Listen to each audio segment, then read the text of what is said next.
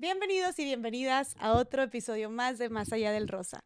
Tengo conmigo y aquí enfrente de mí a una mujer súper luchadora que está haciendo cambios muy grandes en México, que está ayudando a muchísimas mamás, a muchísimas infancias, a muchísimas familias y que además ustedes la pidieron muchísimo. De hecho, eh, me escribieron tanto que grabara con ella. Yo no conocía su trabajo hasta hace como un mes supe de su trabajo, supe, supe, de su iniciativa, se me hizo espectacular, tan padre que hice un video hablando sobre su, su, iniciativa, su trabajo, su lucha.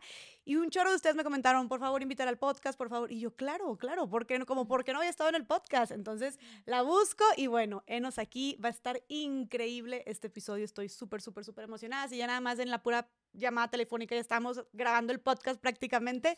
Y bueno, tengo aquí conmigo a una activista, a la mamá de Sabina también, y a la promotora de la ley Sabina contra los deudores alimentarios. Diana Luz Vázquez, bienvenida, qué padre tenerte aquí. Muchísimas gracias, Jess, eh, por este espacio y esta oportunidad de platicar, no solo contigo, sino también dirigirme a tantas madres en este país que maternamos de forma autónoma o nos mal llaman madres solteras. Sí, que justo me decías tú eh, quisiera empezar por eso, de mm, por teléfono me decías, oye, es que nosotros no nos hacemos, no nos, no nos autoproclamamos madres solteras, sino madres autónomas, ¿verdad? A todas estas mujeres que están maternando en solitario, se podría decir. Maternar en solitario significa eh, una, un adjetivo eh, que no es que nosotras hayamos buscado maternar de esta manera, sino hay hombres en este país y en este mundo y más en América Latina que deciden abandonar porque pueden de manera consciente a sus hijos e hijas y en otros casos mucho peores a mujeres embarazadas.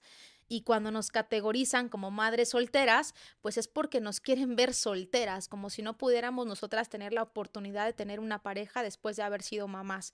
Y en ese sentido, pues nos hemos denominado mamás autónomas. Ok, me encanta, me encanta esta como revolución del término. Y también aparte, no sé, como que a mí también me hizo mucho sentido cuando dijiste eso, porque dije, como por qué, eh, o sea, por qué importa tanto o por qué la etiqueta de, de tu estado civil, ¿no? O sea, como, como que creo que hacen muchísimas más cosas, me parece mucho mejor como el autónoma, o sea, de una autonomía que, pues, ¿cuál es tu estado civil? Entonces, madres autónomas me parece sensacional y así es como se autodenominan ustedes, ¿no? Tú eres mamá, iba a decir mamá soltera, tú eres, tú eres madre autónoma, ¿verdad? Eh, ¿Cuánto tiempo llevas siendo este, madre autónoma ahorita de Sabina, que ahorita estaba por aquí la chiquilla, y me encantó porque yo te invité, te, te, te, hablé para el podcast, y tú luego, luego me dijiste, ¿no? Como, oye, claro que podemos grabar, qué chido, pero pues viene Sabina conmigo, ¿no? Y yo, claro, perfectamente. Ya han venido aquí otras mujeres también con sus hijos, con sus hijas. Estuvo, por ejemplo, Luz Carreiro, eh, que no sé si viste ese episodio, está increíble, donde habló también justo de, de, maternar en solitario. Y también trajo a su niña, ¿no? También trajo a Gaia y Gaia estuvo aquí y, y sí, o sea, ahorita que, ahorita que me pongo a pensar, fíjate que ustedes dos, justo como maternando eh, por su cuenta, pues las dos trajeron a sus hijos, porque como dices tú, a sus hijas, porque como dices tú, pues no tenemos otra opción, no tengo con quién dejarla, viene conmigo. Y yo, claro, no, bienvenida. Pero así pasó con Luz también. Y quiero decirte que a mí me ha pasado mucho, como a tantas mujeres en este país, que no podemos maternar de forma digna. Lo vimos en la pandemia, Jess. No podíamos entrar a un supermercado a hacer las compras con nuestros hijos e hijas, lo teníamos prohibido. Nosotras, las mamás autónomas, la pasamos muy mal. Yo tenía que ver con quién dejaba a Sabina para poder irme media hora, 40 minutos, de la manera más rápida que podía a un supermercado y regresar con lo que necesitaba pues para subsistir. Y mientras no sabes qué va a pasar en esos 40 minutos en un espacio que, que no conoces con quién puede estar, qué hombres hay ahí, los principales abusos sexuales son cometidos en espacios interiores, con la propia familia, abuelos, primos, tíos. Pero estar en una ciudad que no es la tuya, sin redes de apoyo para maternar es de, verdad una forma muy violenta para nosotras las madres autónomas. Entonces, eh, ya me pasa, así como contigo, que cada que voy a algún espacio y aún así sea oficina pública, una oficina o dependencia pública o de gobierno, eh, nos impiden la entrada con las infancias. Recuerdo que hace no mucho en, en, San Lázaro llegué con Sabina porque estamos promoviendo la ley y de entrada solamente hombres en la puerta diciéndome no puedes entrar con la niña. Eso hace no más de cuatro meses.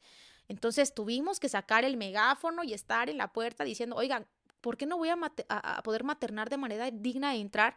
Pues estamos haciendo un proyecto de ley para las mujeres.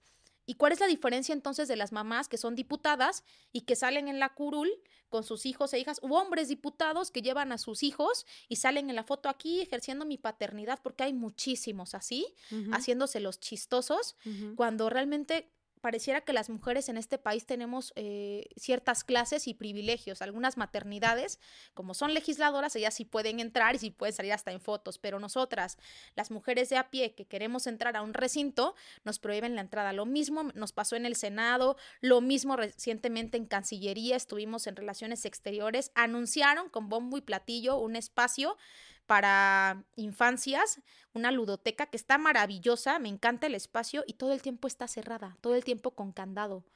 Y es un espacio de vidrio, además, pareciera ser que queremos a las infancias en espacios eh, donde no hablen, donde su ruido no se escuche, donde estén encapsuladas. ¿Cuál es el mensaje entonces para las infancias y para las madres cuando vamos a estos espacios? Abrir ludotecas en oficinas públicas y de gobierno me parece que no tendría que ser en una caja de cristal para que no suenen las infancias. Entonces, eh, nos toca avisar, nos toca decir, pues voy con mi hijo e hija y venimos en combo y si se puede y si no, pues seguimos caminando, ¿no? Entonces, eh, en este país ha habido hasta tetadas donde mamás estando en un museo eh, y sacándose pues la teta para amamantar a la infancia, las han corrido de museos y hemos tenido que ir a hacer tetadas para decir, déjennos maternar con dignidad, en paz. Y eso sigue pasando.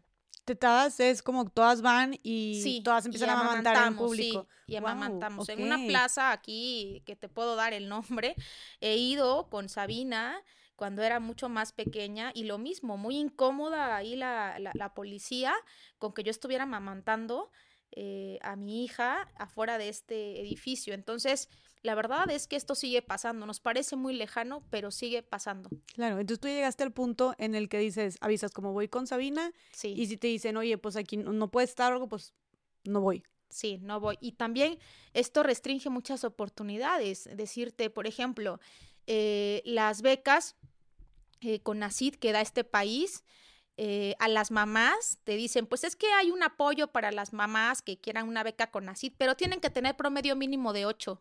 Oye, ¿y los padres ausentes? ¿Cuántos padres ausentes habrá que aspiran a becas de CONACYT porque ellos no les piden promedio?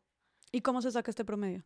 No, un promedio escolar que tienes que mantener o que tienes que llevar desde la licenciatura, un 8.0 Ah, ok, o a sea, las promedio para las mamás que quieren estar estudiando. Sí, que, queremos una beca para irnos a estudiar una maestría. Es decir, a todo para las mamás nos piden el triple o cuatro veces más que a un hombre. ¿Por qué no a estos señores también? Ah, eres deudor alimentario desde la beca con así. Mira, primero resuelve tu adeudo o si vas a estar aquí también queremos que tengas promedio mínimo de 8. Claro, porque, ¿por qué a nosotras? Porque no es tan fácil mantener un promedio cuando tienes que cuando maternas. Y más en solitario. Eso es terrible. Entonces. Y, que muchas, aparte de maternar, pues, como estás en solitario, y más si no tienes el apoyo de, del papá, si es un papá ausente, pues aparte, entonces ahí te encargo la, la doble jornada o la triple jornada, los trabajos con los que tienes que estar para poder sustentar a tu hijo o a tu hija, ¿no? Entonces no debe ser tan fácil no es mantener un promedio. No es tan fácil. ¿Y cuáles son los comentarios de una sociedad machista patriarcal? Pues tú quisiste ser mamá, ¿por qué no te cuidaste? ¿Por qué elegiste mal eh, al papá de tu hijo? ¿Por qué no te fijaste que no tenía dinero? Como si los señores trajeran aquí un letrero en la frente diciendo, te voy a enamorar, te voy a embarazar y luego te voy a abandonar.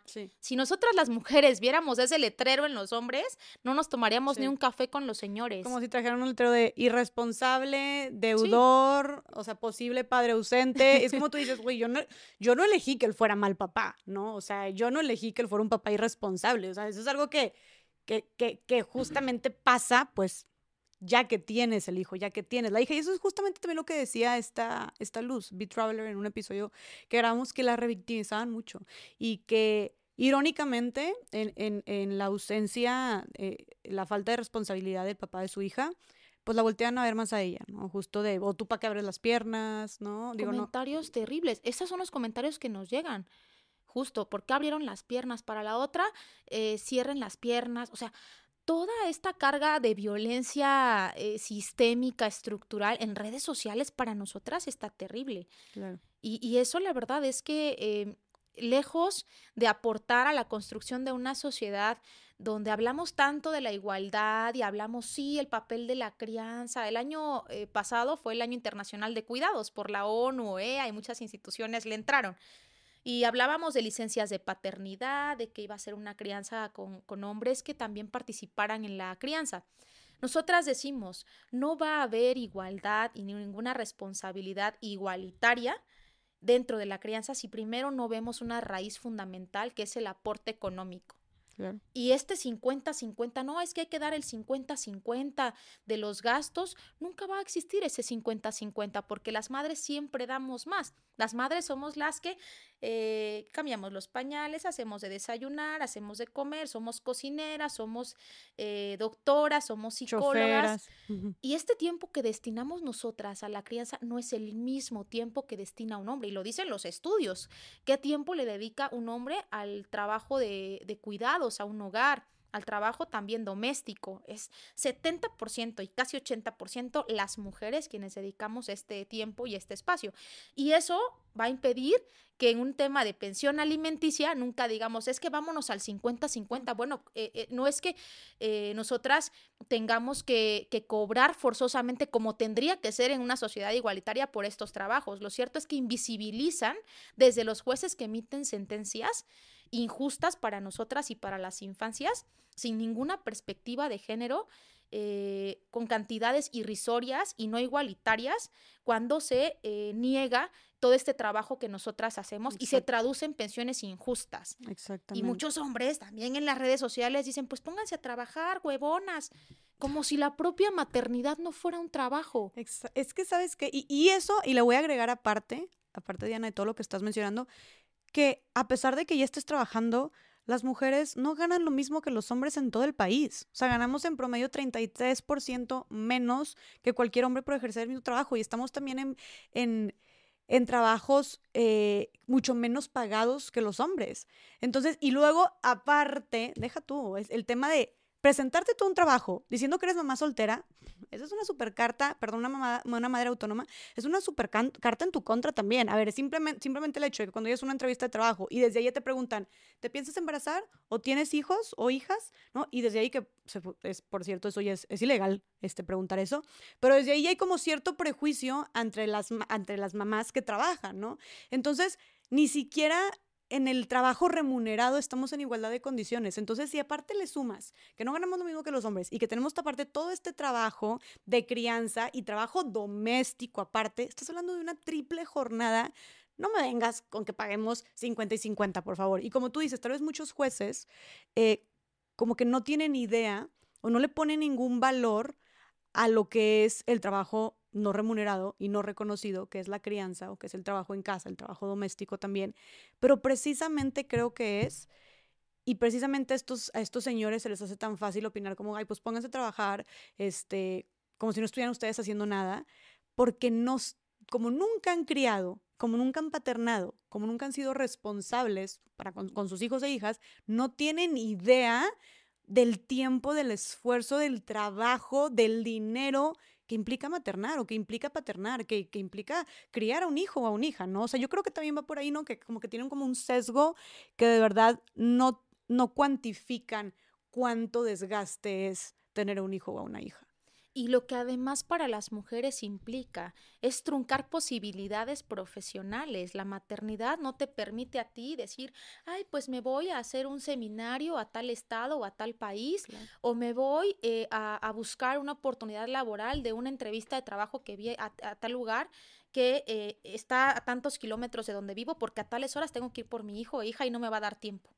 Entonces muchas mujeres truncamos nuestras posibilidades de crecimiento profesional ante esta sociedad que carece de una perspectiva de género y ante una sociedad que no considera el trabajo de cuidados como un trabajo remunerado.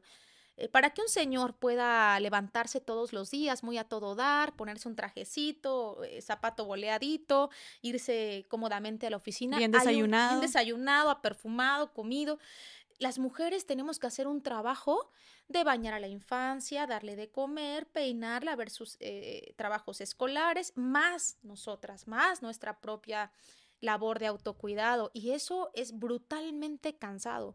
Por eso hoy las mamás estamos hartas. Las mamás estamos cansadas, las mamás tenemos un coraje y una rabia digna contra este sistema patriarcal que privilegia a estos señores y que les permite no solamente violentarnos a nosotras, sino violentar también a nuestros hijos e hijas cuando vamos a juzgados a exigir algo que por derecho le corresponde a nuestros hijos e hijas. Con jueces que nos dicen, señora, mire, va a gastar usted más en todo el proceso de demanda, mire, váyase a su casa y con ese dinero que va a gastar en abogados, pues mejor se lo da a sus hijos. Da coraje, pero es verdad. Así de plano les dicen. Sí, así nos han dicho a muchas mujeres. Entonces, es cuando piensas y dices tú, ¿de verdad le quiero entrar a un proceso jurídico que me va a desgastar económicamente, que no sé si voy a tener justicia? Tenemos casos de 20 años, de dos décadas, en juzgados de mamás que no han podido cobrar una pensión alimenticia, que ya la infancia es hasta mayor de edad y la única esperanza es hacerle un embargo de una futura herencia al Señor. Es decir, es muy cansado en este país la búsqueda de justicia para nosotras.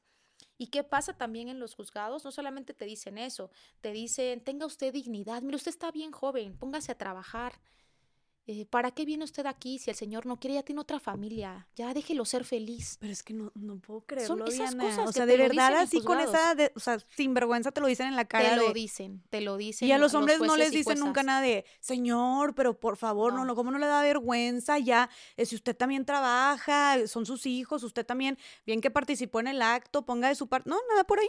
No, no porque ellos no se presentan a los juzgados porque para notificarlos, para que vayan a, las audiencias, a nosotras nos cuesta ir con el propio notificador a, poderlo buscar y muchas veces el propio papá, con tal de que nunca lo encuentren, nunca se ha notificado, pacta o da 300 pesos, 400 pesitos al notificador y le dice, mira, mano, vente cada mes, te doy 400, 500 seguros y tú di que nunca me encontraste.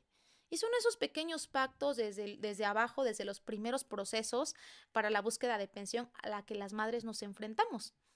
O de jueces que aunque ya tengamos una prueba de ADN, que hayamos logrado notificar al, al, al padre, que hayamos hecho que se presentara al examen, ¿no? El, pues la muestra sanguínea. Porque no porque dicen que niegan no a sus son hijos. sus hijos e mm. hijas, sí. Aunque se parezca y tenga toda la cara y sea su calcomanía, los señores siguen negando su paternidad en muchísimas ocasiones y están de risa, pero sucede. Entonces llegamos a estos procesos donde el juez puede tardar hasta ocho meses, un año, dos años, si quiere, sin abrir el sobre de ADN. ¿Y, ¿Y, cuál es la justificación? Ay, es que ya presentó dos justificantes médicos. El papá tuvo COVID y ahora tiene no sé qué otra enfermedad. Aquí está el justificante médico. Ah, nos vemos a la próxima audiencia. Y mientras las infancias, ¿qué comen? Claro. Y comen tres veces al día.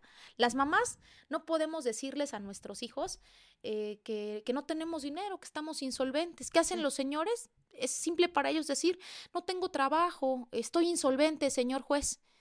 Cuando mi hija viene y me dice, mamá, tengo hambre, tengo hambre en la mañana y tengo hambre en la tarde y tengo hambre en la noche y ya se me antojó el juguete y ya eh, hace falta que comprarle zapatos, que el uniforme escolar, que la actividad extraescolar, no podemos decirles no tengo. Las mamás no podemos renunciar a, este, no puedes decirle... este privilegio patriarcal que sí tienen los hombres, de renunciar a sus propias paternidades. Claro.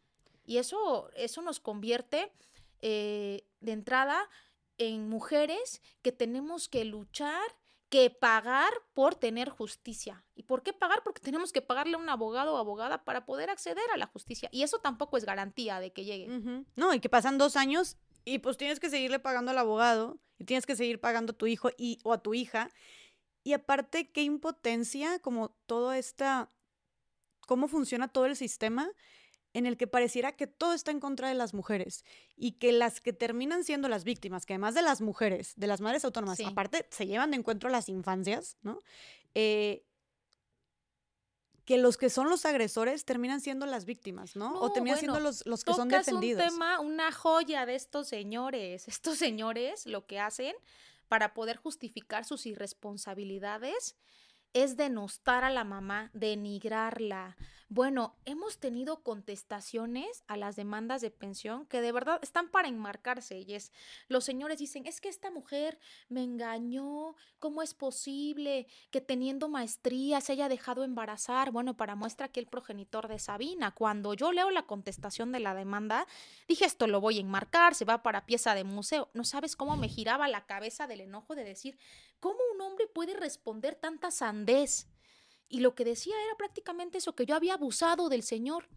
Entonces, y esto cuando me pasa a mí, digo, me, molesté muchísimo, pero ahora que veo tantas historias y que leo contestaciones de, señores a tantas mamás, parece que tienen un patrón, hasta escuela parece que tienen los señores para responder de esta manera. O sea, ves como un patrón de, de, respuesta, en la manera en la que se lavan las manos y el cinismo de muchísimos de ellos. Totalmente, hay un cinismo, una burla a las mujeres y, pareciera ser que ellos son las víctimas de, nosotras cuando para procrear se requieren dos voluntades. Aquí no hay este abuso sexual, no hay violación a los señores. Aquí es más, podríamos decir que están abusando en muchas condiciones hasta de la edad.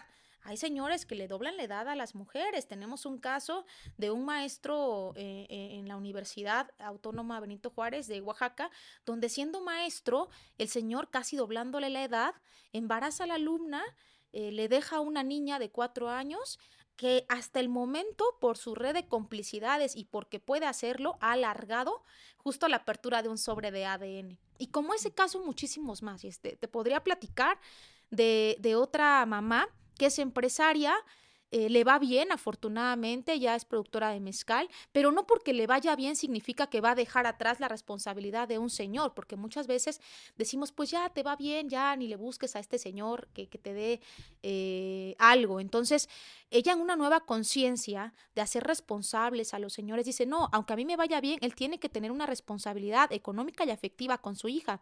Y lo que hace este señor es decirle, ay, pues tú me llevaste al palenque y prácticamente me, me, eh, me, me, diste una vuelta en lo más oscuro y fue que te embarazaste. Esa es la respuesta a la demanda de pensión alimenticia. De verdad está de risa. huevos. Pero como esa, hay muchas más historias de estos señores que después también demandan eh, o contrademandan a las mamás. ¿Qué es lo que pasa? Como un acto de venganza cuando las mamás demandan pensión alimenticia, dicen, ah, me demandaste la pensión, ahora te voy a quitar a los hijos e hijas, ahora te demando guarda y custodia. Y entonces en eso ya se alarga un proceso otro año más o dos años más y ganan tiempo. Porque ahora están peleando eso. Ahora están peleando los hijos e hijas, pero esto no se les debía permitir en este país. Pero ¿cómo? No, no tiene lógica, o sea, entonces yo como para vengarme de ti o intimidarte, sí. Eh, te contrademando con la custodia de los hijos. Pero eso significaría que yo me los, que el hombre se los quiere quedar, pero si ni los, si ni los, si, si, ni es proveedor de ellos. Si estuvo cinco años ausente y nunca pagó pensión alimenticia un año, el tiempo que sea. Y ahora se los quiere quedar. Sí, y lo peor es que muchos jueces fallan a favor de ellos cuando tienen dinero, cuando tienen redes de tráfico de influencias, y por eso muchas mamás deciden no entrarle a una demanda de pensión alimenticia. Afortunadamente hoy con este movimiento estamos exhibiendo también a jueces y hemos logrado inhibir muchas conductas de estos señores y hasta mujeres, ¿eh? porque también ser jueza no es garantía de perspectiva de género. Hay mujeres también que pactan con estos señores y viene la violencia vicaria. El 80% de los agresores que sustraen a los hijos e hijas en estos cambios de guarda y custodia son deudores alimentarios. ¿El 80? El 80% de los agresores vicarios. Apenas te iba a preguntar porque yo te iba a decir, yo bien segura, dije, ah, no, pero si son deudores alimenticios, seguramente no les dan la custodia ni de chiste. Entonces sí. Te diría que los hombres que tienen tráfico de influencias, que ocupan algún cargo eh, de poder, ellos terminan logrando estos cambios de guarda y custodia. A pesar de que sean deudores. A pesar de que sean deudores. Porque, ¿qué es lo que hacen? Contrademandan a la mamá diciendo que es violenta, que toma, que es una puta, que mete hombres a la casa, N cantidad de estereotipos de la mujer con tal de denigrar, de denostar y decir ella es la loca y nos mandan a hacer estudios psicológicos, aunque lleven pues. años sin pagar la pensión alimenticia. Que casi creo que les hace más rápido a ustedes los estudios psicológicos que las pruebas de ADN. Para nosotras, estas revictimizaciones son terribles cuando los señores nos contrademandan. Pareciera ser que la palabra de ellos vale más o tiene mucho más peso que nosotras con una carga documental eh, que podemos testificar que los señores son padres ausentes y que no aportan la pensión alimenticia que les corresponde. Porque también hay muchos mañosos. Como se saben las trampas legales y dicen, ay, pues yo sé que en este país la pensión alimenticia ya es cárcel, te voy a depositar 200 cada mes, aunque la pensión sea de más de 5 mil, 6 mil pesos, 10 mil, N cantidad, deposito 200, deposito mil un mes sí, al otro 800. Y esto pues es una muestra para jueces sin perspectiva de género de que estoy cumpliendo o tengo la voluntad de cumplir. Y Ah, esto porque- puede inhibir la cárcel en un proceso Ah. jurídico. O sea, que tengas la voluntad, entre comillas, porque depositaste 100 Sí. pesos y es algo a tu favor. Es correcto. Ok. Y nosotras lo que hoy estamos haciendo, pues es capacitar a las mujeres y decirles que se pongan muy listas, muy pilas en sus procesos, en que estén informadas, porque el dar 200 pesos y la pensión es de 800 o es de 1000 no es cumplir la pensión Claro. alimenticia, es incumplimiento y hay que denunciarlo. Eh, eh, la ley en este país marca que 90 días después del incumplimiento de una pensión alimenticia, nosotras hemos logrado en algunos estados que sea a los 30 días y es lo que estamos buscando con nuestra propuesta de ley, que si a los 30 días estos señores no se aparecen, no te dan para la pensión alimenticia, pues los hijos e hijas, insisto, comen todos los días. Claro. Entonces, dar la mitad, dar la cuarta parte de la pensión no es cumplir la pensión alimenticia y las mujeres tienen que saberlo. Oye, eh, Diana, ahorita tú hablas como dices, nosotras logramos, impulsamos, bla, bla, bla. Me encantó que nos fuimos como directo al tema y de que pum, pum, pum, pero un pasito para atrás. ¿Quién, quiénes, son, ¿Quiénes son nosotros? Platícanos un poquito de esta red de mujeres que, que has impulsado, que han creado, que han hecho muchísimas cosas en pro este, de las infancias y contra los deudores alimentarios. ¿Qué es lo que están haciendo y, y qué, es, qué, Mira, qué- qué- para qué- lle- qué es lo que han logrado hasta ahorita? Sí, para llegar a esta historia y poder hoy estar sentada contigo platicando de un tema de interés nacional, y es nosotras primero partimos de una propia historia, la historia mía de Sabina, que hoy tiene eh, pues cinco años, mi hija, y con quien tengo pues esta mala experiencia de encontrarme a un padre ausente, a un padre que cuando yo le dije que estaba embarazada, su reacción fue eh, pues bueno, ¿cuál va a ser mi responsabilidad? Y al momento de decirle, vas a estar presente, eh, o no, porque vengo de estas historias donde mi mamá también, pues, eh, no tuve un papá, tiene la, tiene la misma historia de, de un hombre abandónico, de mi abuela, de mis Ah. tías. Nosotras, en mi familia, yo no conozco lo que es un hombre eh, proveedor, responsable. Entonces, cuando a mí me pasa y yo platico con este señor, pues le dije, mira, si no vas a estar presente, pues dime, tengo dos meses de embarazo y pues eh, hay ya soluciones, métodos como la propia interrupción, que creo es mucho más responsable que traer a una infancia que va a tener pues una misma situación que yo ya no quiero repetir. Claro, tú ya venías de todo este patrón Total, y total. dijiste, ni de chiste no me lo quiero repetir. Y tú, o sea, tú sí estabas considerando la interrupción del embarazo. Sí, y la dijiste. consideré y la puse en la mesa. Y no era tu, no, no estabas casada con él ni nada. ¿Era, era tu no, pareja? pues teníamos una relación sexoafectiva. Ok. y que siempre nos preguntan a las mamás eh, autónomas, qué bueno que, que, que, que es esta pregunta, Jess, y estaban casados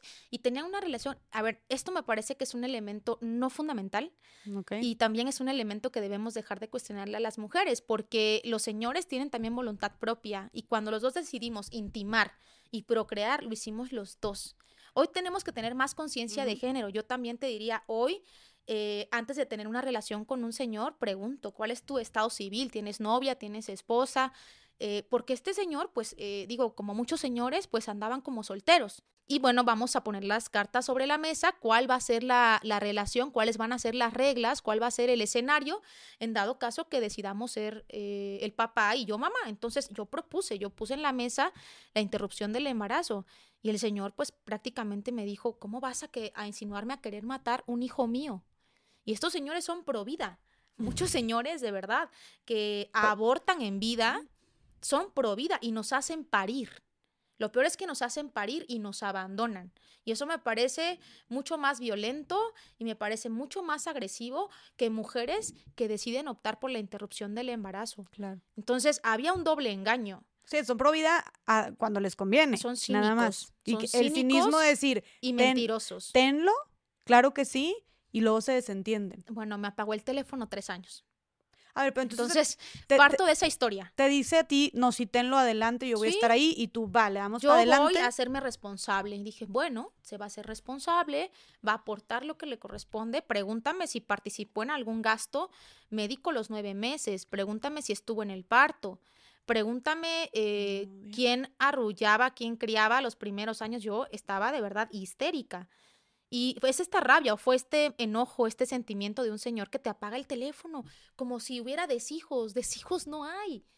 Y creo que hasta por un acto de humanidad, porque éramos amigos, das la cara y respondes. A ver, Diana, este, tienes una infancia mía, no estoy seguro de ser el padre, vamos a hacer un ADN de manera responsable.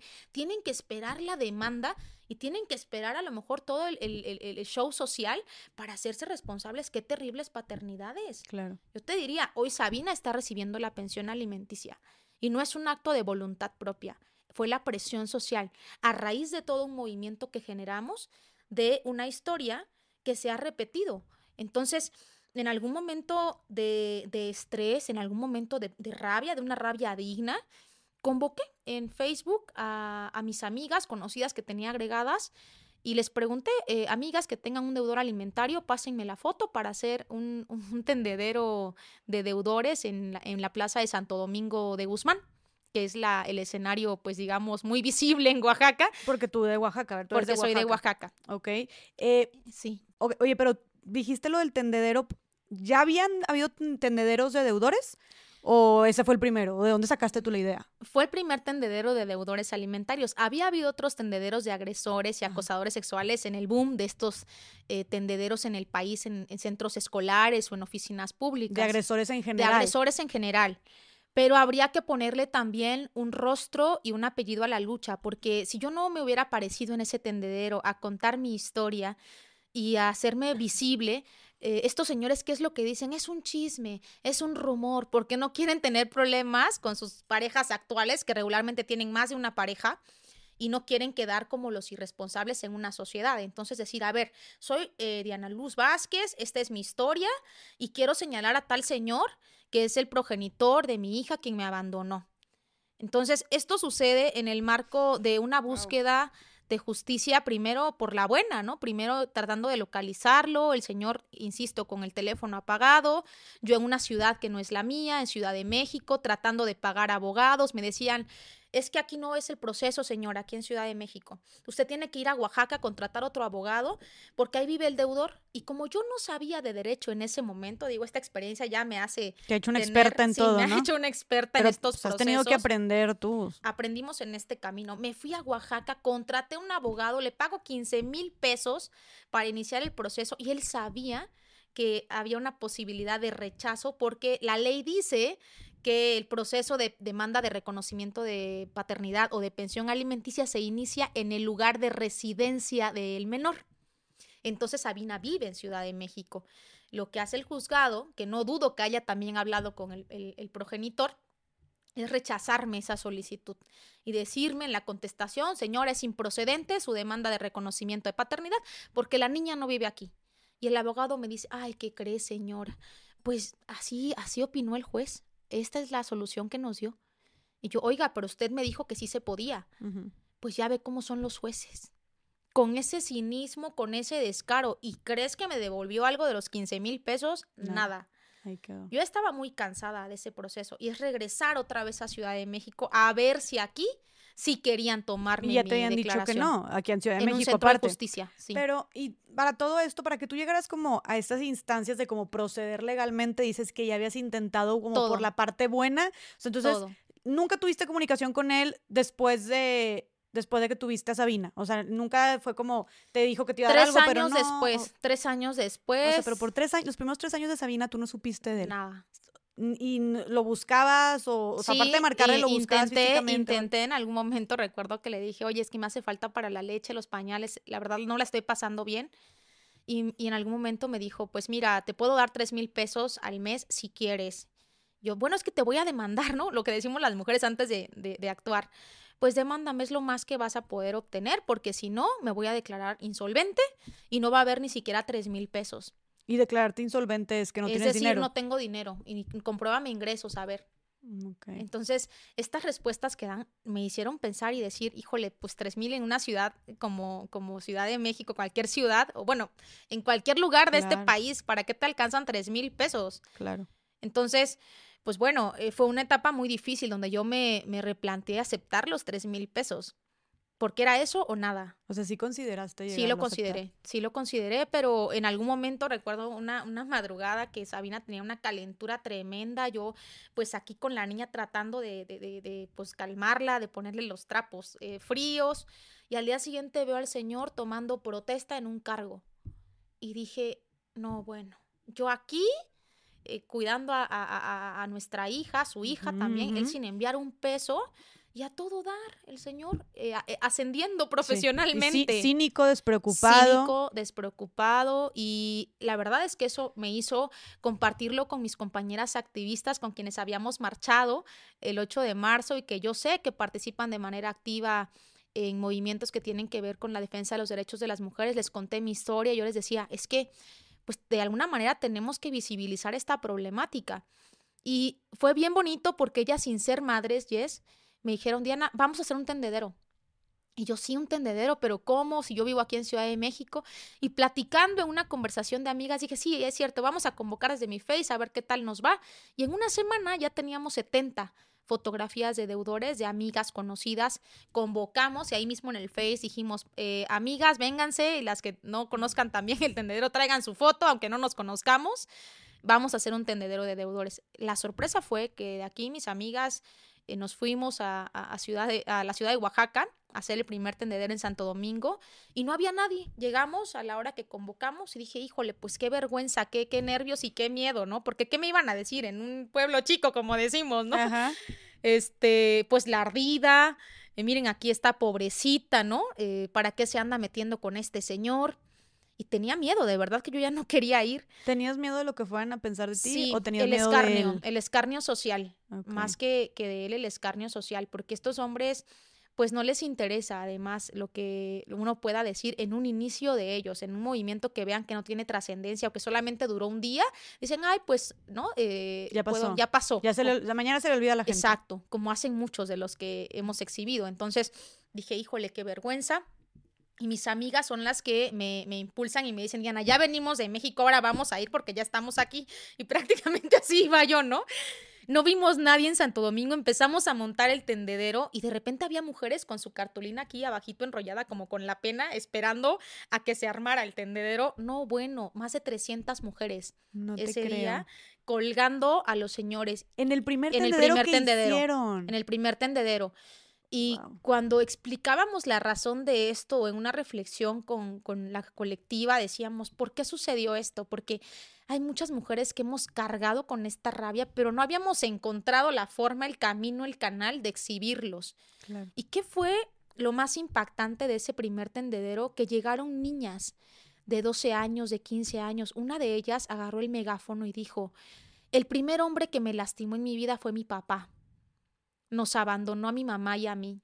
Eso yo estaba, bueno, la verdad me partió, acuerdo que me puse a llorar y dije, qué terrible que los padres abandónicos sean los primeros que lastimen a las mujeres, los que lastimen a sus hijos e hijas con estas ausencias. Y más porque es una, es una herida de por vida.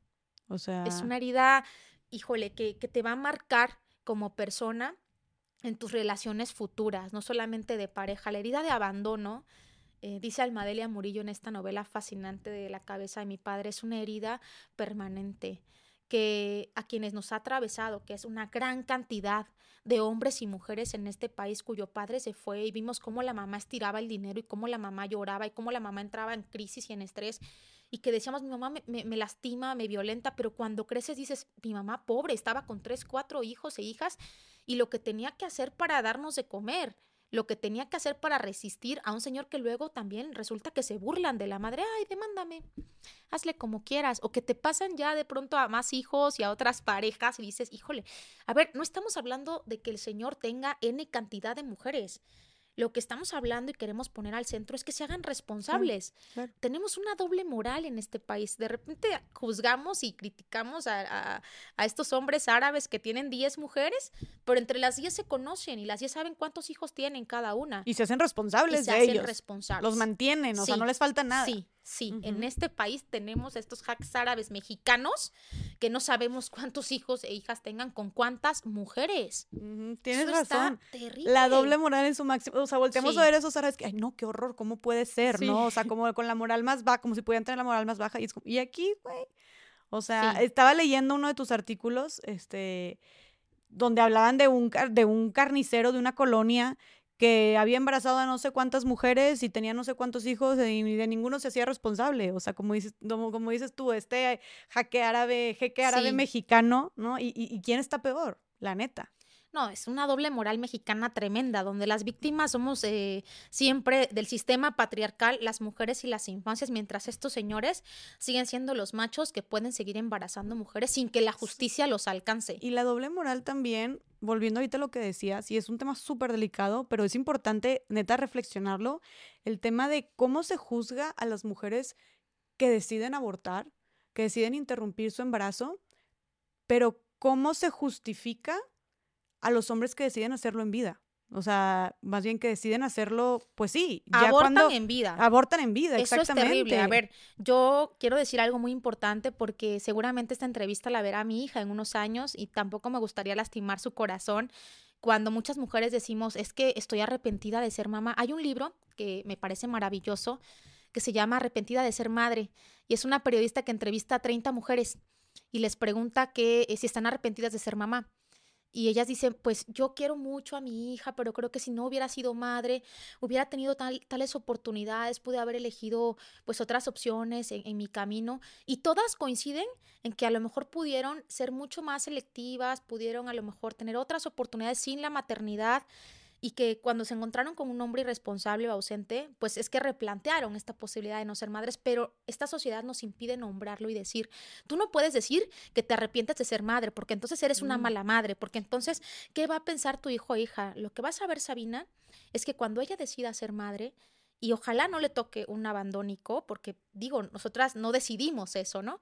Pero si sucede, claro que va a poder nombrarlo y claro que va a poder exigir sus derechos y claro que estas nuevas niñas que están ya en las manifestaciones, que van cada 8 de marzo también a exigir sus derechos, van a tener otro escenario, esperamos, con un marcaje de justicia distinto, con un entramado donde ya no se les revictimice a las mujeres y que Sabina sepa que su mamá luchó por sus derechos.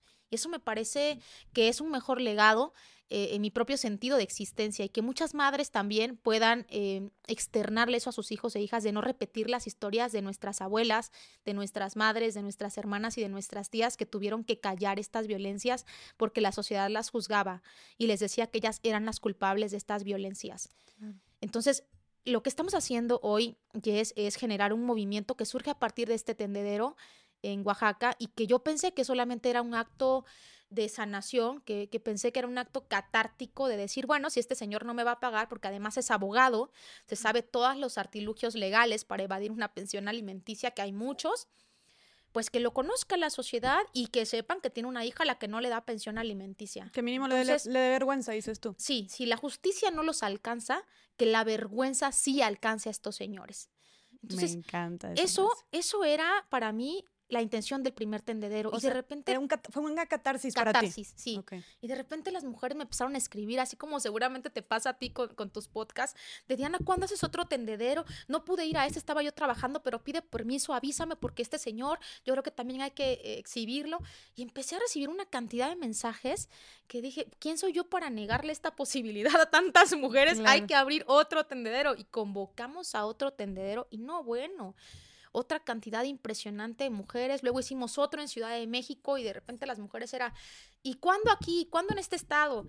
Y nosotras dijimos, a ver, yo no recibo un pago por hacer tendederos. Esto es un ejercicio autónomo, autónomo como muchas colectivas, de acciones directas, de acciones que requieren la organización feminista. Usted, mamá, que está en Durango, que está usted en Tamaulipas, ayúdenos a hacer otro tendedero. Sale, ¿cómo lo hago? No, pues el ABC del tendedero, ¿no? Usted nada más llegue con una, eh, un cordón de tendedero, lo pone con dos amigas y ahí ya se armó el tendedero. Y convoque usted en Facebook. Me encanta. Y así surgieron. Hoy tenemos más de 17 colectivas en el país de mamás que se han organizado. Están en 14 estados, en 14, ¿verdad? 17 estados ya. 17. Y en cada uno de ellos, o sea, arman sus tendederos en cada estado y, y se, organizan, o sea, son autónomos cada Todas las mamás, cada una convoca eh, a, un eh, determinado espacio, momento, hora, a hacer un tendedero, lo coloca en Facebook, le da publicidad si puede en redes sociales, lo comparte con amigas y las mamás llegan, porque es una opresión en la que hemos estado. Nos preguntan, ¿y de dónde sacan a las mamás? No, las mamás llegan solas, las mamás están cansadas y hartas. Eso es lo que me parece lo más increíble, como,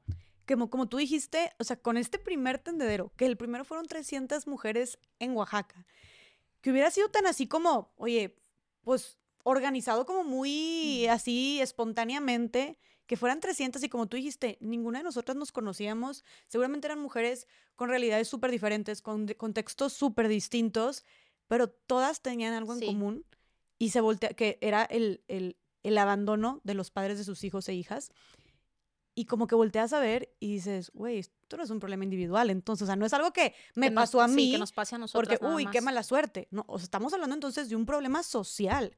Y luego de repente se replica en tantos estados y agarra esta fuerza y como bola de nieve y tú dices, a la madre, güey, pues, ¿cómo estamos en México entonces?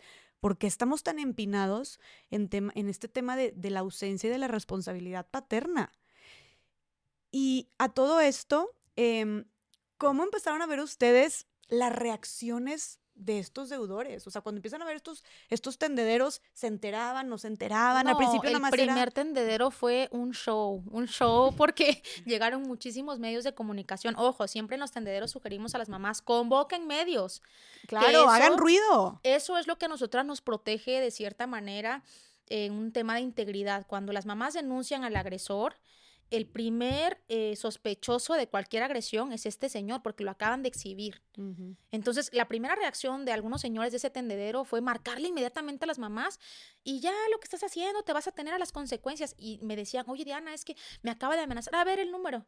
Ah, ahorita le hablamos a la fiscalía, ahorita vamos a hablarle a derechos humanos. Y estábamos ya solicitando la orden de protección, medidas cautelares a la mamá. O sea, tuvimos una vinculación directa con las instituciones que afortunadamente tuvieron esta apertura en ese momento. Sí respondieron. Sí respondieron. Desde Fiscalía y Derechos Humanos enviábamos el teléfono, enviábamos a la mamá al día siguiente que la recibieran, que le tomaran la declaración y cualquier cosita que le pasara a la señora, el culpable es este señor. Y lo hacemos hasta este momento. Cualquier amenaza que llega a las madres, saben perfectamente que, pueden eh, contactarnos y decirnos, este señor me está amenazando y ya le está llegando la, la solicitud desde Fiscalía para un primer interrogatorio.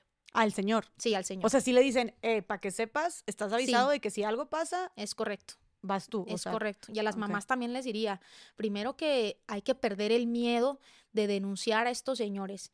Me preguntan, Diana, es que si los exhibimos, ¿les tapamos los ojos o no les tapamos los ojos? Pues miren, yo hasta este momento les podría decir, hay que exhibirlos, porque una mentira no estamos diciendo. ¿Cuál daño moral? Que muchos pueden decir, es que es daño moral, es difamación. Tenemos un meme buenísimo de los deudores de, vengo a dar respuesta a esta calumniosa, difamatoria demanda.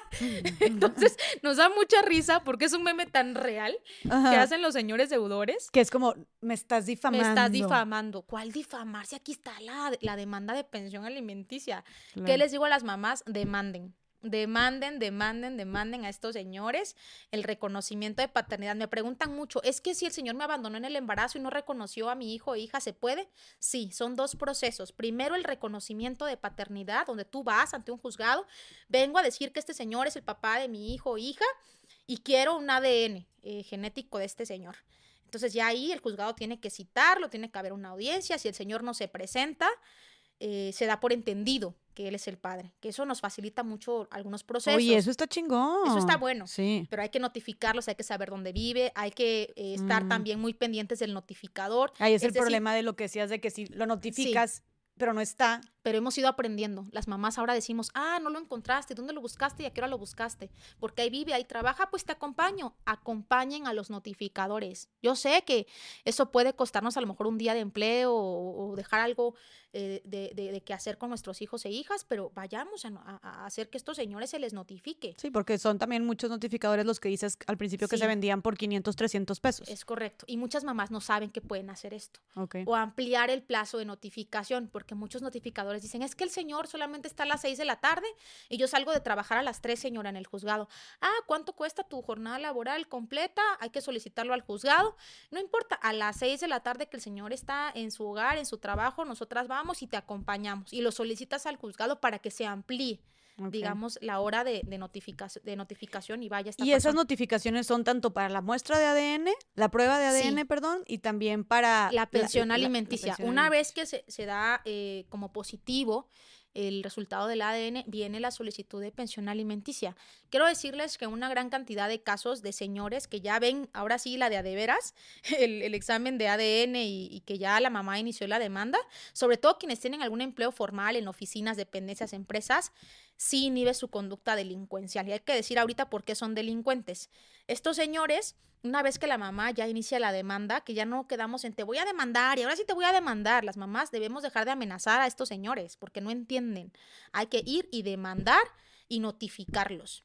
Okay. Entonces, una vez que hacemos esto, nos vamos a la pensión alimenticia y lo que quiero recalcar es que los señores con un empleo formal, en una gran mayoría o en un gran porcentaje, sí eh, terminan pues eh, solventando sus adeudos o tratando de ir cubriendo su responsabilidad porque les preocupa su empleo formal. Y en, en, en otros casos donde se complica la demanda o estos procesos eh, de pensión alimenticia los alargan, se amparan, presentan justificantes médicos. Es que tuve COVID, me volvió a dar COVID, otra vez tres veces COVID. No.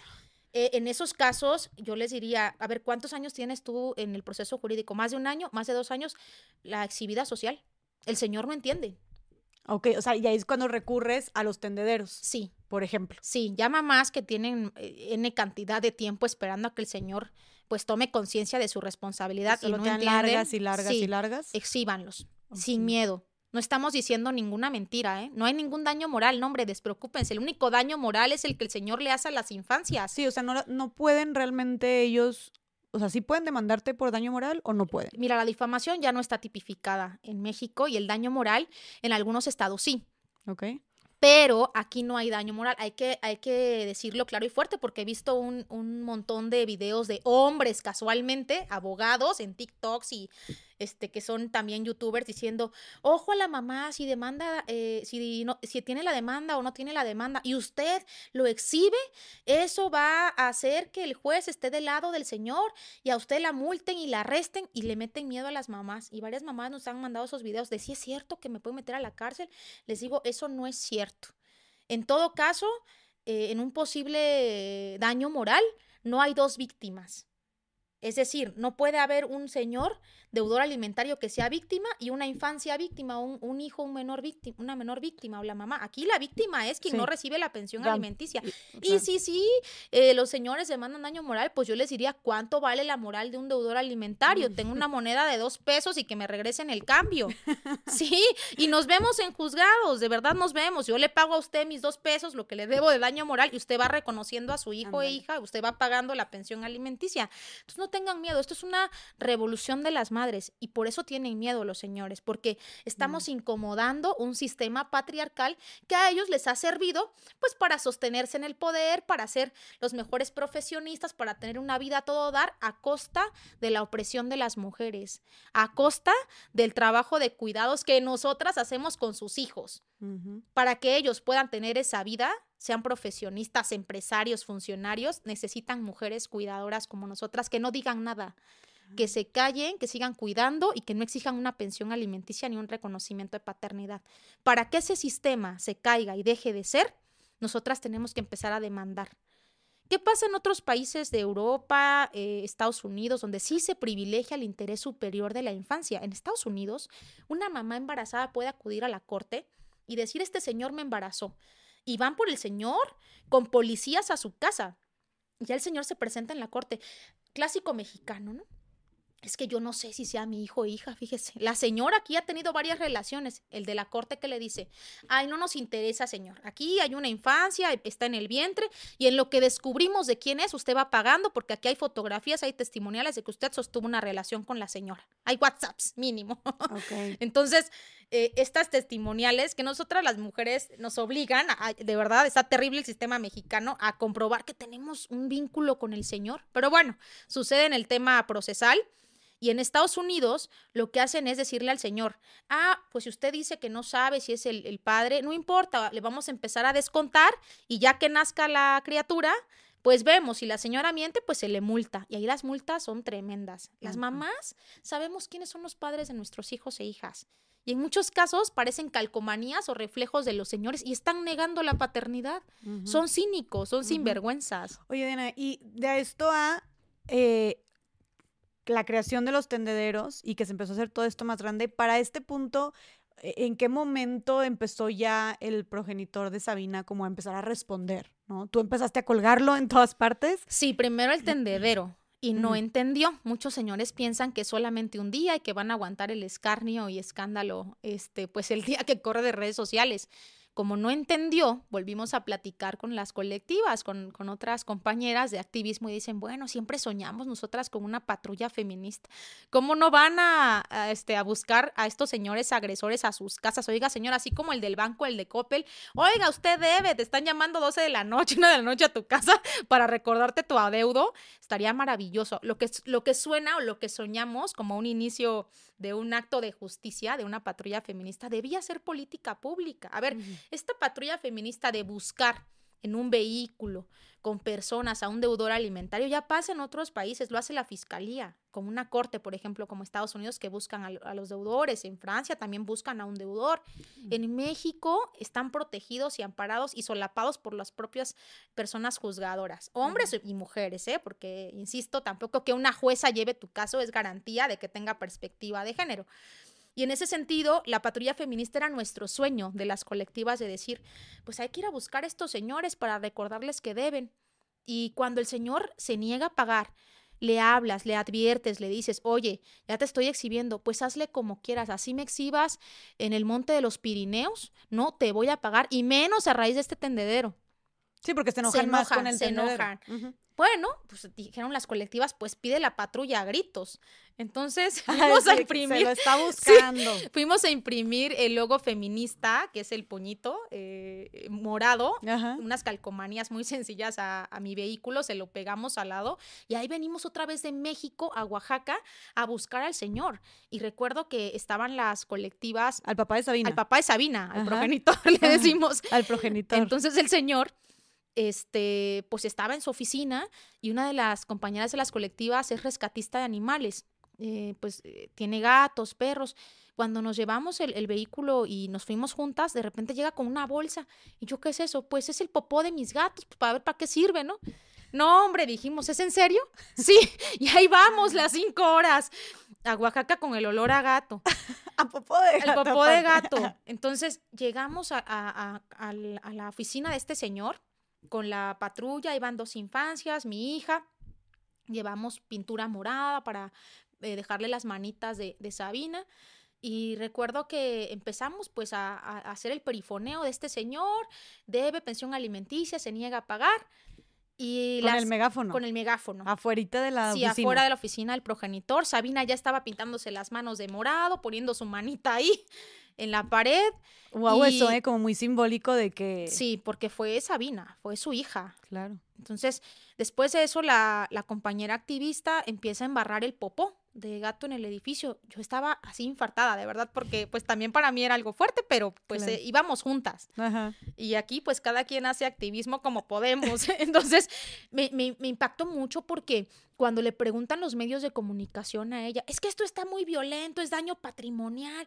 Y ella responde y dice, son los, estos son los eh, pañales, el popó de los pañales que el Señor nunca cambió. Wow. Qué fuerte, ¿no? y es cierto. El Señor nunca cambió pañales. y, esa es una realidad que trasladamos a la acción colectiva. de ahí visitamos otros dos deudores iguales, ¿eh? un deudor con una niña con síndrome de Down, perteneciente a la barra oaxaqueña de abogados, no, que se niega no solamente a reconocerla, que abandonó a su hijo anterior eh, solamente porque la segunda niña eh, nació con síndrome de Down, abandona al primero y de esta niña no se hace cargo. Imagínate la mamá lo que tiene que hacer para solventar las terapias, para trabajar para los dos. Y también el mismo mecanismo, ¿eh? Fue por el popó que no has cambiado eh, en estos años. si se les hace violento esos, esos destrozos o esas formas, es mucho más violento lo que le hacen a las infancias. mucho más violento el abandono. Me fue a denunciar por daño patrimonial ah, a la fiscalía. ¿Cómo reaccionó? ¿Ya te contactó? Eh, bueno, en ese momento me fue a denunciar por daño patrimonial. Seguía más enojado. Entonces ya hubo una comunicación y le dije, bueno, yo voy a limpiar con mucho gusto, con una escoba, con jabón y todo. Yo te limpio la oficina. Si tú me pagas ya la pensión alimenticia. Entonces, empezó otra vez un, un diálogo, ahí fue que entendió y empezó a pagar la, la pensión de Sabina. O sea, como que ya vio que tú ibas en serio y que no ibas a quitar el dedo del renglón. Y le dije, y a la otra semana, aunque lo limpies, voy a estar. Y ahora resulta que a mí me mete en presa y que yo soy la delincuente. Y tú, tú eres el delincuente, tú eres el evasor de esta responsabilidad. Pero si me tienen que meter a la cárcel, que me metan. Y es lo que les digo yo a las madres, los señores que, que- que nos quieren demandar por daño moral, pues que nos metan a todas a la cárcel, a todas las del movimiento, Claro, porque estamos exigiendo un acto de justicia. Claro. Y los señores saben que deben la pensión, los señores saben que no reconocen a sus hijos. ¿Y han metido a la cárcel a alguna mujer que esté haciendo este tipo de, de exigencias y de protestas? No, a Nunca. ninguna. No, lo que sí han hecho los eh, deudores de pensión es la agresión vicaria, que es quitar a los hijos e hijas y acusar a las mamás eh, de falta de pensión alimenticia, porque cuando los sustraen, les quitan a los hijos con este cambio de guarda y custodia, como quieren vengarse de las madres, les empiezan a exigir pagos de pensión alimenticia altísimos. Y como dejan a la mamá, pues eh, en la calle prácticamente, a ver cuántas mujeres después de criar o de educar tuvieron que renunciar a sus trabajos, no tienen un empleo formal y lo que hacen es exigirles la pensión alimenticia, esperan dos, tres meses, el- los 90 días que te da el margen de ley y a los eh, cuatro meses eh, ya judicializan. Y qué curioso y qué rapidez que ahí sí los jueces están judicializando a las mujeres deudoras y las meten a la cárcel. Sí tenemos varios casos. de. Judicializar es proceder, Sí, como con por la penalmente, con- hacerlo ah, penalmente Y meterlas a la y cárcel. meterlas a la cárcel. Pero ¿cómo? Ahí sí tenemos ¿Y casos. ¿Tanta eficiencia entonces para esos casos? Es lo que hemos nosotras señalado y denunciado. No, porque son, pues, están bien amañados, ¿no? Supongo. es un sistema patriarcal, es un sistema que a ellos les permite seguir violentando y revictimizando a las madres. Por eso cuando me dicen, Diana, ¿y qué pasa con las deudoras alimentarias? A ver, en este país, de cada 10 eh, personas deudoras alimentarias, 9 son hombres y una es mujer. ¿Y cómo es el sentido de responsabilidad con los hijos e hijas que es distinto al de los hombres? De cada 10 deudores alimentarios, 9 no están cumpliendo la pensión y en el caso de los divorcios, 7 de cada 10 tan Sí. solo en pandemia. Siete de cada diez hombres, Hombres. divorciados no cumplen con la pensión. Eso de acuerdo hijos. al 2020-2022, solo en pensión. En esos eh, momentos de pandemia de los divorcios, Ok. ese es el porcentaje. Pero en una categoría mucho más amplia o, o del universo más amplio en México, 9 de cada 10 no cumplen la pensión alimenticia, aún con sentencia. Y de 10 mujeres deudoras, 9 sí cumplen la totalidad o parte de la pensión. Es decir, quieren eh, solventar como puedan eh, la pensión alimenticia. Ahí vemos la diferencia abismal del sentido de responsabilidad con los hijos e hijas, ¿eh? Por eso cuando me dicen, ¿y qué pasa con las deudoras? A ver, yo no le hago la chamba al machismo, ¿eh? No le hago el trabajo al patriarcado. Aquí el problema histórico-social no es de las mujeres deudoras. El problema histórico-social y lo que describe a este país es el México de los padres ausentes. Pero la ley, todas estas reformas y la ley Sabina aplican para ambas, para ambos géneros. O sea, tanto para las madres sí. deudoras o para los padres deudoras, que son mínimas, como tú dijiste, a ver, nueve de cada diez deudores son hombres, pero de ese, de ese uno de cada diez, dices que diez de cada, de cada mujeres deudoras, nueve Sí. pagan parcialmente mínimo. O sea, Sí. tienen este compromiso, al menos que no se desentienden y bye, bye, como pueden, como se- con, lo que, con lo que le rasquen, pueden. Pero qué bueno que lo mencionas también, porque, y es algo que me llamó mucho la atención, este, que hasta me llamó mucho la atención como el fenómeno social que yo dije, volvemos a lo mismo. En lugar de, cuando subí el video hablando de la ley Sabina y hablando de tu historia y hablando del problema social de la ausencia paterna, la mayoría de los comentarios era gente cuestionando, ¿y las mujeres deudoras? ¿Y qué pasa con las madres ausentes? Y yo conozco, un, no sé, y entonces era como, obviamente súper válida la pregunta. Sí. O sea, claro, sí, a ver, aquí sí, no, no, sé, y nos abrimos siempre al diálogo y qué bueno que tú ya lo, lo respondiste, que sí aplica, pero que es obviamente mucho menor la tasa.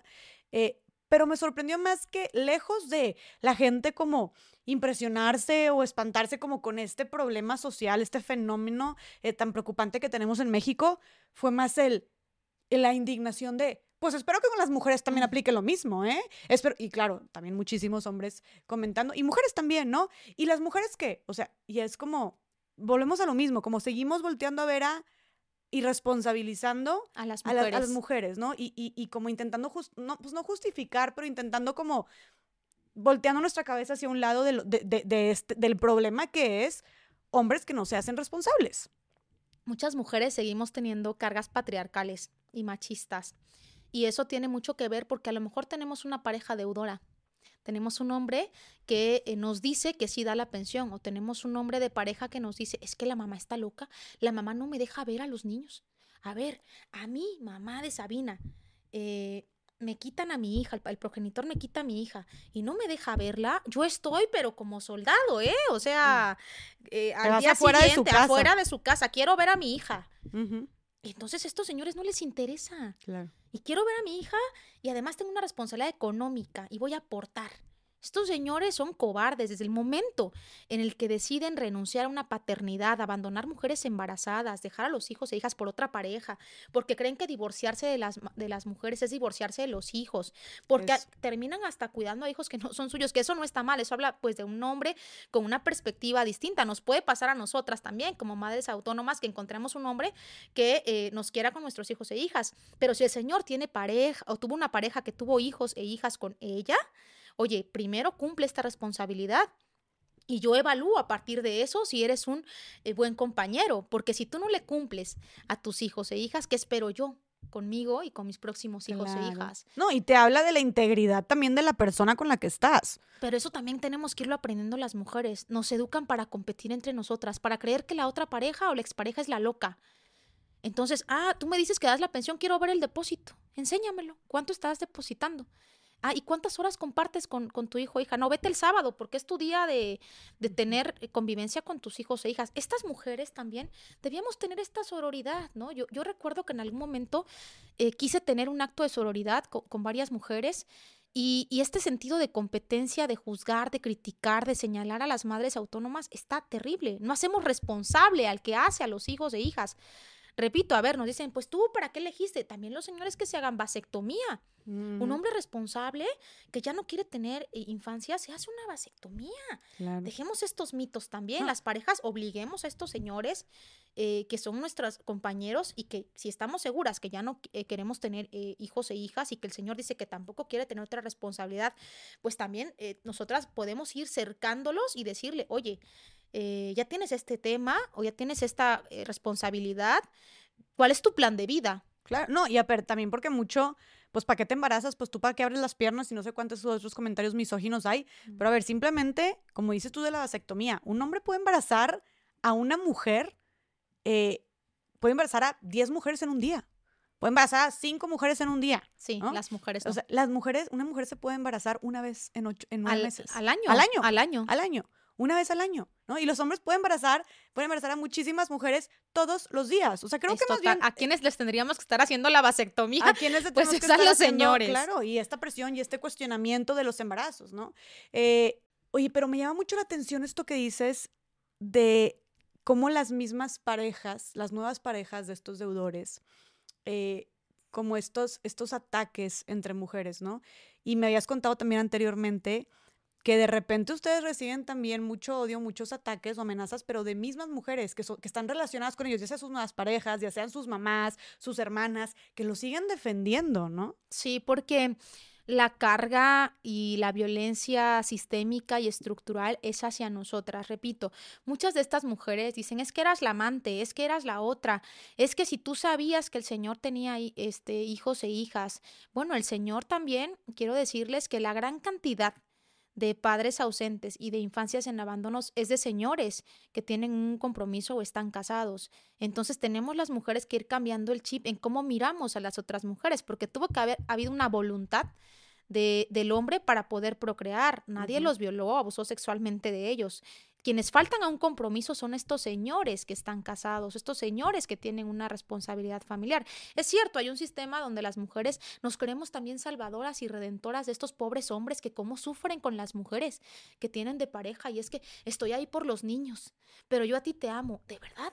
que son estos discursos que ahora que me he replanteado, porque también para mí ha sido un ejercicio constante de autorreflexión, de decir, ¿cómo es que yo creí en un hombre que eh, no mostraba una responsabilidad afectiva con sus infancias, ¿no? ¿Cómo es posible que nosotras también creyendo en este discurso del amor romántico les creamos a ellos? Tenemos que cambiar las mujeres también, nuestro chip de cómo vemos a los hombres. Y claro, así como una tablita, un cuestionario básico de los hombres. Oye, quiero saber eh, si estás casado o no. Ah, vives en una relación con una mujer. ¿Y cómo es la relación con esa mujer? ¿Desde cuándo? ¿Y tienes otra mujer? ¿Has tenido otra pareja? ¿Y cómo es tu relación con ella? ¿Y desde cuándo? ¿Hay infancias? ¿Convives con ellas aunque sean dos parejas? Digo, esto tenemos que preguntarlo. Tenemos que naturalizar y normalizar eh, que nosotras las parejas, eh, las mujeres eh, que buscamos una relación con un hombre, hagamos estas preguntas de inicio. Nos podríamos ahorrar años de terapia y nos podríamos ahorrar también problemones. Muchos problemas. Y, tenemos que ir también educando a, las mujeres o reeducando a las mujeres en ese sentido. Me parece importantísimo, o sea, atrevernos a hacer estas preguntas porque también, pues así sé si son preguntas que obviamente, o sea, pues podrían ser incómodas de hacer o podrían ser también hay que analizar la respuesta. Oye, si se pone a la defensiva, y alerta. si se pone agresivo, si para qué quieres saber eso, y yo no te ando preguntando y yo puedo hacer lo que se me eh, porque está es como el foco rojo, ¿no? como el emite la alerta roja, casi banderita roja y sal de ahí corriendo. sí, hermana roja. Huye, o sea, eso ya es una respuesta. A ver, si el señor te dice, "Es que está loca, no me deja ver a mis hijos." Pues yo sí le doy, este, y no te quiere mostrar los depósitos. Y si tampoco tiene días de convivencia con sus hijos e hijas, banderas rojas, sal de ahí pero corriendo. No creamos en estos personajes. Busquemos también la manera de entender cuál es la relación que guarda con esta eh, pareja con la que tuvo hijos e hijas, porque estos hombres siempre se la pasan difamando y hablando mal de las mujeres. y, sabes que también... Y de sus esposas, ¿no? Bueno, y que si no los conociéramos. Y que aparte tienes que hacerlo porque más allá si quieres verlo que por porque es lo correcto, porque es lo justo, por las demás mujeres, para cuidarte a ti. O sea, porque ese güey, si ya hizo todo, si tiene todo ese historial, son patrones que se repiten. Tú ya me contaste varios casos que son hombres que tienen regados a no sé cuántos hijos y son puras, puras madres también abandonadas, ¿no? Y que eventualmente tú vas a ser la siguiente, ¿no? Entonces, sí, claro, al principio todo es bien bonito y sí, claro, te bajan el cielo, el mar y las estrellas y te pueden decir misa, pero eventualmente, ya embarazada, la cosa cambia.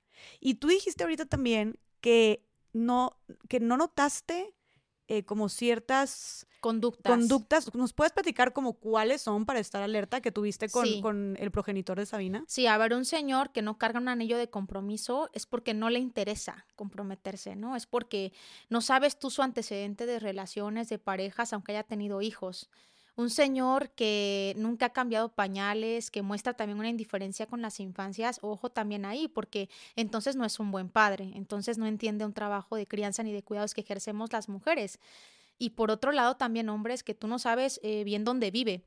Muchos viven con su mamá, y por otro lado tienen departamentos, espacios, este, casas donde tú puedes confiar en que el señor vive solo, vive aparte, pero tú no sabes cuántos departamentos tenga más.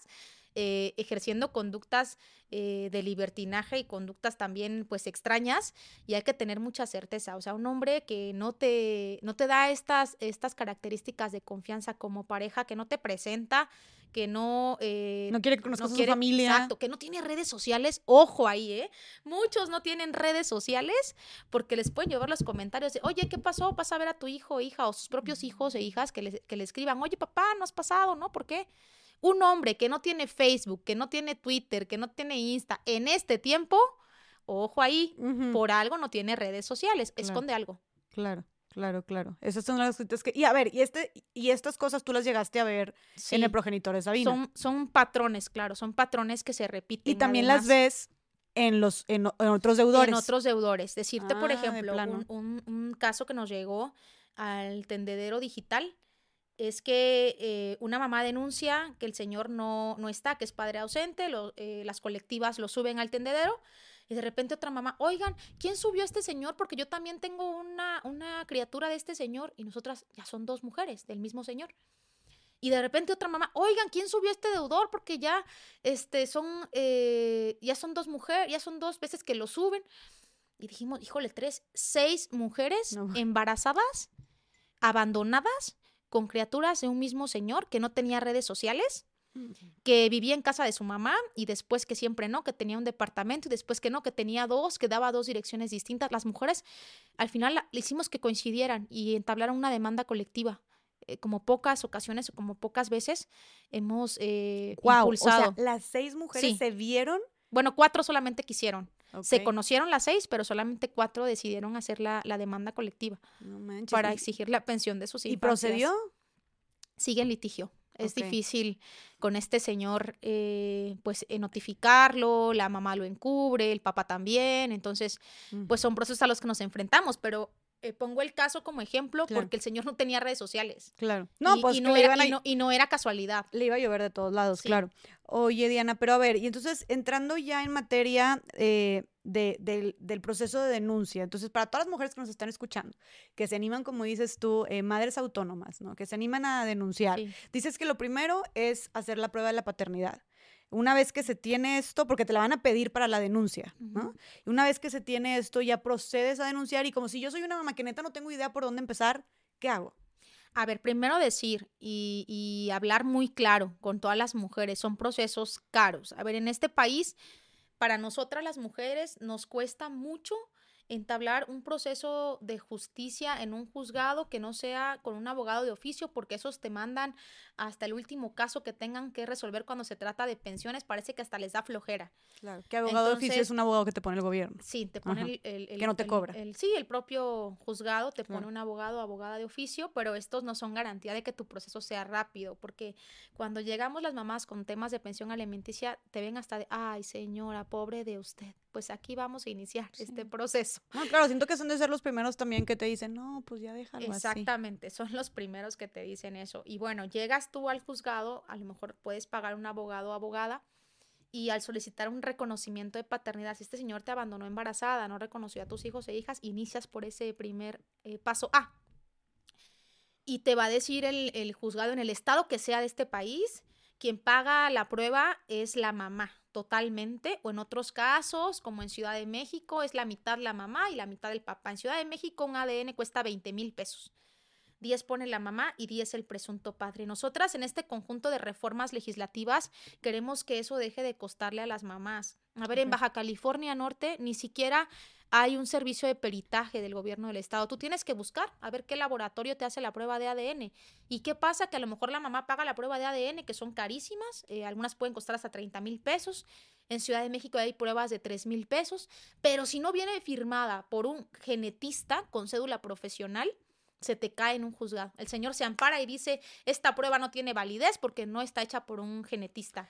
¿Y qué creen? Que en los estados no hay genetistas. En la mayoría, desde las fiscalías o desde los juzgados. ¿En serio? Sí. Esta es una realidad en este país. Son muy poquitos. Son muy pocos los estados que tienen acceso a un genetista o que tienen este servicio del estado, aunque la mamá lo pague. Entonces, eso nos pone en una condición de gran desventaja porque es negarle el derecho desde el estado a un nombre y a un apellido y a una identidad y a una pensión alimenticia a las infancias. De ese nivel estamos en México. Claro. De negarles este derecho a las que infancias. Que va hasta más allá de, de, la prueba de paternidad. O sea, va, no, no más allá de la prueba de paternidad, pero va más allá hasta sí, la pensión alimenticia, pero como dijiste tú, un tema de identidad, de saber de dónde vienes. Muchas mamás no tienen para pagar un ADN y ¿saben qué hacen? Desisten. Pues claro. No tienen ni para pagar el abogado, menos para una prueba de ADN, menos para seguirle pagando al abogado, porque de ahí viene el otro juicio que es pensión alimenticia, que te lo cobran aparte. No, no. Y de ahí si más o menos vas y judicializas, le pagas aparte otros 10, 15 mil pesos por el otro proceso al abogado, ninguna mujer resiste. Pero Diana, ¿y es necesaria o sea, sí o sí la prueba de ADN para poder proceder con, la denuncia por Solamente la Solamente si no reconoció a la infancia. Si la registró en el, vamos, digamos, fue al registro civil, le puso el apellido del señor, ya con el acta de nacimiento, tú solicitas la pensión alimenticia. Solamente para los casos de abandono a mujeres embarazadas o de señores que no quisieron reconocer a los hijos e hijas. No importa la, la edad que tenga, ¿eh? el niño o niña, eh, puede ser 5, eh, 10 años, 15, que la mamá quiera decidir eh, iniciar este proceso de reconocimiento de paternidad. Que la pensión alimenticia aquí en México, o sea, tiene que seguir cubriendo, tiene que seguir respondiendo el progenitor hasta la mayoría de edad. Hasta los 21 años, señala la Suprema Corte de Justicia de la Nación. Eh, pero eh, cuando ya cumples 18 años, el, eh, digamos, la infancia, ya en este caso el mayor de edad, quien sigue el juicio es la, el propio niño o niña, que eso es muy triste también en este país, que un niño, niña, después de no recibir esta pensión durante los 18 años, que ya siendo adolescente, tenga que ir a presentarse a un juzgado y decir mi papá es un deudor alimentario y yo, en mi carácter ya de ciudadano o ciudadana, vengo a ejercer mi derecho por mi madre. También pocas... Qué eh, pesado. Sí, pocas eh, personas lo, lo siguen. Y qué triste. Muchas sí, porque dicen, es el esfuerzo de mi mamá. Hay mamás que se han, digo, lo voy a decir, que han muerto y que el hijo o hija retoma el caso y dicen, es un asunto que mi mamá quería que hubiera justicia y yo lo sigo contra el deudor O alimentario. sea, meramente como por honrar a su mamá. Sí, por honrar a su mamá. Pero, pero, él- varios pero casos. recibe, recibe eh, esta persona, el hijo o hija, sí termina No recibiendo. O sea, no ¿recibe algo para esa para él? ¿O, o Para es él, meramente sí. simbólico? a lo No, tiene que pagar el retroactivo. Ah, ok. El retroactivo de los 18 años que no cubrió. Eso sí Ah. se logra ganar el juicio. Si el señor tiene cómo comprobarle ingresos, si tenemos la dirección y ubicación, si tiene alguna propiedad, embargársela. Estos procesos también no son tan sencillos. ¿Y qué dice el Código Civil eh, Federal? Que a ausencia de, esta, de este cumplimiento de la obligación de pensión alimenticia del progenitor del padre, bueno, es, es padre o madre, pero aquí estamos hablando del problema social que son los hombres, podemos eh, también denunciar a- al vínculo en primer grado, es decir, a los abuelos o abuela. Si es un abuelo solvente, una abuela solvente, se puede solicitar el juicio de pensión alimenticia. Y es un criterio también de la Suprema Corte que muchas mamás no saben. A lo mejor el señor es un junior o se ha declarado insolvente y piensa que así se la va a seguir llevando todo el juicio, demanda a la mamá del señor, a la abuela o al abuelo y vamos a ver. Ok, pero tienen que tener, o sea, tienen que tener, sí, cierta como estabilidad económica los abuelos demandados para poder responder. Puede ser una característica o que tengan una casa propia para embargarles la casa o algún negocio o alguna empresa. Ah, la qué fuerte. Ok. Sí. Pero, y supongo que cuando pasa eso, se espera que ya responda el hijo, ¿no? O sea. Quisiéramos pensar que es así, quisiéramos eh, creer en esa utopía. Oye, bueno, pero entonces ya tienes la prueba, este, si se logra hacer esta prueba de ADN, en caso de que no lo reconozcan, en caso de que sí esté este, registrado y todo con su nombre, con su apellido, entonces se procede, ¿y qué? O sea, es contratar una, un abogado, una abogada, ¿y qué es el siguiente? el Puede siguiente ser paso? también el, el abogado de oficio. El de Repito, el procedimiento es que tú tienes que comprobar efectivamente que el señor fue tu pareja, tienes que llevar tus testigos, bueno, de hacer la testimonial que te pide cualquier proceso, ¿no? O sea, testigos que digan si fueron pareja. es correcto. Sí, eso Pero ¿y es si no bastante fueron- absurdo. Pero ¿y si no fueron pareja. Pues que tuvieron un vínculo, un vínculo ¿Y si emocional, alguien- sexoafectivo. si es al- terrible, es un método procesal. Si fue alguien de una noche. Eh, pues también habría que ver la, la, la, la redacción ahí del este Porque, pues- narrativa jurídica. A mí me parece que justo lo que tú comentas, que la responsabilidad debía ser igual si fue una noche Sí. que si no, pero el método procesal te obliga a llevar testigos. Esto está terrible en este país, pero es el método procesal. Es una pendejada. O Lo sea, es. de que Sí. ¿Qué pasa si, a ver, si los, nos acostamos una noche y salí embarazada, a ver, pues tú, tú también participaste en el acto, ¿vale? Que eso si fuiste mi novio, no fuiste mi novio, fuiste mi esposo, no. es lo eres- mismo que pasa con la violencia de género, y es que cuando vamos y denunciamos golpes en una casa, tráiganos a los testigos. Oiga, pero nada más estábamos él y yo, los testigos, y ahí tenemos que estar hasta inventando testigos Mm. para que el proceso siga. Entonces necesitas gente que declare que sí tuvieron algo. Es correcto. Ok. Entonces, bueno, sucede todo esto y Diana, suena muy, o sea, pues sí, suena muy desgastante. Y más Suena muy cansado, es muy tortuoso, es cansado, un calvario. muy costoso.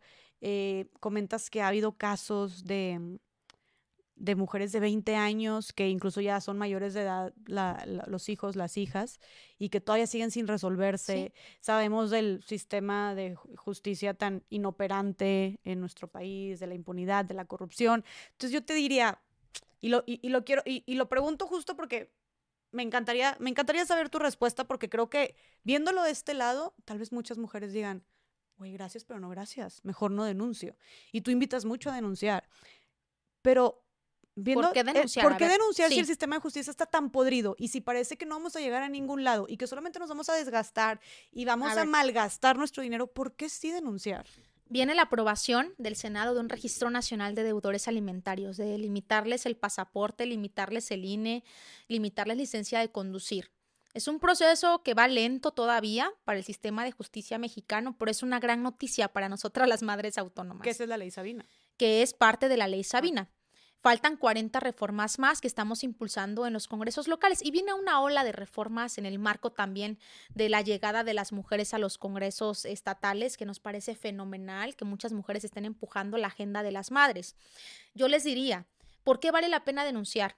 Una, porque hay que quitarles la comodidad de nuestro silencio a estos señores, porque estos señores navegan con bandera de buenos ciudadanos, porque quieren ocupar cargos públicos, porque quieren tener cargos en empresas. Y hoy no está bien visto ser un deudor alimentario. Tenemos que tirar al, patriarcado, tenemos que tirar al machismo y para poderlo tirar tenemos que denunciarlos tenemos que generar que estos señores estén en el registro de deudores, porque ya viene un registro público, que nosotras en un solo clic podamos ver el listado de Juanito Pérez, Miguel Méndez, este, eh, Ramiro eh, López, y que nosotras con un solo clic y cualquiera de, la, de, las personas puedan ver eh, los nombres y apellidos de los deudores alimentarios.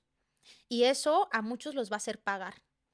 Sé que el proceso es cansado, pero vamos a, dar esta batalla juntas, vamos a, hacer que estos señores dejen de estar cómodos, vamos a hacer que tengamos registros estatales, públicos, visibles y sepamos quiénes son los señores deudores alimentarios. Y ahora, viene también un bono demográfico alto, que es hombres y mujeres que nos estamos haciendo viejos, la senectud.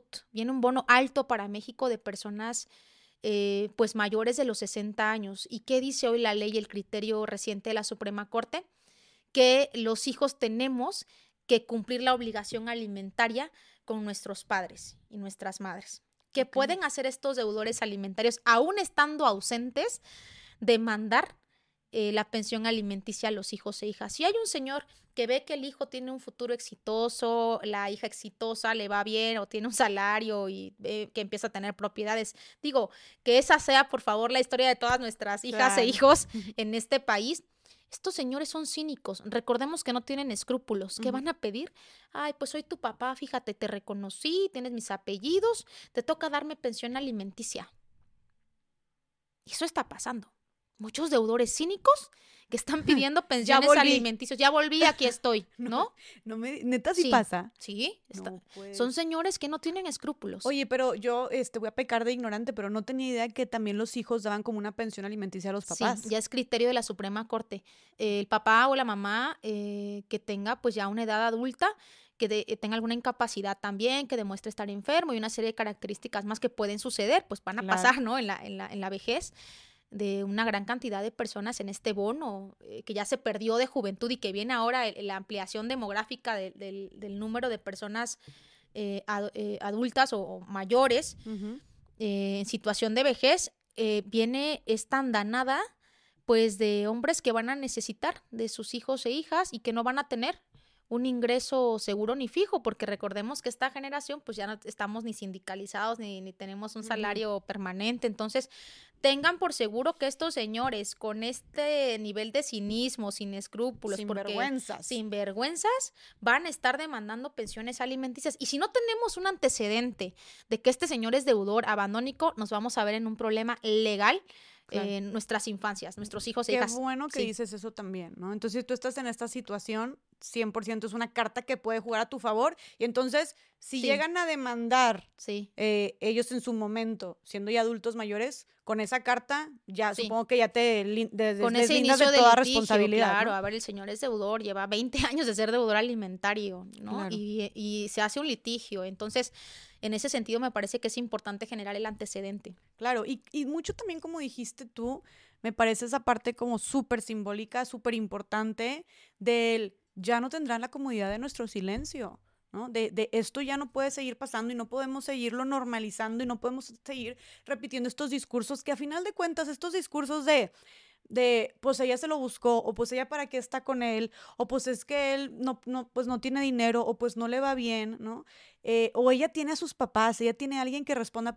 Todo eso es desviar la atención del problema, ¿no? Y, y es, es buscar soluciones o distraernos con otras cosas que no resuelven el problema de raíz, que es hombres teniendo hijos por doquier, o ni siquiera aunque no tengas hijos por doquier, hombres procreando que no se hacen responsables, ¿no? Y, porque además de esto, este, esta problemática me parece tan grave porque creo que es, es, son muchos daños los que conllevan. No solamente es, eh, sí, que injusto que la madre tenga que trabajar mucho más, que injusto que una niña o un niño no crezca eh, con, con, una figura paterna, ¿no? Sino también pues tiene muchísimos otros efectos negativos, se generan muchísimas otras más violencias, o sea, violencia psicológica, violencia económica, violencia vicaria y muchísimas otras, oye, pueden ser incluso este, temas de, de, tendencias, adicciones de los niños, de las niñas por un abandono, esta, esta parte que decías tú, bueno, entonces tengo que delegar el cuidado de los hijos porque tengo que yo ir a trabajar en mis tres, dos, dos trabajos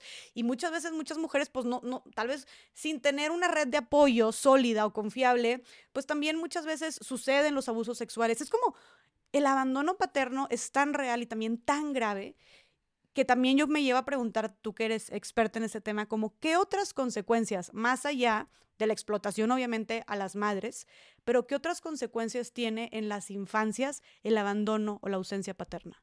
Te diría, el índice tan alto que tenemos hoy en este país de desnutrición infantil tiene una raíz económica también que tiene que ver con las madres. Veamos eh, esta variable en niños y niñas que no tienen una buena alimentación, ¿cuántos de ellos son hijos e hijas de mamás autónomas? Yo te puedo asegurar, sin tener el estudio, que una gran cantidad, porque las madres autónomas hacen un esfuerzo inmenso por una canasta básica, por comprar frutas, por comprar verduras, pero ante el incremento del alza de esta eh, canasta básica, las madres tienen que hacer esfuerzos eh, inconmensurables para poder cubrir más o menos una alimentación en las infancias. Entonces, ¿Qué está pasando? Que el 90% de las madres autónomas están en condiciones de pobreza o a punto de estarlo por estos esfuerzos dobles, triples y un salario precarizado.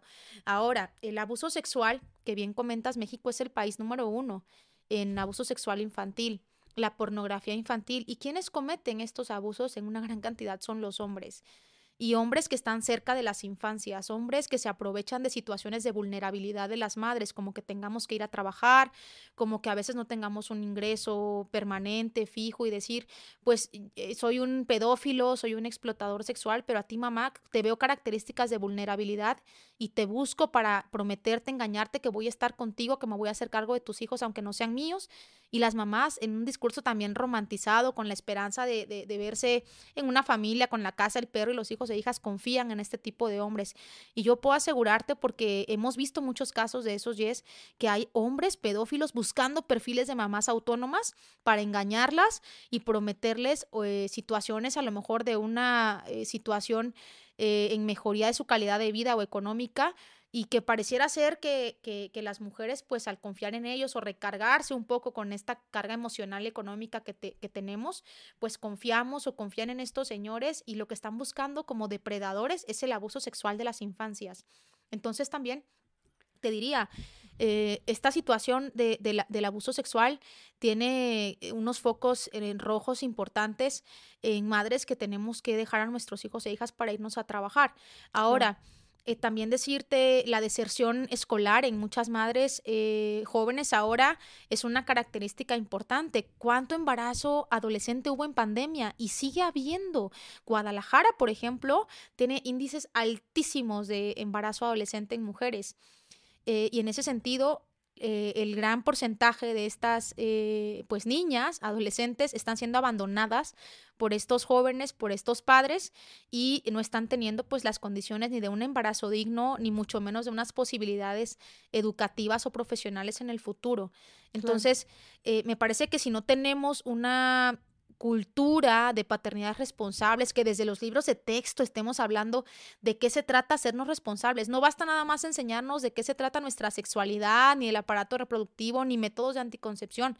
No es suficiente, es importante, pero no es suficiente. Hablemos también qué representa para un hombre una paternidad responsable y qué representa para una madre ser madre en edades a lo mejor mucho menores, en donde ya pues las situaciones están en, en posibilidad de no poder eh, tener una mejor calidad de vida que si tienen el embarazo a partir de los 25, 30 años ya con una profesión y demás. Estas conciencias, reflexiones, conversaciones tienen que llegar a las aulas. Digo, yo he visto mucha política pública hoy de funcionarios que se hacen los chistosos leyéndoles cuentos y que fábulas y que no sé qué a alumnos de bachillerato. A mí me gustaría que la política pública de irles a dar lecturas este, a los jóvenes en bachillerato, secundarias, eh, primarias en este país tenga que ver con paternidad responsables. Importantísimo. Y, y creo que lo que dices es crucial de esta deserción escolar, y especialmente eh, en las niñas, o sí, en, estas, en las niñas, en las jovencitas adolescentes,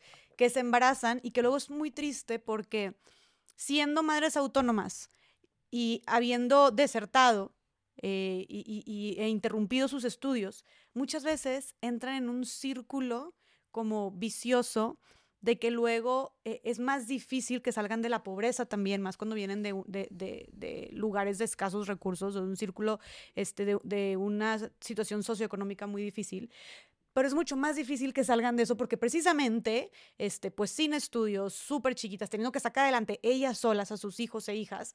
Luego lo que sucede también es que empieza también el, el trabajo infantil, ¿no? Eh, y luego empieza también, ah, y sus mismos hijos o sus mismas hijas no estudian porque se, obviamente pues ya tienen un poquito de edad, ¿no? De que 12, 13 años, pues es, se ponen a ayudar entonces a la mamá, se ponen a trabajar porque pues o cuida, o cuida a tus hermanitos, o la mamá sale a trabajar, entonces la más grande se tiene que quedar cuidando a los hermanitos, como todas esas cosas, por eso es, es como un daño eh, y, una serie de violencias irreparables, que creo que no dimensionamos de verdad, o sea, va más allá de tuvimos un papá ausente, ¿no? va más allá. Y fíjate, eh, me... Ahorita me, acuerdo, me recuerdo mucho esto porque a mí me sorprendió muchísimo, tengo la fortuna de tener a mi papá y mi mejor amigo, eh, que es la misma persona, un papá totalmente presente, que seguramente está escuchando este podcast porque no se pierde ninguno. Eh, lo máximo, la verdad, o sea, mi papá es todo para mí y que siempre ha estado ahí. Entonces hice una vez un video Estoy muy agradecida con él por muchísimas cosas. Y hoy, una vez que me salí de mi casa, que me independicé, hice un video como agradeciéndole porque me apoyó muchísimo, ¿no? Y fue a cambiarme los focos y a ponerme puertas y cambiar la cerradura y a comprar los electrodomésticos. Mi mamá también estuvo muy presente, solo que a mi mamá no le gusta que salir en video, porque me dijo, ay, solamente chuleaste a tu papá. Y yo le dije, pues a ti no te gusta la cámara. El punto es que hice este video agradeciéndole a mi papá y poniendo como todos estos videitos de él. Y lo subí a TikTok, lo subí a redes, se hizo viral, la verdad, este, porque pues le puse un mensajito bonito y todo. Pero me sorprendió, Diana, de verdad, lo que más me sorprendió fue la cantidad de comentarios de personas poniendo como, wow, justo en el abandono paterno, de que, wow, me dolió en mis daddy issues, de que, wow, exactamente todo lo contrario y lo opuesto a mi papá. O sea, fueron, te juro, de unos dos mil comentarios después los dejé de leer, pero más de la mitad mucho más de la mitad, o sea, o literal 8 de cada 10 era de gente poniendo cómo su papá era todo lo opuesto, cómo su papá los había dado, cómo los hizo llorar porque nunca tuvieron un papá así.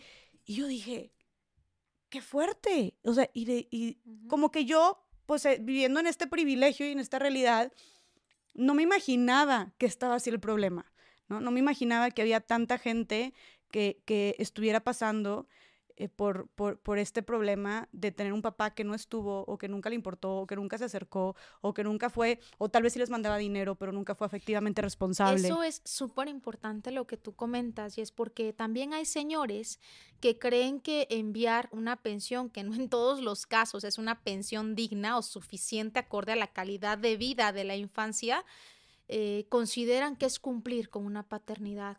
Hay muchos señores proveedores únicamente, pero la parte afectiva, lo que mm. representa la presencia eh, de un papá es tan importante y cómo nos marca. Hoy nos burlamos de, de muchas jóvenes, mujeres jóvenes, que dicen es que tiene al sugar daddy, ¿no? Y no vemos la realidad también de esas mujeres, porque la herida de abandono también hace que muchas veces mujeres estemos buscando al papá perdido, al papá que nunca tuvimos, a un hombre mucho mayor que nosotras, que nos doble la edad, pero que nos diga estoy contigo, que nos diga, que nos diga cuentas conmigo.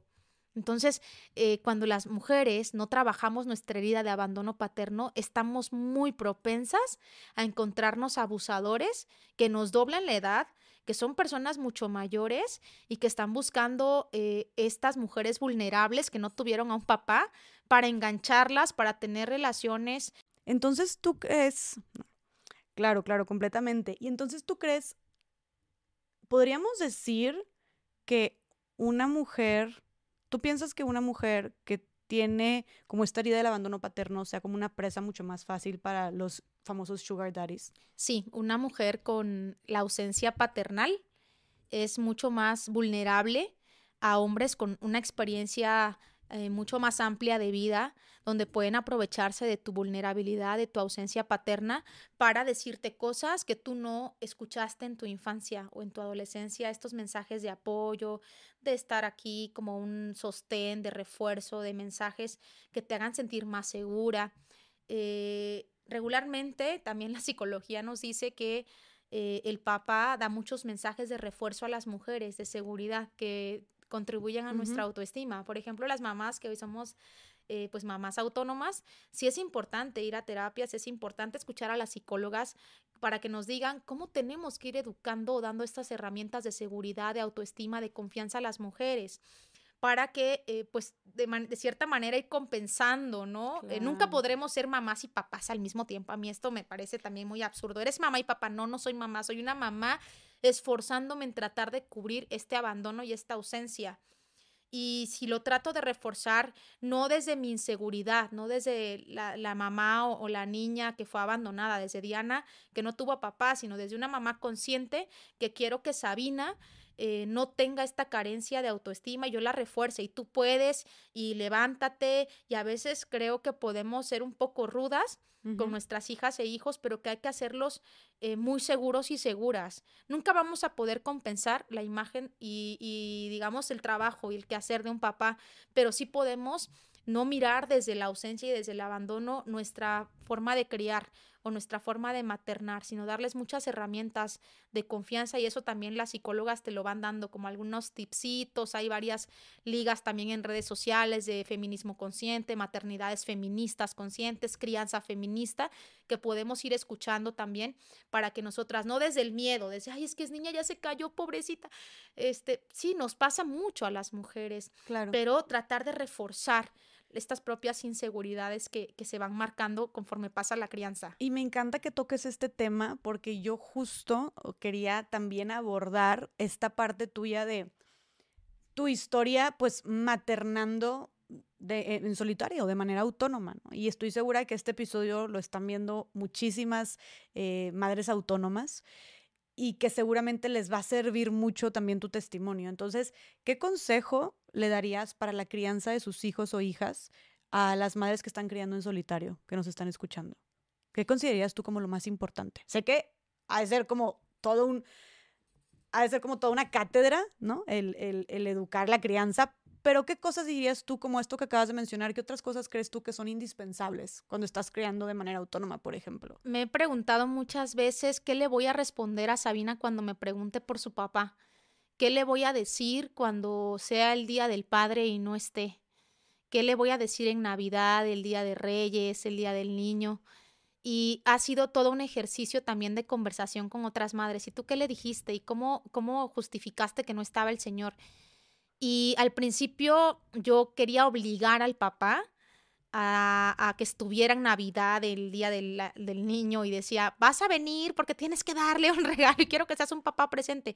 Y con el tiempo entendí, con terapia también, que no podemos obligar a nadie a querer a nuestros hijos e hijas. Si los señores se ausentaron, si no quieren ser papá presentes, no podemos obligarlos. Es como si te preguntara, ¿y es tú, a ti te pueden obligar a besar a alguien, a abrazar a alguien que no quieres? Pues no, difícilmente. Entonces dejemos de obligar a estos señores a que, a que estén. Eh, estos padres ausentes tienen que cumplir una obligación económica, sí, ahí sí los podemos obligar mediante justicia porque es lo que les corresponde. Pero en la parte afectiva es mucho más triste, mucho más terrible estarle creando un escenario ideal que quisiéramos fuera verdad a nuestros hijos e hijas de tu papá sí te quiere, pero mira, ahorita no pudo estar porque está trabajando. No, a ver, el Señor eh, pues no quiso venir, hija, eh, no entendemos por qué, pero aquí tienes una mamá que te quiere mucho y también te quiere mucho tu abuelo y también te quiere mucho tu tío y aquí está y te trajeron este detallito. Es decir, hay que hablarle con la verdad porque así no rompemos su corazón y les creamos falsas ilusiones para que al final terminen llorando a la edad de 15 años y diciendo, es que mi mamá me dijo que sí me quería, pero ¿por qué no me quiere ahorita? ¿O por qué ahorita no me quiere creer, no? O cuando lo busquen, porque viene una edad también de que queremos buscar a nuestros padres. Yo recuerdo que a mi mamá, yo cumplí eh, cerca de 13 años y cada pleito que teníamos en, la, en, mi adolescencia no tenía nada que ver el tema, pero yo le sacaba a mi papá. Pero es que por tu culpa no me has permitido ver a mi papá. Es que es una herida permanente. Entonces mi mamá un día se cansó de mí y me dice, aquí está tu papá. Me llevó a un señor que yo hasta la fecha sigo dudando si es mi papá o no, que no tenía nada que ver con lo que ella me había descrito, que era un hombre este, altísimo, muy guapo. Cuando ve al señor dije, esto no es lo que mi mamá me, me estaba platicando, ¿no? Y fui con mi abuela y, oye, abuela, es que mi mamá me dijo que este es mi papá. Me dijo, no, Diana, a ver cómo era el señor. No, pues así. No, ese no es tu papá. Pero pues tranquila, me dijo, ¿para qué quieres tú eh, conocer al Señor? No, pues sí, ¿verdad? Entonces, la vez que lo vi, dije, híjole, qué desilusión, porque el Señor no tuvo ninguna consideración afectiva conmigo. Yo esperaba que me dijera, hija, este, ¿cuánto tiempo sin verte? Mi corazón estaba puesto ahí en conocer a mi papá y fue una tragedia. Pero, o sea, a pesar de, perdóname que te lo pregunte así, pero a pesar de todas estas señales que él había dado de desinterés. Sí, nunca se presentó. Y, que nunca, o sea, de, de sí, de, total desinterés eh, y responsabilidad afectiva, tú como quiera, como me tenías esa esperanza. Me ilusionaba conocerlo, porque mi mamá nunca me habló claro, nunca me dijo, a ver, es un señor que nunca mm. quiso estar, este, aquí tienes una, una, mamá que te quiere mucho. O sea, esta parte también de mi mamá que tampoco la puedo juzgar porque nadie la, la educó, eh, nadie nos educa cómo ser madres autónomas, nadie nos dice que hay que reforzar nuestra autoestima. Yo, ahora te diría, tomo muchos cursos, herramientas, las redes sociales nos permiten, a lo mejor sin pagar tanto, ir escuchando psicología de crianza para mamás autónomas, psicología feminista. Y ahora digo yo, a ver, Sabina me pregunta, oye mamá, ¿y, este, ¿y dónde está mi papá? No, pues hija, tu papá está en Oaxaca. Oye, mamá, ¿y por qué mi papá no quiere venir? No sé, pregúntale. Ahora que te hable, pregúntale tú. Yo no le creo una historia y escucha lo que el Señor le dice y evalúo y, valoro qué le está diciendo el Señor. Y si tampoco le quiere contestar y decirle, digo, hija, pues eh, no quiere contestar, en otro momento ya le preguntarás tú. O sea, le hablas con la verdad, le hablo con la verdad. las cosas. Le hablo con la verdad y, va a las marchas y va a los tendederos y, y, me pregunta de repente Sabina, mamá, ¿tienes dinero? Y yo le digo, pues ya pagó tu papá la pensión, sí, sí hay dinero, o no ha pagado la pensión, ah, bueno, le voy a preguntar ahora, ¿no? Que, que, que lo vea. Y sí, me, sorprendió en una ocasión que le pregunta al progenitor, ¿no me has pagado la pensión? él me dice, ¿por qué le dices eso? Que no le, pues es la verdad. Yo no le voy a negar que, que, no le has pagado. Claro. Entonces, aquí creo que es importante cuidar cómo le decimos las cosas sí a las infancias para no dañar su corazón, hasta plantearnos nosotras la posible respuesta, aprendernos una respuesta que sea cariñosa, que sea amorosa. Sí, porque siento que en el momento que te pregunta es como que entras medio en shock. Sí, entras en shock porque aunque sabes que algún día va a pasar y te va a preguntar quién es mi papá y dónde está y, y por qué no está aquí, tenemos que hacer una lista de posibles preguntas y una lista de posibles respuestas y decir de qué manera amorosa le puedo responder sin lastimar su corazón. Y decirle, hija, eres una niña muy amada. Y si tu papá no está, pregúntale tú. Y si no sabe responder, quiero decirte que aquí estoy yo y está tu abuelo y está tu tío. Eres una niña amada, querida, deseada. Y esto pues puede ayudar a que su corazón no, no, no se lastime. Entonces, te diría, cada situación es muy particular de las madres. No hay una fórmula secreta para dar estas respuestas, pero creo que tenemos que pensar desde el amor y a veces nos puede mover el enojo, el coraje, la rabia con estos señores. Nos dicen de repente, es que tú le estás inculcando odio. Eh, ¿Cuál odio si el señor no está pagando la pensión? Si, si exigir la pensión es un discurso de odio, pues creo que nos estamos equivocando de perspectivas. Claro pero sí hay que hablarles con la verdad. ¿Y cómo, cómo ves tú siendo como tan sincera y realista con Sabina? Que aparte me gusta lo que dices porque no solamente es, como dices tú, no, como sí cuidar lo que decimos, pero con la verdad, como para no dañar su corazón o no quebrar su corazón también a futuro, pero también, pues que, que crezcan o sea, con, una perspectiva realista de lo que es, ¿no? Y, y, este tipo de cosas también como el que ella pueda también, y me encanta, y aparte ahorita desde que llegó se ve como una niña súper lista y como súper astuta, ¿no? Y súper viva, que hasta ella le pueda preguntar al, papá, ¿no? En algún punto. Ya se lo que ha preguntado. se ponga pilas también y le ha preguntado, ¿y tienes otros hijos? Se lo ha preguntado. Sabina es una niña muy inteligente y me ha preguntado, ¿y él tiene otros hijos, mamá? ¿Y tiene, tiene una esposa? Y le contesto con la verdad. ¿Y cómo ves, o sea, tú al, decirle estas, estas respuestas como tan realistas, ¿cómo ves que ella se lo toma? Cuando le dices, no, pues tu papá no quiso venir, o no, pues tu papá no me ha depositado, o mi papá, no sé, todas estas preguntas que pueden ser un poco, digo, estas respuestas que podrían ser un poco dolorosas o que tal vez no sean lo que ella esperaba, ¿cómo ves la reacción de ella? Pues es una niña, todavía está en formación pero va entendiendo y va descifrando el mundo. Y lo que sí es que eh, creo que eso también me permite a mí actuar en libertad. Cuando tengo estos ejercicios honestos de respuesta y quiero salir con, con, una persona, me dice, mamá, pero tú no tienes novio, ¿verdad? Y tampoco tienes esposo, ¿verdad? Ah, entonces no pasa nada. Le digo, no, hija, eh, ¿y por qué no estás con mi papá? Bueno, porque él, pues él tiene otra relación, tiene otra persona y tiene más hijos y yo también quiero, Sabina, quiero tener un novio. Está bien que tengas un novio.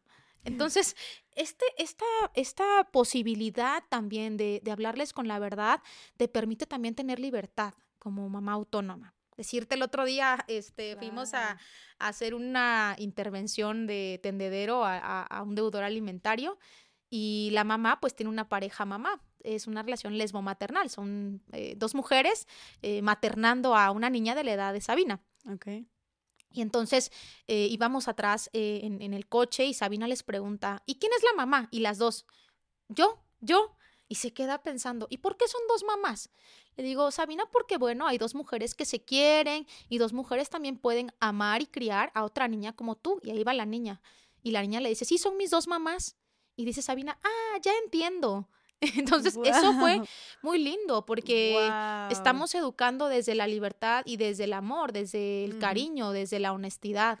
¿Por qué asustarnos? ¿Y, y, cómo le explico que tiene dos mamás? Y es que a lo mejor si hay un papá, ¿y dónde está el papá? No, no, nos compliquemos. Y luego le dicen mentiras de, no, no, es, es, su mejor amiga, mijita, o así. Sí, no, ¿por qué? Y, y más en estos tiempos que eventualmente van a saber la verdad y tienen que saberla. O sea, como que se me hace bien bien poderoso hablarle a las infancias y más en estos temas como de diversidad sexual y todo eso, como lo que es. Y siempre dices tú, puede ser como son personas más chiquitas y que todavía no están tan maduras o no desarrollan cuidar las palabras, las pero, infancias, no, con la tecnología, ya las infancias tienen acceso a un teléfono, a redes sociales, a TikTok, al iPad, y todo. No, a ver, querer ocultar información a las infancias en este momento nos puede salir hasta contraproducente. ¿Por qué no me hablaste con la verdad? Bueno, te diría, hay tantos casos hoy de comentarios también en internet que dicen, si mi mamá hubiera sabido esto, eh, qué importante sería un movimiento en ese momento, porque pues mi mamá también por tonta nunca demandó a mi papá. Y sí, cuando crecemos decimos, ¿y por qué mi mamá no demandó al Señor? ¿Por qué no lo buscó? Bueno, juzgamos desde hoy en una perspectiva distinta.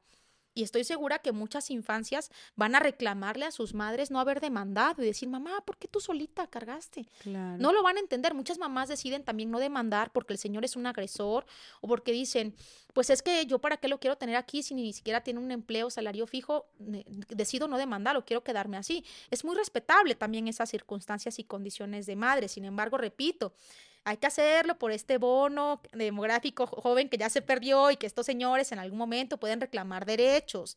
Sí. O sea, casi que hasta tu hijo o hija te va a agradecer haber demandado antes. Sí, pero eh, también hay condiciones muy particulares que hay que respetar, entender. Sin embargo, el antecedente puede quedar ahí jurídico, ¿no? Claro. Y, y muchas mamás que están maternando de forma autónoma y solitaria, eh, que he de decirlo también, me parece un acto muy violento, es una violencia generalizada. Maternar en solitario, ser mamá autónoma, es una de las peores violencias. Nos genera estrés, este condiciones de vulnerabilidad económica, eh, nuestra salud se deteriora, por supuesto que envejecemos mucho más rápido, más si se trata de dos o más infancias. Eh, hay que demandar, hay que generar el antecedente, pero sobre todo hay que tratar de, de hablar con mucha honestidad, y es con nuestras infancias, y estoy segura que eso lo van a agradecer. Claro, claro.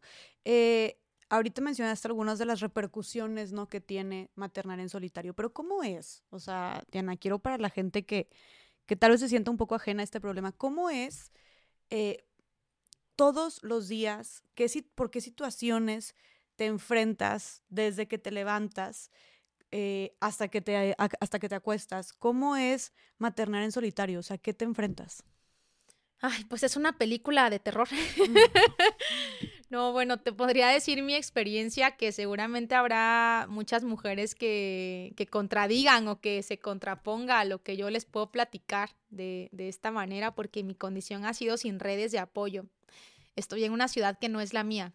Eh, mi familia es de Oaxaca, entonces para mí eh, no es tener una mamá que yo pueda decir un sábado, un domingo, ten, cuídamela un día y yo mientras me desestreso, o una tía, ¿no? Porque regularmente las redes de cuidado y de apoyo eh, son las propias mujeres. Sí, la hermana, no, la si abuela. vas con un tío, primo, y, y aparte puede resultarte abusador sexual, pues híjole, eh, ni le piensas. Las mujeres cuidamos, entonces confiamos más en una mujer para dejar a nuestras infancias. Eso no quiere decir que todos los hombres sean violadores o que todos los hombres eh, sean abusadores sexuales, porque luego muchos también se alteran, ¿no? Que, que hagamos este tipo de comentarios.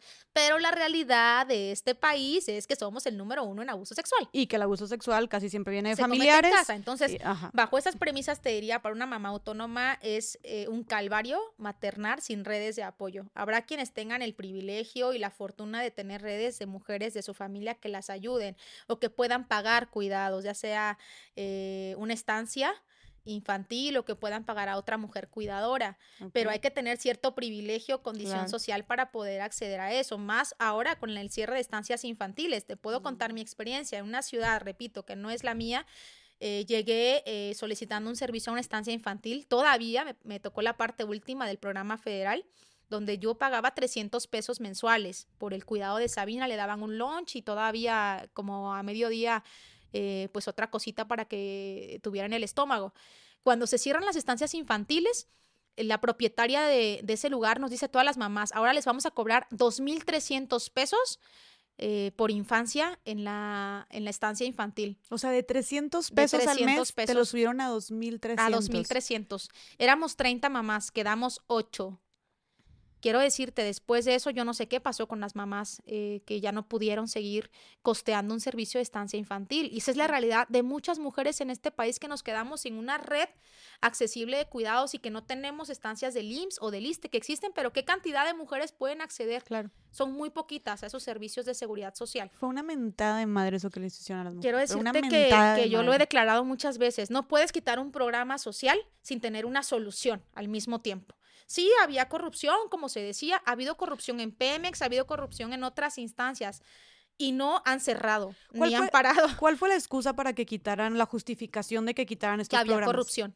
Ok. Y nosotras decimos también en otras instancias ha habido corrupción. Pues mejor enfócate en combatir la corrupción en lugar de cerrar los centros. y además es un golpe a las madres terrible Claro. que no han solucionado. Las únicas afectadas son las mamás. Sí, y que no han solucionado, bueno, las infancias, Las porque infancias. en realidad eh, no hubo una política pública hasta este momento que equiparara esta, esta Mm. acción que nos parecía pues muy atinada para muchas mamás que no podemos costear o que no tenemos el servicio social del IMSS o el ISTE o alguna garantía para poder dejar a nuestras infancias. Entonces, bajo esta realidad, eh, Jess, quiero decirte que no tener eh, estos espacios accesibles eh, de cuidado para nuestras infancias, no tener la figura eh, paterna, ni tampoco la red de cuidados que puede surgir con una suegra, con una tía, eh, con la mamá, eh, pues es muy, muy difícil maternar. Que llegues a una oficina y no te dejen entrar con la infancia, que también haya lugares donde te revictimizan con tu, con tu hijo o hija, de prácticamente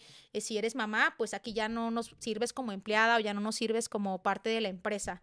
Claro. Entonces, eh, estos espacios para criar de manera digna se van acotando y se van acotando y se van acotando y a veces pareciera un discurso nada más romantizado de narrativa de vamos a apoyar a las jefas de familia. No, vamos a hablar de los padres ausentes. No queremos un apoyo, no queremos una dádiva, que nos dejen de ver como grupo vulnerable, queremos justicia. Si los señores pagaran lo que les corresponde a las infancias, el mismo SAT se ahorraría muchísima lana de estos evasores. Me gustaría mucho hablar también que la ley Sabina propone la intervención de la unidad de inteligencia financiera Mm. para estos señores que casualmente se declaran insolventes o que a lo mejor tienen una entrada mínima de dinero, cuando los ves cambiando de auto en el año, cuando los ves en vacaciones en la playa, bueno, ¿de dónde tienen ese dinero? Si se declararon en el, en el juzgado con recursos inferiores a los 5 mil pesos, ¿no? ¿Y se pueden declarar y ya? ¿Su palabra es Sí. suficiente? Sí, se declaran insolventes y si no aparecen en el IMSS, en, el, en un registro de transparencia en un lugar de trabajo, en, como agremiados a algún, alguna empresa que tú los busques, digamos, en internet, porque los rastreamos, hacemos la chamba del Estado. Claro. eh, y además sus cuentas bancarias, ya sea de débito, de crédito, no están a nombre de él. Qué difícil es hacer que estos señores paguen. Pero entonces hasta ahorita, te digo, no, nadie, o sea, no, no entra esta No. eh, inteligencia financiera No. a comprobarlo y esto es parte de lo que propone también. de Eso las propone reformas. ley Sabina. Oye, y volviéndome a lo que decías también de qué difícil es como también salir a trabajar y no tener con quién, de- no tener redes de apoyo, no tener con quién dejar a tu hijo o hija. También como la intolerancia de las personas hacia las mamás que no pueden no, o no tienen con quién dejar a su hijo o a su hija, ¿no? O sea, y esto me recordó que es algo como súper, es algo como súper sutil, pero que nos, es como una ventanita que nos echa un vistazo a justo nuestra manera de interpretar y, y de la cultura que hay que sigue como revictimizando a las mujeres. Por ejemplo, yo me acuerdo que pasa muy seguido en los aviones que está un niño llorando, no una niña llorando, así a todo pulmón. sí. Y nada sí, más. ves esas historias. Sí, y nada más ves, o sea, y, y y yo estando con, con otras personas y yo misma también he reproducido como estos, eh, estos comentarios que siempre es, ay, ¿qué onda con la mamá? O, o, ay, ¿por qué la mamá no lo calla? O, ¿qué le pasa a la mamá? O sea, porque, o sea, y siempre es como la mamá. La mamá. La mamá, la mamá, la mamá. ¿Y por qué no? Pues porque nunca decimos, y una vez, lo- como que yo también lo dije, yo dije, oye, espérate, ¿y el papá? O sea, ¿por qué no? Y, a y también luego, y, y de repente volteas y ves a la mamá sola, ¿no?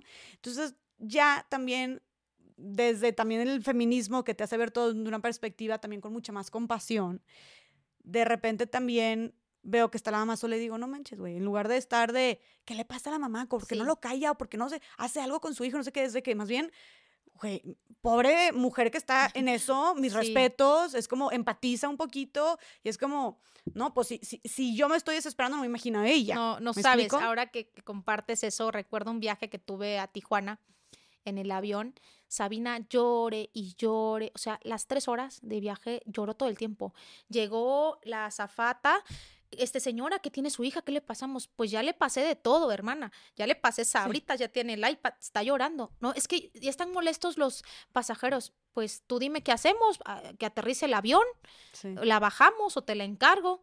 Sabina no dejó de llorar. Sí, tú dices, sí, así que tú dices que yo me lo estoy pasando bruto, que la tengo aquí conmigo. Sí, tampoco Uf. creas que siembro rosas ahorita, Sí, sí, sí. este, escuchándola que la tengo al lado. Sé Sí. que eh, eh, eh, maternar pues genera crisis de ansiedad. Una gran cantidad de mamás autónomas, ahora que hicimos un ejercicio de encuesta bien interesante y es que les vamos a compartir, si nos lo permiten, eh, desde redes sociales, Claro. una gran cantidad de mamás tenemos crisis depresivas, tenemos crisis de ansiedad, nos preocupa mucho si nos morimos, qué va a pasar con nuestros hijos e hijas. No tenemos un seguro, un fideicomiso.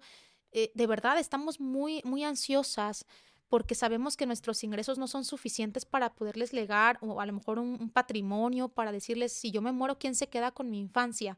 No tenemos una persona a lo mejor de confianza y si la tenemos, a lo mejor es nuestra hermana y no sabemos si siquiera, ¿no? Asumir esta condición de, de maternaje.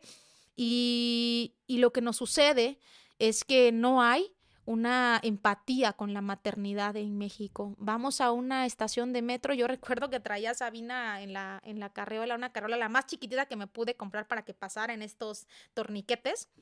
Eh, la compré en un centro comercial, 300 pesos creo me costó, y ahí iba yo con Sabina, la metía. No sabes cómo acababa yo en el día de subir y bajar escaleras. Y no creas que me ayudaban. A lo mejor de suerte encontraba a alguien que me decía, señora, le ayudo a cargar. Yo cargaba a la niña, subía y bajaba escaleras del metro y decía, ¿por qué no hay infraestructura para las mujeres que maternamos? Pues cuántas mujeres hay en este país, el índice de natalidad que es altísimo en México. ¿Por qué no hay eh, en cada metro un espacio para nosotras? Y no creas que siempre que vas con infancia se van a parar en un autobús a darte el asiento. No creas que en todos los baños públicos vas a encontrar un cambiador. Me tocaba cambiar a Sabina en la calle.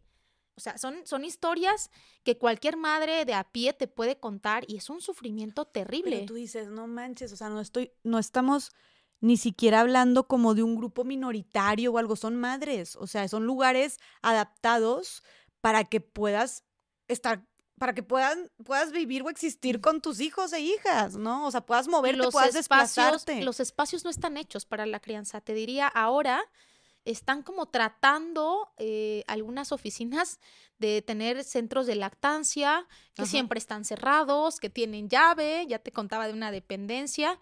En pandemia eh, cerraron muchos espacios para maternar. Decirte, yo tenía un gimnasio una situación de privilegio a la que podía acceder, me cobraban un poco más para eh, que Sabina, en lo que yo estaba haciendo ejercicio, eh, pudiera estar en, un, en, una estancia con una persona cuidadora al lado de donde yo hacía ejercicio. Okay. Se cierra en pandemia el espacio eh, de, de, infancias en el gimnasio. Pregúntame ahora cómo le hago para poder ir al gimnasio. Pues no puedo. No vas. Tengo que estar viendo, no, no voy. Tengo que estar viendo cómo puedo hacer un poco de ejercicio, que también eso impacta en mi salud. Si yo claro. quiero vivir más y quiero estar más tiempo para Sabina, claro. necesito hacer ejercicio. No, y también este despeje y por tu salud mental y todo lo que estás cargando también es importante. Dime qué gimnasio en este país tiene espacio para las infancias. Si tú vas y haces las compras, eh, tienes que estar cargando con, con claro. el niño o la niña y estás en la histeria, en lo que compras. ¿Cuántos secuestros, robos de infancias ha habido en los supermercados? Eso hay, hay que hablarlo y hay que conversarlo. De hecho, ya están implementando hasta un protocolo para eh, secuestros eh, de infancias en centros comerciales que no ha sido aprobado pero muchos secuestradores de niños y niñas saben que es el mejor espacio para sustraerlos, porque las mamás estamos pues concentradas claro. en los precios, cuál sale más barato. Yo me distraigo mucho, ahora lo que hago es la meto en, la, en, en, el, en el, carrito y no te bajas y no te bajas, pero claro. no todo el tiempo va a caber en el carrito. Claro. La, Eso, esa es la condición de nosotras. La semana pasada, este, la, la trabajadora del hogar que eh, trabaja conmigo en, en, en mi departamento una vez a la semana me estaba contando que su sobrina estaba con su mamá en una tienda de zapatos en el centro de Monterrey y que le estaba probando, fue, fue con su hermanito, o sea, la señora tenía un hijo y una hija, estaba ella con su hermanito y, y la mamá se distrajo poniéndole, probándole unos tenis al hermanito. Y ese, ese tiempo fue, el, un minuto fue suficiente para que llegara una señora con una paleta y le dijera, ven, te voy a dar una paleta, sí. y que la agarra de la manita y la saca de la tienda, pero una vez que la saca, la, la, niña muy inteligente, como le dice, oye, que le dijo, que tú eres robachicos, ¿me vas a robar? Y empezó, ah, y que empezó a gritar, me quiere robar, me quiere robar. Ah, porque le decía, no, no, no, tú, shh, de que te va a dar una paleta, tú, shh. Y empezó a gritar, me quiere robar. Y ahí había un guardia cerca y pues ya, ¿no? Y que la persona se fue corriendo luego, luego. Pero, y que la, y que la mamá, la mamá dijo, me distraje un minuto. Sí. O sea, llegó así de que nada más estaba probando los tenis eh, a mi niño, ¿no? Entonces, sí, está bien cañón. Y eso pasó en el centro veces, de Monterrey. Sí, ¿cuántas veces nos hemos enterado en el perifoneo del supermercado? El niño tal está aquí.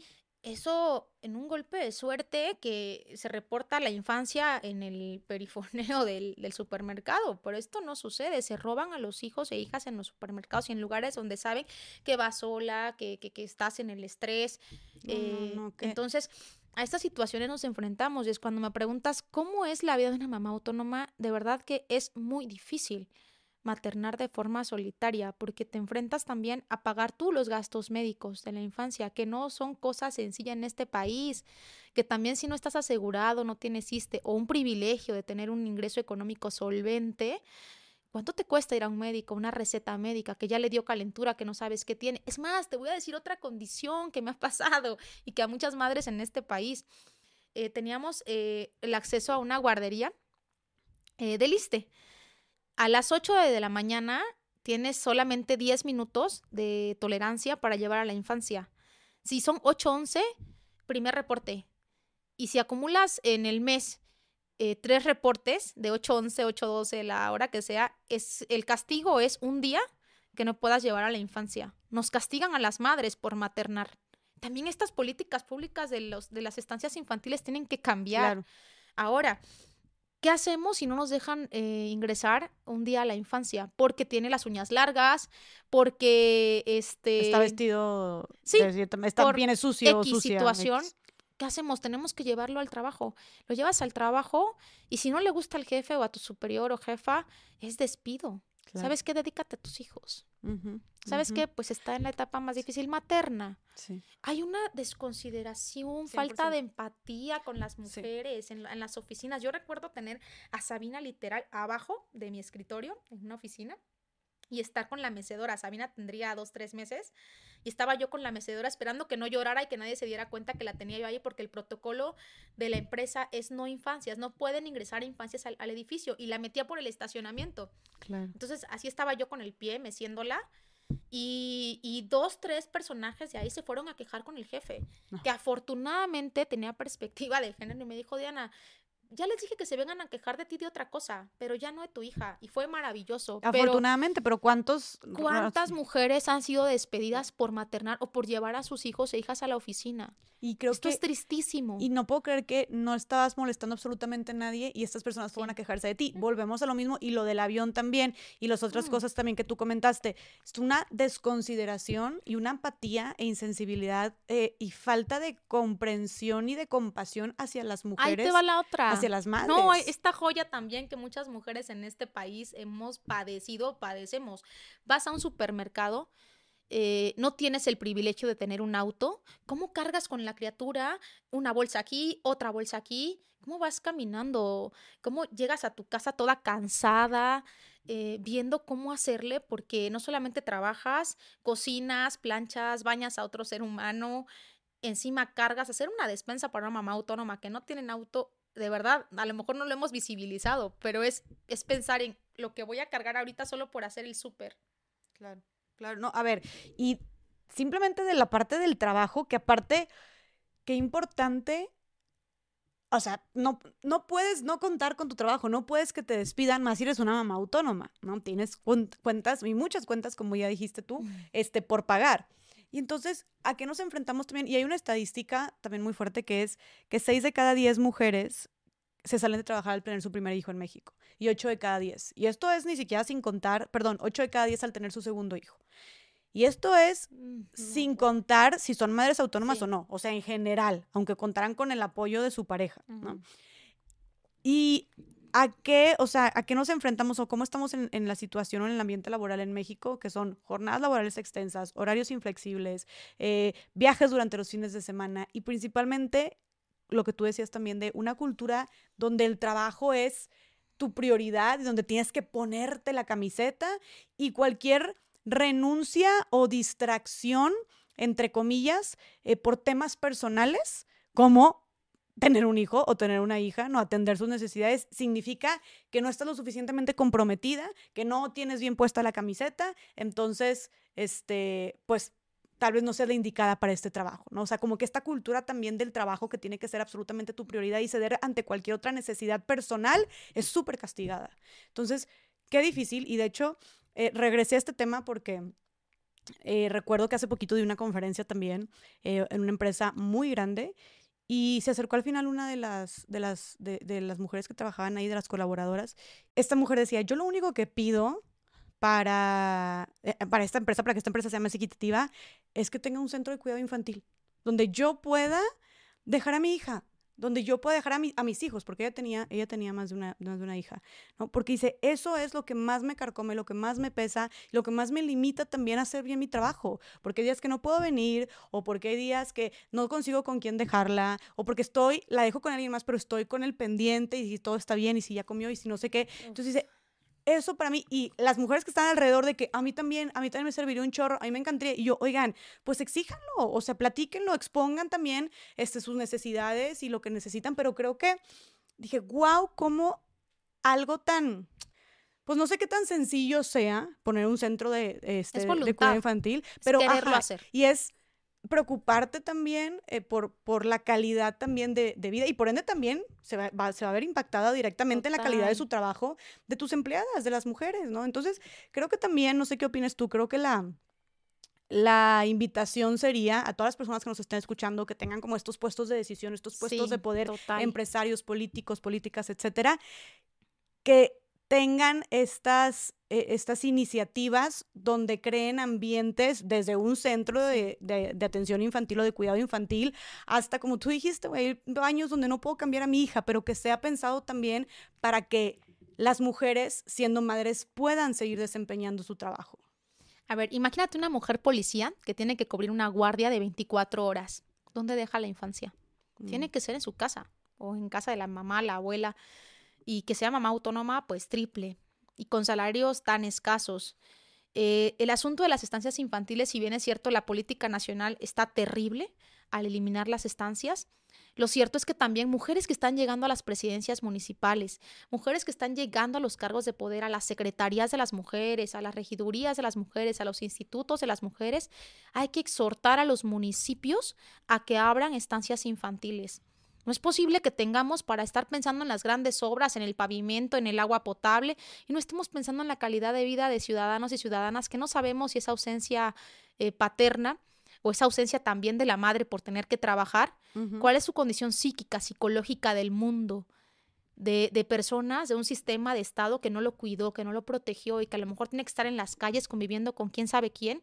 Ahora con la, expansión de otro tipo de drogas tan terribles en las calles, que es mucho más fácil el acceso a las drogas. Eh, decir que es, una política que tiene que ser implementada desde, desde el Estado, desde los eh, acuerdos de empresas eh, y cámaras de comercio que tienen que entrarle en un tema muy integral de decir, en esta empresa no toleramos a deudores alimentarios, que sea parte del, reclutamiento la pregunta oficial. ¿Y usted debe pensión alimenticia? No con eso queremos que no los contraten, ¿eh? porque a nosotras desempleados no nos sirven.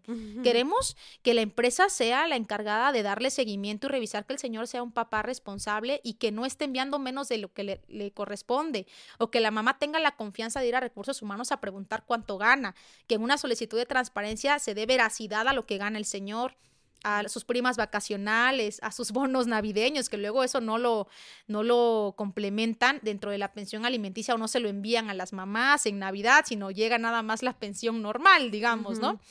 Entonces, las empresas tienen un papel fundamental eh, en el asunto de las pensiones alimenticias y de los deudores alimentarios, que tiene que ver con no ser omisos a un problema social. Y por supuesto la llegada de las mujeres a ir legislando en los estados para estos registros estatales de deudores alimentarios, que le entremos de manera conjunta.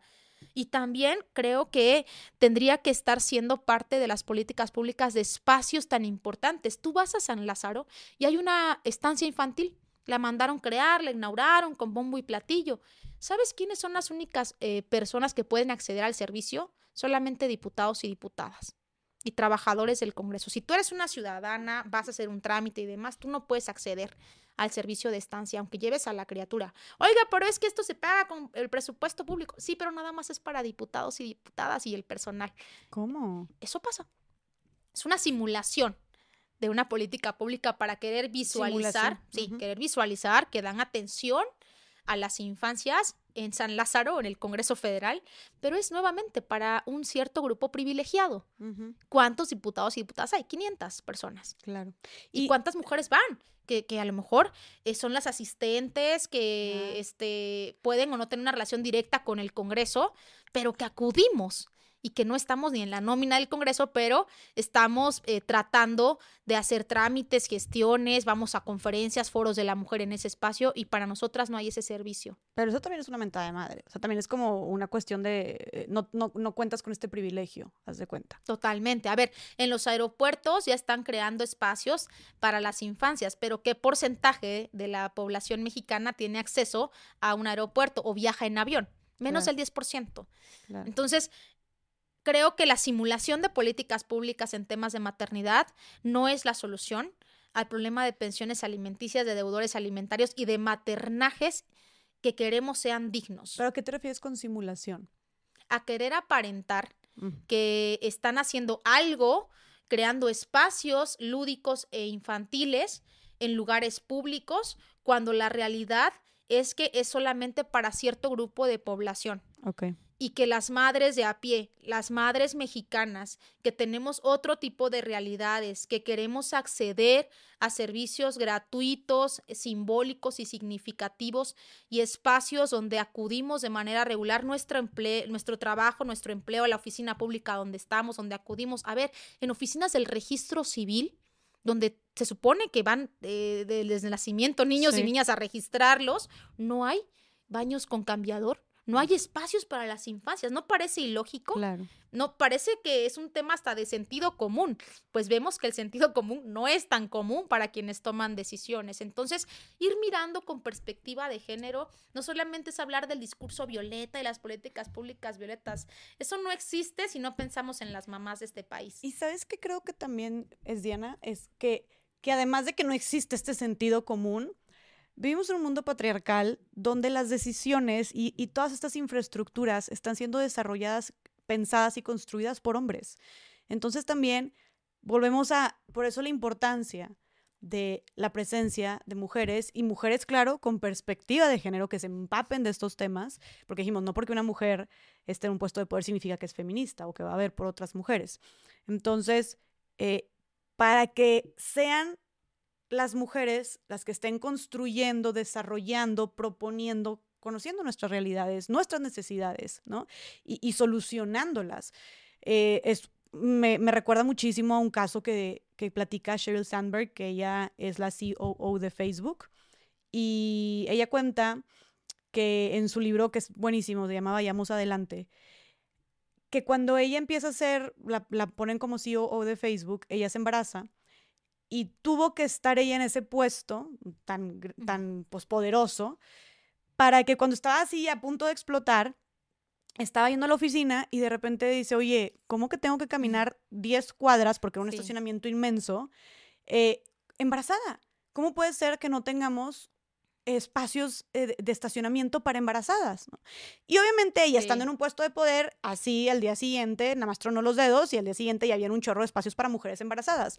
Pero ¿Por qué? Porque habían, habían sido puros hombres los que pensaron y construyeron ese espacio. Y obviamente, pues como no se embarazan o como malamente no cambian, por ejemplo, el pañal, no están acostumbrados a cambiar el pañal este, de un niño o de una niña, que la solución no solamente es poner cambiadores en los baños de la, para las mujeres, sino también para los hombres. Para los, hombres, totalmente. este, pero justo como no tienen e, estas realidades o, necesidades, como pues no las proponen, no las piensan, y todos estos espacios en los que convivimos, en los que nos desarrollamos, a ver, estoy muy segura que si todas las empresas hubieran sido construidas y desarrolladas por mujeres, habría centros de cuidado infantil desde hace no sé cuántos, desde el siglo pasado. Es como si los hombres se embarazaran, hubiera muchísimas políticas públicas para que estos señores fueran atendidos. Exactamente, el problema es que todas estas decisiones, si hablamos de todas estas columnas que rigen y que dictan lo que sucede en nuestra sociedad, desde las empresas, ¿no? desde las instituciones educativas,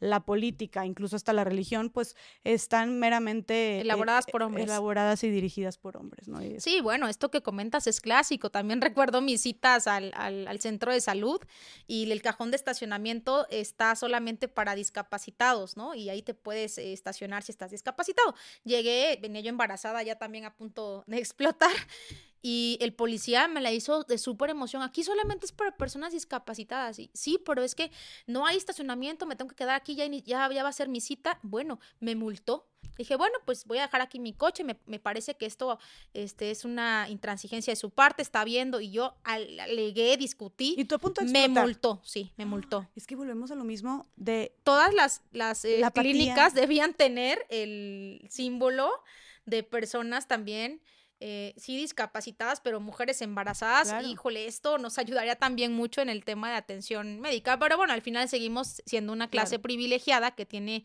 el acceso a, un auto, me parece también, no es la solución, pero son elementos pequeños que van cambiando diferencias. son cositas, porque, a ver, sí, que van haciendo diferencias. Definitivamente, obviamente, pues ya, ahí te encargo ser embarazada a punto de explotar y moverte en camión. O sea, no, todavía y eso está, y creo que no, no sé si hay espacios como reservados para mujeres embarazadas o personas con discapacidad, por ejemplo, en el metro. En el metro sí camiones. Sí, en el metro sí hay y también en el metrobús. Buenísimo. Eh, pero es importante seguir haciendo campañas de concientización, pero no basta solamente ir generando los espacios visibles para las mujeres, que claro, lo simbólico importa, pero que los hombres vayan haciendo conciencia de paternidades responsables. Hoy hay que hablarle muchísimo a los hombres, que no es normal embarazar mujeres y ausentarse, que no es normal eh, divorciarse y divorciarse de los hijos e hijas, que no está bien dejar de dar presión alimenticia aunque la mamá tenga ya otra relación de pareja, porque lo que dicen muchos señores, pues ahora que tu nueva pareja mantenga tus hijos.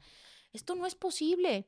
Los señores que procrean tienen que hacerse cargo de sus responsabilidades, que dejen de tener este odio hacia las mujeres que deciden tener otra pareja después de no haber eh, estado o cumplido una una, a lo mejor quizá eh, en el marco de una relación, una, un deseo del Señor de querer tener a esa mujer. Si la mujer ya no quiere estar ahí, tiene que respetar. Las mujeres también tenemos derecho a poder tener otra pareja. Y muchos señores condicionan el sexo para pagar la pensión alimenticia. Lo que dicen es, a ver, ¿cómo si, está eso? si conmigo ya no quieres seguir siendo pareja, pero tampoco vas a tener sexo, pues que tu nueva pareja y con quien tienes sexo sea el que te mantenga y sea el que le pague a tus hijos la pensión. Yo no, porque conmigo ya no tienes nada. Bajo este discurso tan machista, condiciona la pensión. o quieren, Cosificador. Sí, o, quieren seguir teniendo sexo con mujeres que ya no están con ellos.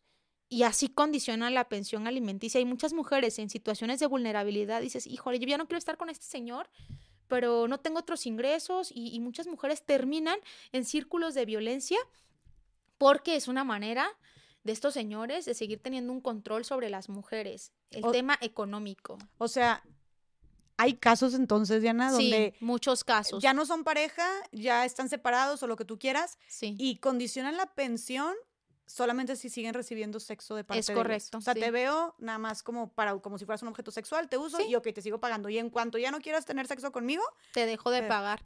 o es una condición también para violentar. Ya no quieres tener nada conmigo, adiós pensión y nos vamos a un litigio. Sí, es una condicionante también muy común de estos señores. Sí, como dijiste tú, meramente para seguir teniendo control sobre las mujeres. Y eso aparte, o sea, obviamente eso es, eso es abuso sexual. Es un o sea, si estás condicionando a, una mujer a, a, que reciba algo no que necesita, eh, de tu parte a cambio de sexo, discúlpame. Estás condicionando una responsabilidad que tienes tú con tus mm, infancias a cambio de tener eh, un privilegio y seguir teniendo una comodidad de una mujer que va a estar para tu satisfacción sexual solamente porque sabes que eh, tiene una necesidad económica, no ella, sino sus infancias. Y las mujeres siempre somos protectoras, siempre vamos a querer que nuestros hijos e hijas estén bien. Y estos señores también condicionan así, no solamente el dinero, Jessica, también la parte afectiva. Ay, ¿quieres que esté presente para tus hijos y quieres que yo me vea como un buen padre? Pues también tengamos sexo. ¿No? y bueno, son, son realidades que inundan este país. Como otra realidad, estamos en el marco del 10 de mayo. Muchos señores siguen regalando planchas en los eventos y mítines del, del 10 de mayo para conmemorar a las madres, regalan lavadoras, regalan mandiles, regalan platos. Es nuevamente estereotipar a la mujer al, tema de, del hogar. Del trabajo doméstico. ¿Por qué no hacen regalos de bonos a un spa para que las mamás se relajen? ¿Por qué no eh, regalan una terapia psicológica para las mamás, para las infancias? En este país donde la salud mental debía ser prioridad, sobre todo a raíz de la pandemia. Imagínense si es prioridad la salud mental para todas las personas, ahora con las mamás que maternamos de forma autónoma. Claro, claro. Y también justo por esto, y me, me llama la atención, ya lo mencionamos anteriormente, Diana, pero ustedes han mencionado muchísimas veces que estos hombres deudores, ¿no? que se desentienden, padres irresponsables de sus hijos e hijas, son delincuentes. Me encantaría conocer como la perspectiva de, de, el por qué los consideran delincuentes. Mira, esto los ofende y se sienten súper agredidos los señores cada que los llamamos delincuentes, pero ¿Cómo nombramos a un señor que se ausenta de una responsabilidad desde el embarazo, que huye de darle sentido y además eh, garantías a una infancia que viene en el vientre de su madre? de hombres que cambian de domicilio para no ser notificados, que se esconden, que mienten en sus ingresos, que se niegan a reconocer a sus hijos e hijas, que no se presentan a las audiencias, que no pagan lo que corresponde, que además siguen engañando y enamorando a más mujeres y haciendo hijos e hijas por el mundo sin responsabilizarse. Tienen actitudes delincuenciales. Una unidad de inteligencia financiera que investiga los bienes de un señor que está ocultando porque ya los puso a nombre de la hermana, tía, prima, con tal de no dar lo que corresponde o, negar un derecho de herencia a sus hijos e hijas son delincuentes. Y en México hemos tenido concesiones con estos señores que han ocupado cargos públicos. Tenemos un expresidente de la República, Enrique Peña Nieto, que en 2012 en campaña le sale un hijo del que no se había hecho responsable y fue la presión mediática, la entrevista a la mamá de los medios de comunicación que hicieron que este señor eh, cumpliera con pagarle la pensión alimenticia en campaña presidencial. Esto en cualquier otro país del mundo se le cae la campaña, deja de ser candidato. En México nos causa hasta risa. Como es arriba, es abajo, ¿eh? Tenemos a un expresidente de la Suprema Corte de Justicia de la Nación, Góngora, que el señor con dos hijos autistas se negaba a pagar los gastos de recreación, que también contempla la pensión alimenticia. El señor decía, ¿cómo mis hijos que son autistas van a ir al cine? Yo no voy a pagar gastos de recreación. Un señor miserable. Hoy la mamá sigue en algunas entrevistas con medios de comunicación porque estos niños ya crecieron, tienen más de 20 años. Pero el autismo es una enfermedad de por vida. Es una discapacidad donde la mamá se tiene que hacer cargo de estas eh, eh, personas que aunque son adultas, digamos, en cierta edad, lo cierto es que este trastorno la obliga a estar permanentemente en cuidados. Y hoy el señor, con un salario, una pensión, exministro de la Suprema Corte, se niega a dar la pensión alimenticia a sus hijos. Y la mamá hace tres meses o cuatro andaba en entrevistas, ¿eh? dando a conocer esta situación de este señor. Repito, estos señores en México han tenido concesiones, hoy ocupan cargos públicos, tenemos senadores deudores alimentarios, tenemos diputados deudores alimentarios, agresores vicarios. Es una violencia muy normalizada en México. En Perú, hace 20 años se crea un registro nacional de deudores alimentarios con fotografía de estos señores porque son tratados como delincuentes. En otros países en Europa hace 20 años se ha legislado para que no tengan pasaporte. Les restringen también un acceso a una construcción. Es decir, ¿cómo el señor va a poder estar haciendo una casa, un negocio, si no cumple con una obligación fundamental, que es el desarrollo de sus hijos e hijas? Les limitan licencia de conducir hace muchísimo tiempo, hace dos décadas. En México estamos llegando tarde a una legislación para que sean tratados como delincuentes, como es lo que realmente son en este país. Me impresiona muchísimo lo que dijiste de personas, o sea, hasta un expresidente de la República, en puestos de poder en cargos tan importantes, obviamente económicamente, este, que solventes, muy solventes, exactamente, y que como quiera tengan esta, esta irresponsabilidad. A ver, te voy a decir algo que es bien importante que, que, que tenemos que conversar y decirlo. La gran mayoría de estos deudores alimentarios no pagan no porque no tengan, no pagan o no le dan lo que le corresponde a sus hijos e hijas porque tienen un odio hacia las mujeres, una venganza, porque la mujer los abandonó, porque ya tiene otra pareja, porque no superan, porque no toleran la independencia de las mujeres. Y muchos de estos casos o situación de mujeres que ya no quieren estar con estos señores, viene el feminicidio. Mm. Te mato porque ya no quieres estar conmigo. Sí, porque si no estás, si si no estás conmigo, entonces no estás con nadie más. Esto es tan común en estas eh, personalidades machistas, en estos hombres que no están priorizando el derecho de las infancias. Estos hombres comen todos los días también, ¿o quién los alimenta? ¿De dónde sacan dinero para, para alimentarse tres veces al día? Todos tienen algún ingreso, ¿eh? formal o informal, o venden algo, todos tienen dinero. Pero estos señores, porque sobreviven. Sí está comprobado eso que más que no es que no haya solvencia económica, sino que más bien es meramente un desinterés. Totalmente, totalmente. La mayoría de estos señores tienen ingresos que no reportan a una pensión alimenticia y dicen, pues te voy a dar lo mínimo que exige la ley. Te voy a dar solamente este 10 mil pesos de 100 mil que gano en casos de funcionarios, ¿no? Tenemos un senador que está dando el 15% de la pensión alimenticia que le corresponde a una infancia. Y había muchos comentarios en redes sociales porque lo exhibimos. Pero ya, si gana el señor 80 mil pesos, ya que le dé 15 mil está bien, pues con eso o menos vive el promedio de una familia mexicana. Sí, es cierto, con menos de eso hay muchas mujeres sacando adelante a sus hijos e hijas, pero no hablamos de un señor promedio, estamos hablando de un senador que en otro país como Estados Unidos, ahí les quitan el 30% o el 40%, les restringen el 30% de un salario un deudor alimentario si tienen una infancia y llegan hasta el 50% si son más de dos infancias. Por eso es que también en Estados Unidos eh, es mucho más difícil evadir la pensión o es mucho más restringido, digamos, que estos señores no den lo que les corresponde. En México estamos partiendo del 15% y en muchos casos hasta del 10%. En comunidades indígenas, donde las mujeres tienen a deudores alimentarios que son los topiles del pueblo, que es un señor compadre del juez, les llegan a dar hasta 300 pesos, 200 pesos al mes por una infancia, hasta 500 por dos. Estas mujeres están en una doble situación de desventaja. No, y también ahorita eso de, de como, ah, este güey puede vivir como magnate y le puede ir súper bien y la gente es de, ay, pues ya, ya, ya te dio esto, con esto la haces. Porque siempre somos nosotras las que tenemos que conformarnos, ¿no? Es como, ya, ¿para qué te sigues quejando? Mínimo te dio esto. Es, es, el mensaje de, ya, ya, con esto confórmate, ya con esto tienes, ¿no? Ya, ya deja de hacer desmadre. Y el otro hombre viviendo la vida. Total. Y, la, y entonces la otra mujer contando los pesos, pero bueno, es que ya le dio para absolutamente lo básico, entonces ya con eso tienes que estar contenta. Es la ambiciosa, es la ambiciosa la que quiere explotar al pobre hombre, que se ponga a trabajar, la mantenida, que además está loca y mira, ya carga otra pareja. Siempre esta forma de juzgar a las mujeres, a las madres autónomas, es tan violenta, es tan agresiva hacia nosotras y no es el mismo categórico que con el que se juzga a los hombres. ¿Tú crees que un hombre público es el hombre funcionario, es el hombre poderoso, una mujer pública es la puta?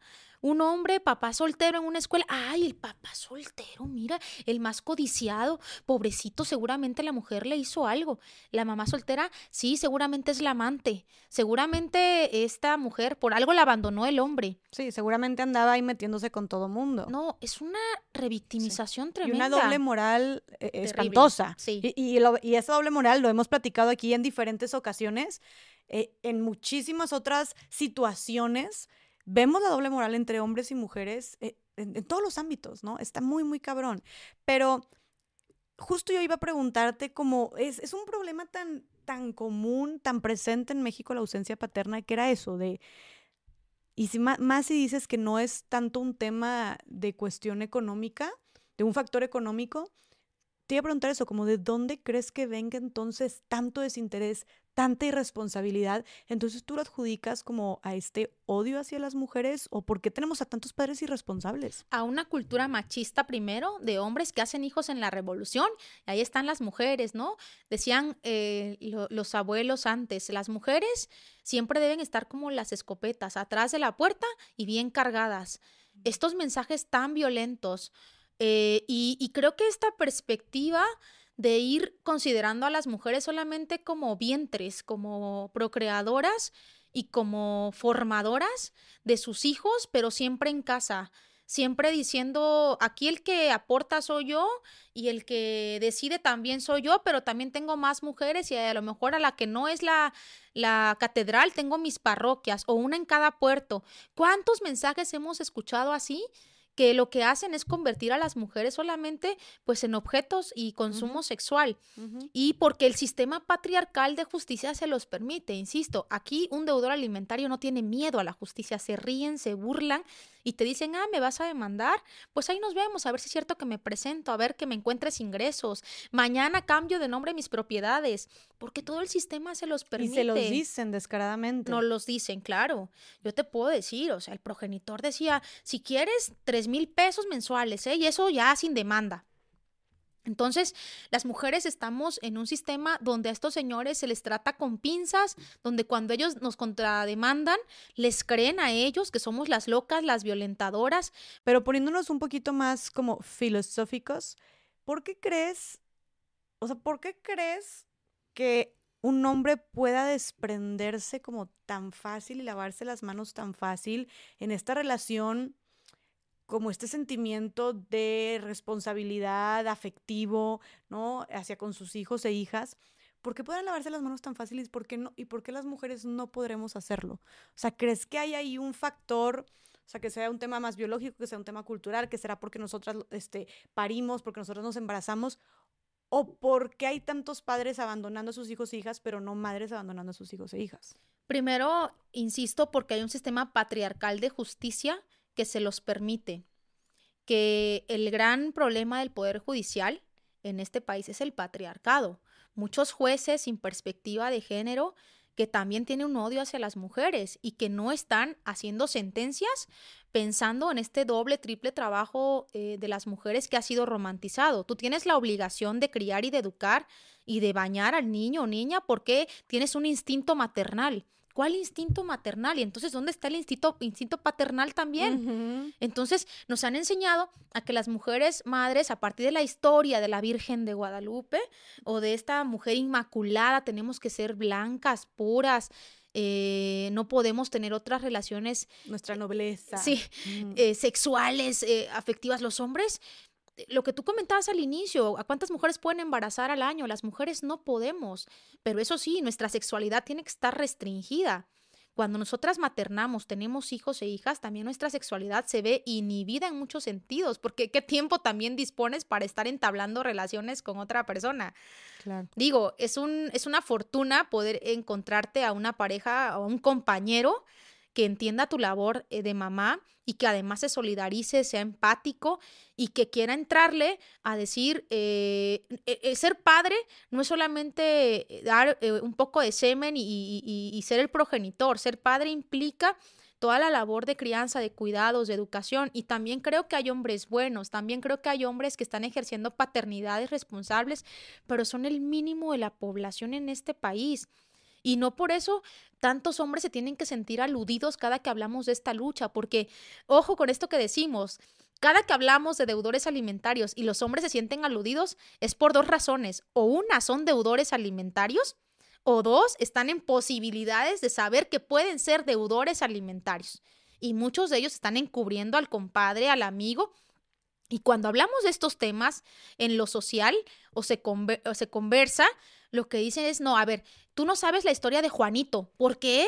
Juanito es un buen hombre y lo que le hizo esta mujer.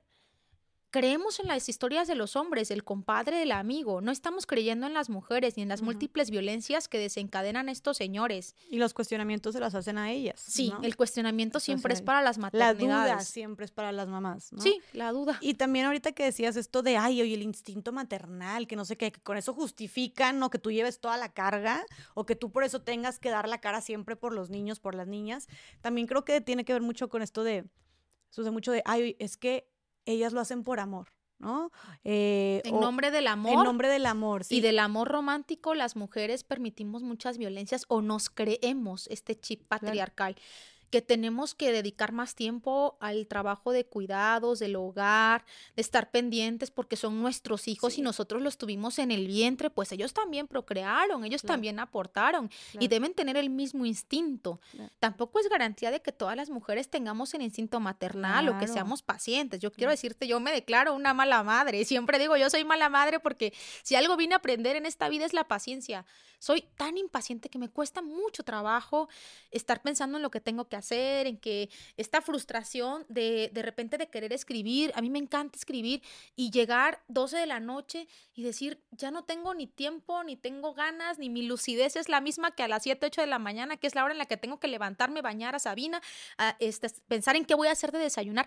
La carga mental de nosotras, pensar qué vamos a hacer de comer, es terrible, de pensar qué vamos a comprar en el súper y el tiempo que le tenemos que destinar solamente a hacer de comer tres veces al día para una infancia es tremendamente fuerte.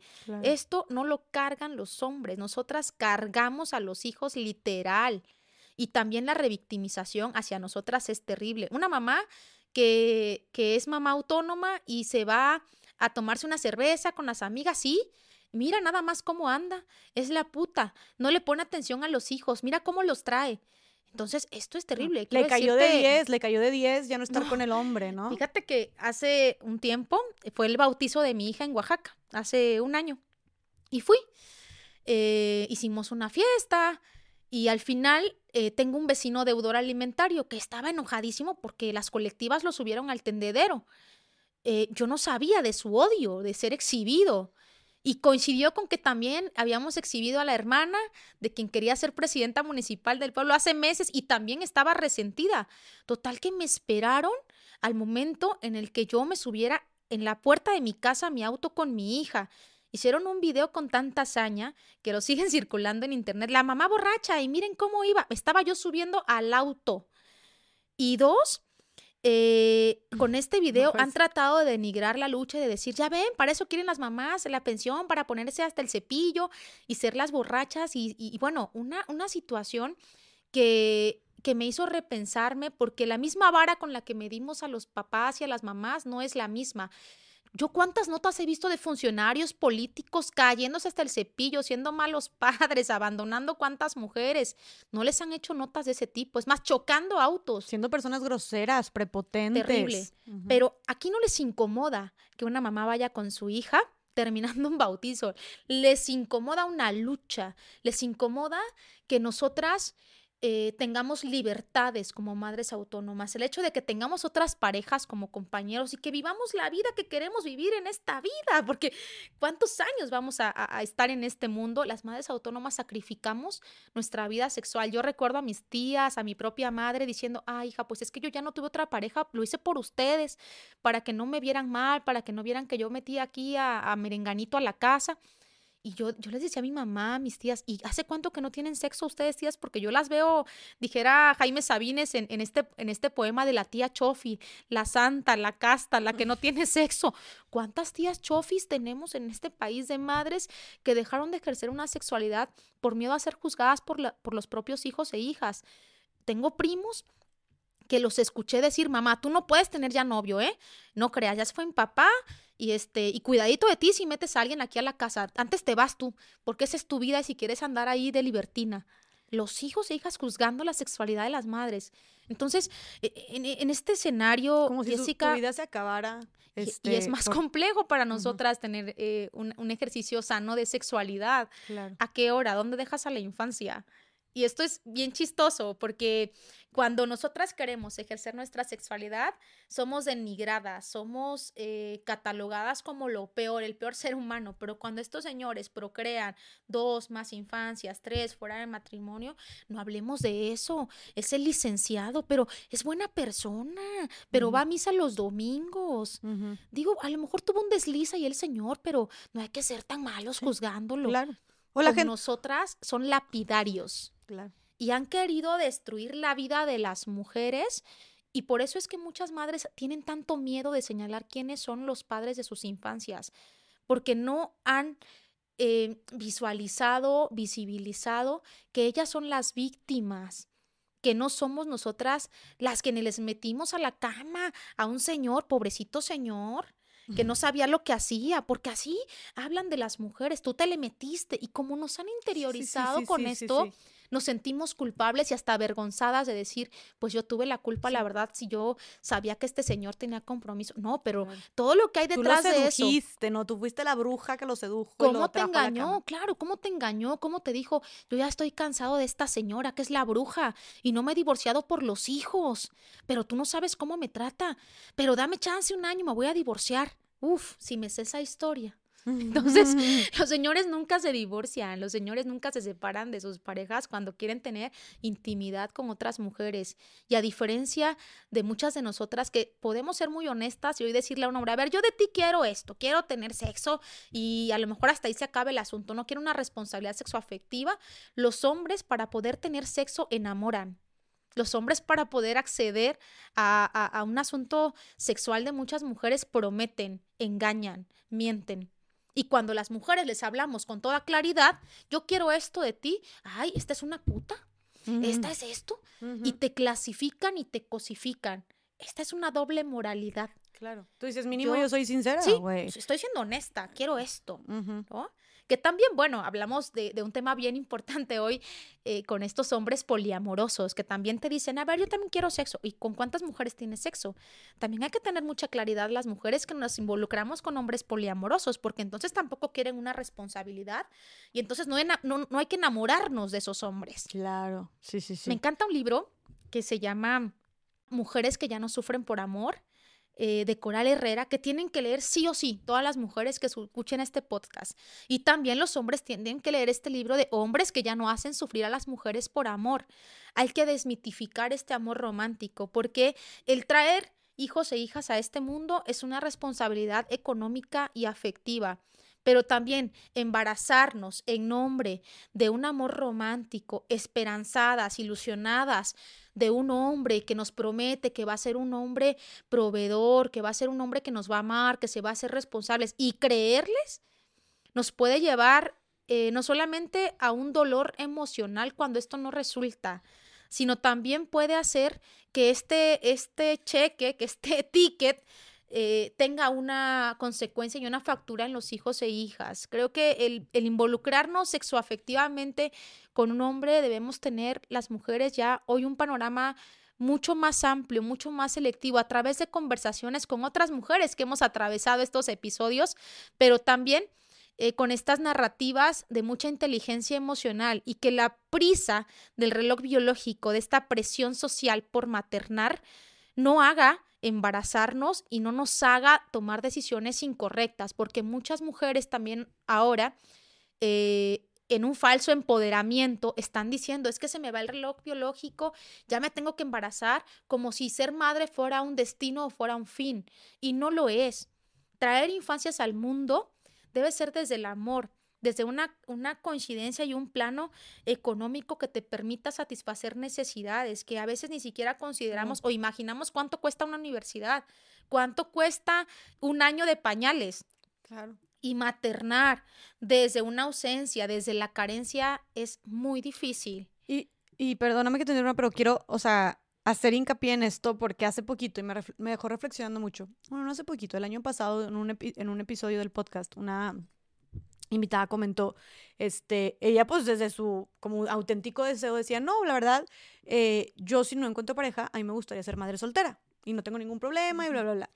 Y yo, ah, como, ay, qué chingón, no sé qué, ¿no? Y, y, y sí creo que sí. como dijiste tú, está este discurso eh, o ese pensamiento de que, ay, eso chingona, tú sola, independiente, tú sacas el barco adelante, tú puedes. Y luego, como publicó este, este, este clipcito, y me escribe una prima que me hizo reflexionar mucho y me dice, oye, se, o sea, no lo manejen tan a la ligera. O sea, el decir como quiero ser mamá soltera eh, no es así de fácil, o sea, como que no, sí. no recomendaría que ese fuera y digo, es muy respetable lo que quiera decir cada quien, pero no recomendaría que ese fuera como el, el sueño, el la discurso, ajá, porque no es así de fácil. Hay un falso empoderamiento de las mujeres donde nos hacen creer que nosotras podemos y que si nos va bien económicamente y el reloj biológico nos apremia, hay que hacerlo, que hay que congelar óvulos. Hoy el promedio de una mujer europea para embarazarse es de 40 años, cuando ya cumplieron un desarrollo profesional, metas, y en este país tenemos un alto índice de embarazo adolescente porque la amor romántico no lo hemos desmitificado, porque es uno de los grandes retos de este país y para las mujeres también no creernos el discurso de estos hombres que nos enamoran y no tener como una base muy clara de realidades que nos pueden atravesar.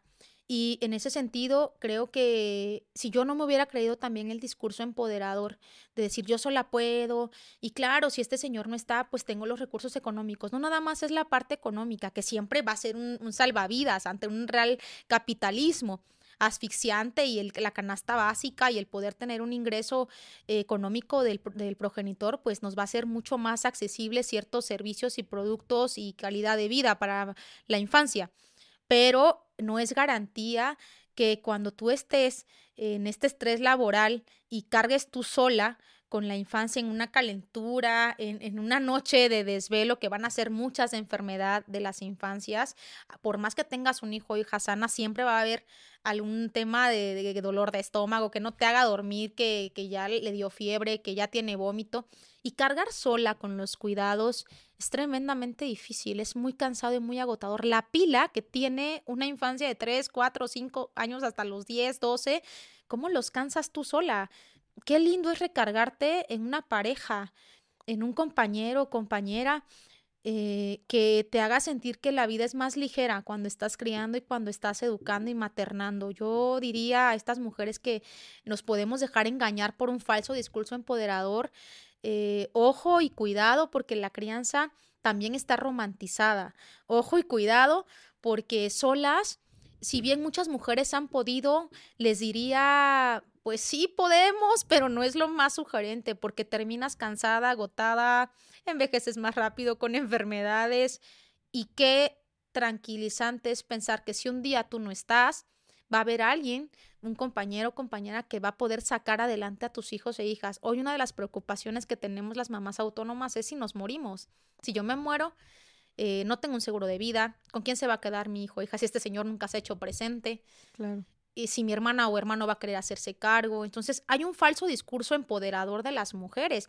Hicimos un tendedero en Tijuana y eso quiero contarlo porque fue tan impresionante que la cantidad de comentarios que siempre recibimos de los tendederos es, sí, qué bueno, hay que funarlos, hay que exhibirlos, eso del centro al sur del país, en los tendederos que hemos hecho en varios estados. Vamos al norte del país y los comentarios de mujeres es, tengan dignidad, yo soy una chingona, yo pude con tres, ustedes por qué hacen eso, se ridiculizan, se ponen en vergüenza. Unos comentarios terribles.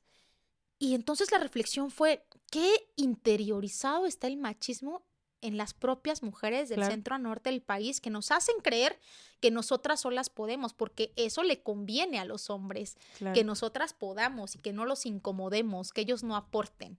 Y eso está terrible. Como, dijiste tú, un falso empoderamiento, que a final de cuentas nos sigue dando a nosotras la carga, el peso. ¿no? El, el, arreglarnos las nosotras solitas, porque sí, somos bien chingonas y nosotras podemos. Espérate, pero no deberíamos de poder solas. No es lo justo, no es lo correcto, no es lo sano, ¿no? No, no, debería de ser así. Sí podemos, pero aquí los dos procreamos, ¿eh? Aquí los dos intimamos, aquí los dos fue mutuo acuerdo, los dos nos hacemos responsables. Y qué bueno que mencionas eso, porque sí, creo que sí hay mucho mucha romantización, como que hablar de esta parte cruda y real de lo que es ser, ser, eh, ser madre autónoma, eh, porque creo que sí está muy romantizado el de que, ay, es que es mamá soltera, es que es una chingona, ella es súper luchona, tú hermana, lo máximo, ¿no? De este, tú solita sacaste el barco adelante, súper poderosa. Eso, o sea, creo que sí dices como, sí, soy mamá soltera o soy mamá autónoma y es como, eso chingona, ¿no? Pero sí creo que hay que cambiar el discurso. Cambiar el discurso. Nosotras decimos, en este país no hay 35 millones de jefas de familia, ¿eh? Hay 35 millones de padres ausentes y vamos narrando diferente estas paternidades irresponsables. Y me dicen, Diana, no es cierto, no dan los números, este, este no es el porcentaje de hombres. A ver, en este país, eso es lo que dice el gobierno federal que da de apoyos a madres solteras. Entonces alguien miente, miente el INEGI. Cuando un encuestador va a una casa a preguntar, oiga, este señora, ¿usted cuántos hijos tiene? Ah, pues tengo tres, aquí están, María, José y Miguel. Ok. Oiga, señor, ahí en la misma casa, ¿usted cuántos hijos tiene? Ah, pues María, Miguel y José, ya dijo aquí la señora no hablan de los hijos que tienen fuera de ese matrimonio, de esa pareja o de ese concubinato. Los hombres no dicen la verdad. Nosotras sí tenemos que decirlo y no podemos negar nuestras infancias porque cargamos con ellas. Entonces, ahí están estas narrativas son bien poderosas. Cuando tú dices, ay, la chingona, la, jefa de familia, es el discurso que le conviene a los hombres, al patriarcado, para que nosotras sigamos cargando. Y cuando decimos, este irresponsable, estos delincuentes, ay, las que abonan al discurso de odio, las que quieren seguir violentando a los hombres. No, hablemos de realidades. Nombremos cómo son estos delincuentes. Y para todas esas mujeres que es como, qué ridículas, yo pude con tres, ¿no? O en nuestras épocas eh, podíamos con ocho. Es como, señora, seguramente usted tuvo una red de apoyo.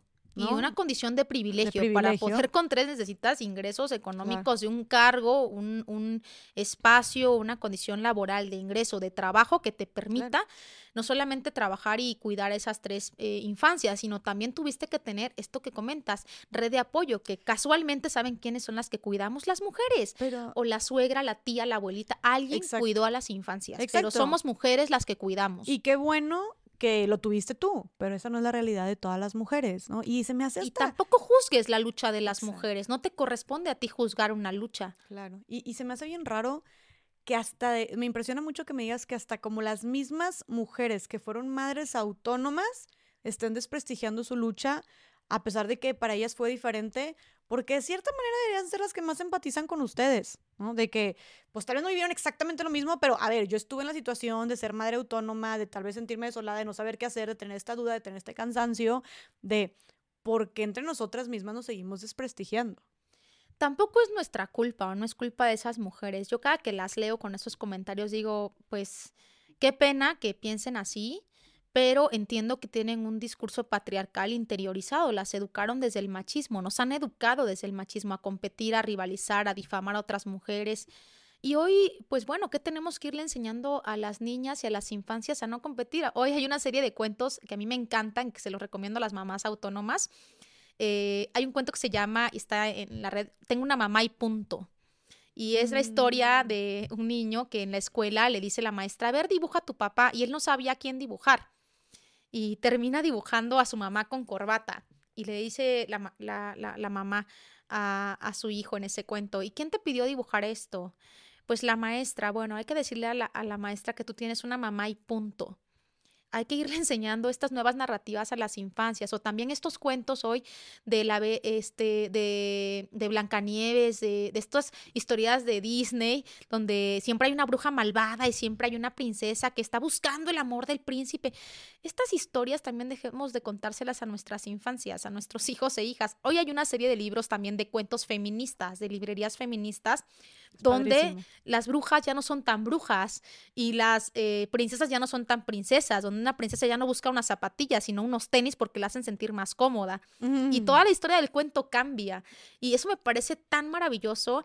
Y, y, ahora que yo le enseño esos cuentos a Sabina y se los voy contando, me dice, oye mamá, pero es que hay dos cuentos. Mi tía me contó otra historia del príncipe y yo, sí, pero eso está muy aburrida. ¿A poco a ti te gustaría andar lavando la ropa para un príncipe? No, no, mamá, creo que no. ¿Y a poco te gusta más este zapato que está incómodo, que son zapatillas? No, me gustan más mis tenis. Entonces, ella solita. Sí, ella sola. Entonces, estas narrativas que tenemos que irle contando a las infancias me parecen bien interesantes. Y ahí te das cuenta que sí podemos tener otros intereses. O sea, que sí las niñas pueden tener otra visión, pueden tener otros sueños, pueden gustarles otras cosas, porque les estamos dando otras opciones y otras alternativas, les estamos cambiando el discurso. Y vernos entre mujeres eh, como, como también generadoras de sororidad, de empatía con otras mujeres. Eh, en otros países, vuelvo a, vuelvo a comentar esto, a diferencia de América Latina, cuando una mujer tiene una relación con un señor que tiene hijos e hijas, buscan convivir, hacer un picnic, eh, a lo mejor eh, una carne asada,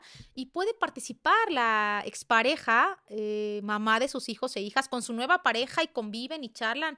En México hay una narrativa también de las mujeres muy violenta con nosotras mismas. ¿Qué voy a andar haciendo yo con esa, la otra? Pues, y, de estar compitiendo. ¿Cómo era la otra? A ver, quiero ver fotos. Una cosa también desde la psicología que, que, no nos ayuda el vernos como rivales.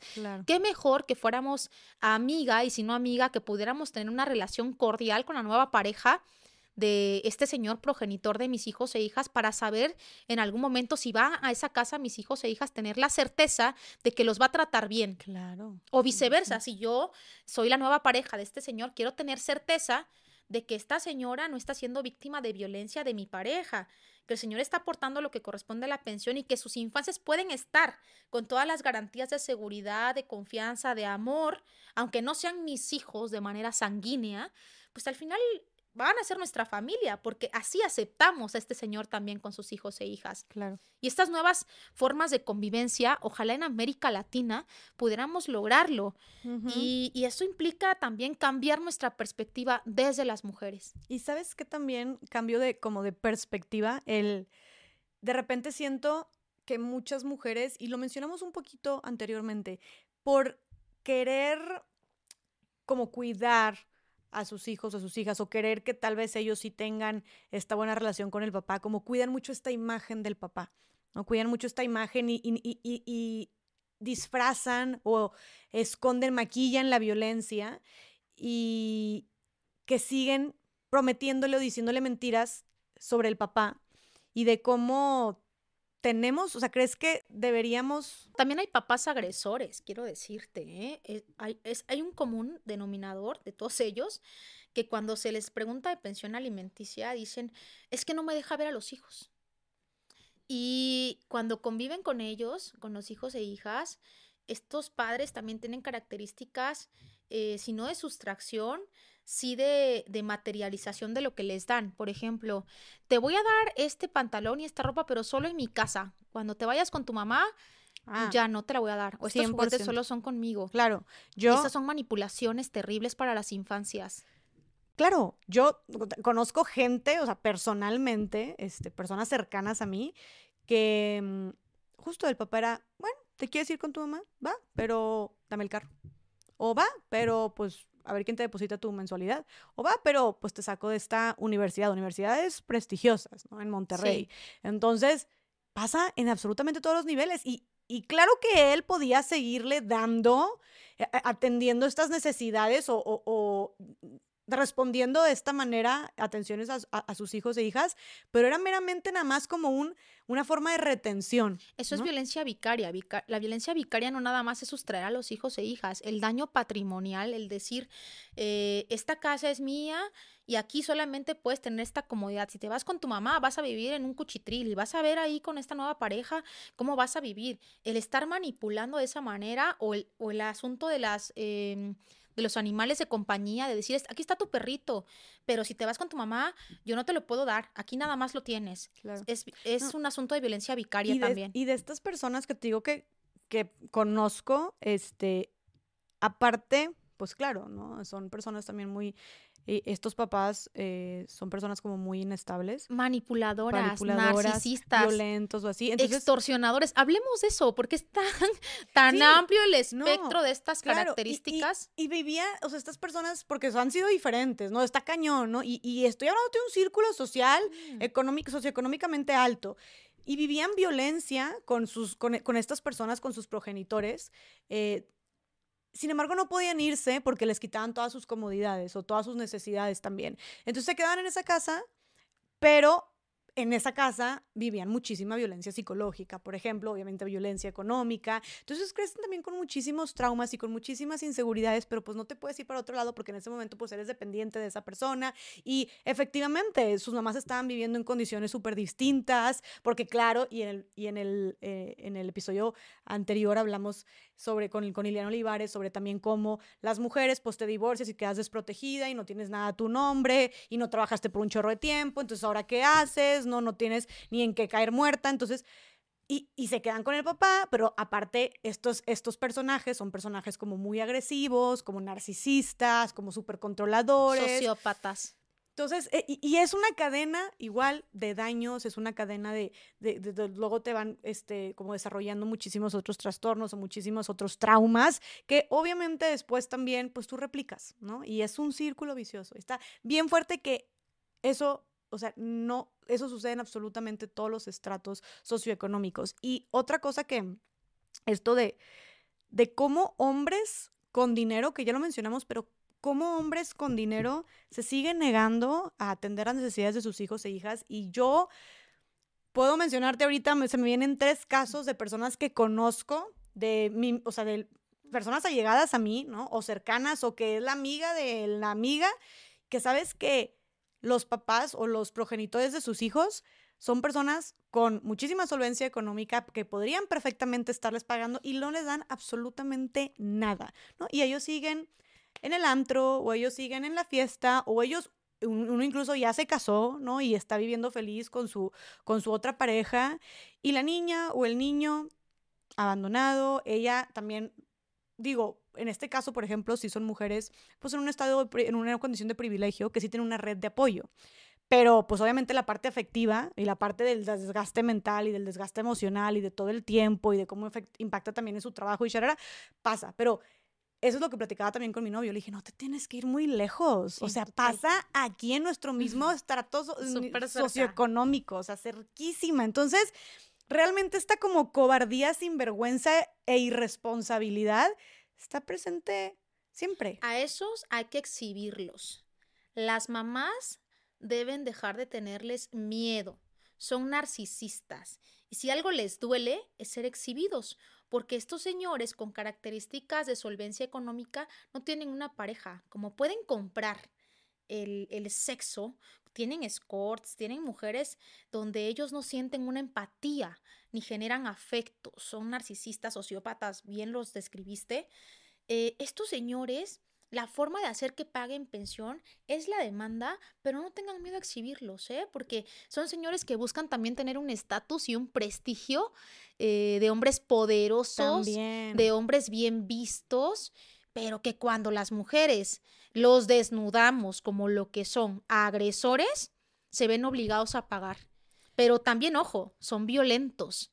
Y ahí hay que tener mucho cuidado con denunciarlos a fiscalía y que una vez que las mamás se decidan a exhibirlos, generemos todo un mecanismo de protección desde derechos humanos, fiscalía, secretarías de la mujer, que los señores sepan que hay toda una red de protección alrededor de la mujer, que si algo le pasa a esa mamá, va a ser el primer inculpado porque cuando no generamos esas redes de protección pueden suceder también otras tragedias y quiero ser muy responsable con lo que les estoy diciendo a las mamás. Entonces, para acabar con esta opresión, con estas violencias, tenemos que denunciarlos, tenemos que exhibirlos y tenemos que prevenir a otras mujeres de estos hombres que siguen repitiendo estos patrones y conductas violentas con otras mujeres. Por eso la importancia de que exista un registro de deudores alimentarios visibles. Y entonces tú no recomendarías denunciar a estas personas más cuando son personas como hombres poderosos, bien parados, con contactos, etcétera, si no tienes como la seguridad eh, de... Sí, totalmente, de una red eh, ya muy estructurada, eh, con los contactos, dando aviso a la fiscalía, con colectivas en todo el país, ya las colectivas de mamás víctimas de violencia vicaria, las propias mamás de los tendederos de deudores alimentarios, estamos muy organizadas, hay que avisar. Eh, hoy logramos, junto con una colectiva de la coordinadora de crianzas, la em, recuperación de dos infancias, pero lo hicimos en vinculación con Fiscalía de la Ciudad de México, con la Secretaría de Seguridad Ciudadana, con las colectivas, con la madre, con un colegio y un bufete de abogados y abogadas. Entonces generamos toda una eh, estrategia para poder recuperar a dos infancias víctimas de un padre sustractor deudor alimentario, pero sola, una mamá donde este señor ve justo que están solas, buscan revictimizar, violentar, amenazar, sustraer porque las ven solas. Y claro, las ven desprotegidas. En, sí, en colectiva y con toda esta red, además de medios de comunicación, los señores la piensan, ¿eh? Oye, entonces, qué bueno que dices esto para mujeres que que se sientan muy solas o tengan este miedo pueden acudir con ustedes. Sí, nosotras tenemos eh, una red amplia en el país donde damos seguimiento y acompañamiento. No somos abogadas ni damos asesoría jurídica. A partir de nuestra propia experiencia podemos hacer sugerencias. Nos hemos vuelto un poco expertas en los procesos de pensión alimenticia y de reconocimiento de paternidad que ayudan a que las mamás estén informadas y que también pongan pilas a los abogados o abogadas, porque ¿qué es lo que sucede con, con estos señores asesores de los procesos? O que nos cobran por llevar a cabo nuestros litigios, pues que entre más dura el proceso, pues le seguimos pagando y ellos mismos son cómplices de los eh, deudores alimentarios. Lo hemos visto en N cantidad de circunstancias. Cuando las mamás estamos informadas de los procesos y decimos, oye, ¿y por qué eh, el señor no se ha presentado a la audiencia? ¿Y qué dio de justificante? No, pues una receta médica. ¿Y puedo ver la receta médica que presentó? ¿O cuál fue la receta? ¿Tiene, eh, la receta está avalada por una institución de salud reconocida? Ah, no, por qué se la hicieron valer? Si el señor tiene el comprobante de SIMI, eso en una audiencia se le cae. Pero las mamás no estamos informadas de los procesos o de exigirle a un abogado, oye, ¿por qué no lo ha solicitado el registro de este señor al, al registro estatal de deudores alimentarios en el caso de los estados que lo tienen?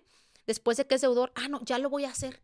A veces las mamás tenemos que estar atrás de los abogados y abogadas dándole seguimiento a nuestros casos. Y si no conocemos el método procesal, pues nos llevan al baile, nosotras pagándole y pagándole, creyendo que nuestro proceso va bien, pero como no sabemos estos artilugios que también usan los abogados para que nosotras les sigamos pagando, porque nos cobran, dame a mil cada mes, te va a salir muy barato, a mí dame diez mil al inicio, pero me vas pagando como puedas los mil al mes, y resulta que tu proceso está eh, paralizado, que el señor no se ha presentado tampoco a ir defendiendo tu proceso, y dices, este señor me estafó y te das cuenta después de tres años de que escuchas la experiencia de otra madre. Y eso nosotras eh, pues hemos ido generando también estrategias de información para que las mamás conozcan los procesos. Pero qué importante el tema de la información y la preparación. Entonces ustedes llenan de toda esta información a todas las mujeres que lo necesitan para que tengan herramientas con las cuales defenderse. Sí, es, es, es correcto. ¿Cómo las pueden contactar? Tenemos una página nacional que es eh, Ley Sabina contra deudores alimentarios. Ahí vamos a estar recibiendo únicamente casos para mamás víctimas de esos señores. Téngannos paciencia porque son muchísimos casos. Somos mamás también como ustedes que maternamos y que en el día a día estamos tratando de darle tiempo y espacio a esta estructura que hemos creado a partir de redes sociales. Nos estamos reorganizando también para poder tener una colectiva de abogadas que lleven a cabo los casos pro bono, que no les cuesten tanto, pero ahí publicamos información de este tipo. Eh, estamos actualizando la página de manera permanente y damos a conocer también las acciones colectivas de los los tendederos que hacemos en los estados también eh, de manera permanente. Ok, entonces aquí vamos a dejar, ¿puedes repetir la página por fin? Vamos a dejarla aquí en pantalla. Es Ley Sabina contra Deudores Alimentarios en Facebook. Ah, buenísimo. En Facebook solamente. En Facebook solamente. Ok. Y ahora me dijiste que están buscando también como reestructurar la colectiva con el apoyo pro bono de abogadas que puedan, puedan apoyarlas. Qué importante esto porque entonces hacemos un llamado también a todas las mujeres, mujeres y hombres o solo mujeres mujeres y hombres que tengan perspectiva de género, pero estamos pues más entusiasmadas en que en esta sororidad y empatía de las propias mujeres tengamos abogadas que lleven los casos, pero si hay también hombres que eh, vía pro bono deseen eh, llevar algunos de los casos de las mamás, porque sabemos la condición en la que, en la que maternan la mayoría de las madres autónomas, son bienvenidos y bienvenidas quienes deseen ayudar. Estaría increíble y yo creo que hay muchas personas que siempre están pensando como, eh, ¿qué puedo hacer, no? Para sumar. Entonces, si eres una abogada, un abogado con perspectiva de género, que quieras donar tu tiempo, oye, pueden llevar un caso, pueden llevar dos casos, ¿no? Este, ahí pues, se ponen de acuerdo y, y quieras apoyar esta causa, pueden escribir también a este mismo, eh, al, mismo Facebook, a esta página, y estaría increíble, estaría increíble de verdad, porque creo que sí, con todos los casos que hay, creo que se necesitan muchísimas. Así que mándale esto a su amiga o a su amigo abogado, este, para que se sumen a esta increíble y tan necesaria causa.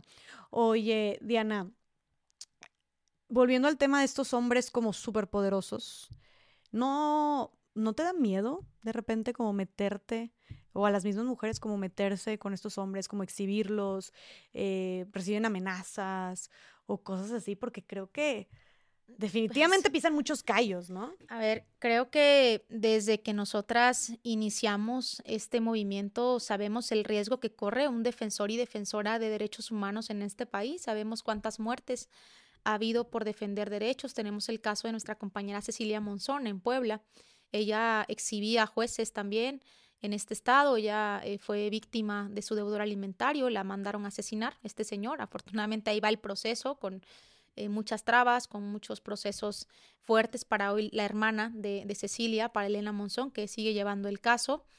Eh, y que ha propuesto una ley bien interesante, que es la ley Monzón, para que los padres feminicidas eh, pierdan los derechos sobre las infancias, porque resulta que estos padres y, los papás, ¿no? Los abuelos eh, paternos quieren quedarse ahora con, con el niño cuando el, señor nunca se hizo cargo y abandonó su responsabilidad afectiva y económica. Y hay una lucha ahí que hoy encabeza Elena Monzón para llevar a cabo esta ley donde un padre feminicida pierda los derechos. Y sabemos perfectamente que estamos agitando el avispero del patriarcado. Sabemos que hay una N cantidad de deudores alimentarios que ocupan cargos públicos y, si nos da miedo, claro, pero nos da más miedo que esta situación se siga repitiendo, nos da terror que, que, mi hija, que más infancias cuando crezcan sean víctimas de estos delincuentes y de los deudores alimentarios. Y toda lucha implica un riesgo.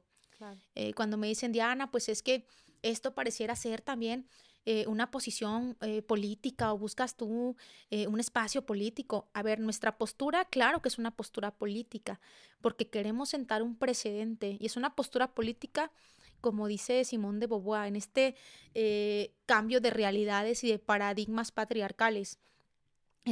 cuando decimos ya estamos hartas y cansadas de los deudores alimentarios y no tendrán más la comodidad de nuestro silencio, eso en sí mismo es una postura política. Y, diría, bueno, yo quisiera ver a más mujeres eh, también en la toma de decisiones o con la posibilidad de hacerlo, no oportunistas que pusieran el cuerpo en un tendedero de deudores alimentarios para exigir justicia por otras mujeres, que pusieran a sus infancias al frente. Las quisiera ver. Porque cuando recibo este tipo de mensajes, que más bien van cargadas o cargados de odio hacia mí, eh, en lo que pienso es en la trascendencia de este movimiento y pienso en que las niñas van a saber que pueden exigir derechos y las niñas van a saber que si un hombre las abandona, van a poder realizar un proceso no solamente civil, sino eh, penal y judicializarlos sin tanto problema como hoy nos cuesta a nosotras las mujeres que vivimos en este contexto y que estamos luchando por esta ley, porque esperamos que esta ley se concrete. Y cuando pienso en el sentido humano, eh, no sé qué les dejaría a quienes nos, están viendo, hombres y mujeres, la, la pandemia. ¿No? Pero hay una gran reflexión, ¿cuál es nuestro tránsito por la vida? ¿Y qué aportamos? Decían que hay que hacer un libro, hay que plantar un árbol, yo creo que hay que hacer historia y creo que hay que cambiar realidades que nos siguen violentando. Cuando veo la gran cantidad de publicaciones de hombres, el otro día quería hacer un análisis de, ciencia política eh, a partir de autoras eh, mujeres. Decía, todos los libros de ciencia política están hechos por hombres, ¿por qué no hay mujeres? Y me encontré a una que dos, ¿no? Hannah Arendt, entre ellas, y decía, pues sí es cierto, porque estos hombres han trazado la historia, porque la política, las decisiones han estado en mayorías por años en los congresos, legislando, ah, decidiendo sobre los cuerpos de nosotras, si podíamos o no abortar. Hoy estamos viviendo tremenda revolución y nos está costando y les está costando la vida a muchas mujeres, como la propia Cecilia, como muchas más en este país. Y si la vida misma me tiene que costar, lo voy a hacer porque para mí esta lucha es un sentido de vida, es un sentido de causa, es un sentido para mi hija y es un sentido para muchas mujeres que cuando me cuentan sus casos digo, a veces pues ya no quisiera seguir en esto porque me pone en riesgo con amenazas, pero también recibo mensajes de, em, Diana, me cambiaste la vida o Diana, por ti denuncié y eso a mí puff, es como, como volver. Eso es lo que te inspira. Me mueve mucho. ¿Cuál es tu motivación más grande dirías que son los casos de mujeres que has tratado? Mm, mira, ¿sabes qué? Que, que esto de de poder ver, a, como una mamá me dice, em, Diana, es que eh, ya, ya este señor se comunicó después de años de abandonarme en un, en un hospital. Recuerdo una historia de una comunidad, este, pues alejada de la ciudad de Oaxaca y me decía, la señora me describía en una carta como, no sé, me tardé leyendo como 20 minutos y me decía la, la mamá, es que cuando estaba embarazada, eh, este señor me prometió cosas y bueno, la clásica historia, ¿no? Y salí de, del parto sola y salí sin un pañal y tuve que irme a bañar a un río. Y ahí bañé a mi bebé y tuve que irme a quedar a casa de una amiga que era una casa de lámina y me describe todo y yo no dejé de llorar esa noche y dije, ¿cuántos hombres pueden abandonar a sus hijos e hijas, no saber si la mamá sale con un pañal de ahí, si tiene para la leche, si, si no? Y, y recuerdo mi propia historia, ¿no? Recuerdo a mi mamá, recuerdo pues a las mujeres de mi casa y digo, esto tiene que cambiar. Y eso me mueve. Wow. Diana, qué fuerte. Este, y creo que lo que más me quedo es el querer un mundo mejor para tu hija o que tu hija no tenga que pasar por esto, ¿no? O las niñas. Fíjate que ahora que escucho tantas historias y a veces me río de los deudores alimentarios, hacemos memes y tenemos nuestra página también ahí de decir, hoy es el domingo de memes de los deudores, ¿no? Y, nos reímos con, esta situación de, cómo responden. Uf, la herida del abandono, te diría, no la, no la superamos las personas que hemos sido abandonadas por un padre, nunca. La tratamos de sanar y a lo mejor en, este proceso de vida eh, me toca sanar de esa manera mi propia herida, tratando de convertir esta realidad con otras mujeres. Todos y todas tenemos ejercicios de sanación y a lo mejor el mío, pues es luchar por esta causa que, me la tomo muy en serio, ¿no? Y que, además creo que si mi participación, si el eco de los medios de comunicación, si, si poderme eh, reunir a conversar con otras mujeres va a hacer que esto cambie, pues lo voy a hacer. Y, y creo que también hay muchas mujeres como yo convencidas de que esto tiene que cambiar. ¿Qué crees que es lo que te da más fuerza?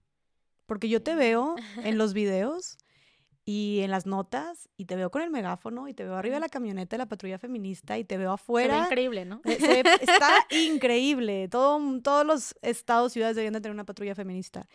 Y te veo con una fuerza y con una convicción y totalmente inspirada y tus palabras son, o sea, también tu discurso es tan poderoso y, de verdad retumban tus palabras. Y yo digo, ¿de dónde saca esta mujer tanta fuerza? ¿De dónde la sacas? Pues mira, Marta Lamas tiene un libro eh, que me encanta la reflexión que hace. Bueno, habrá quienes coincidan o no con Marta Lamas, pero este libro me parece que esto que dice es muy interesante porque comenta que las mujeres estamos llegando al feminismo a través del dolor. Es decir, yo a lo mejor ni siquiera tenía idea de qué significaba feminismo, pero empecé a ir a una marcha y empecé a ver que había mujeres víctimas de abuso sexual, eh, empecé a ver eh, eh, víctimas, mamás que, este, tuvieron que trazar una, una ruta distinta de vida a través del feminicidio de sus hijas, buscando justicia.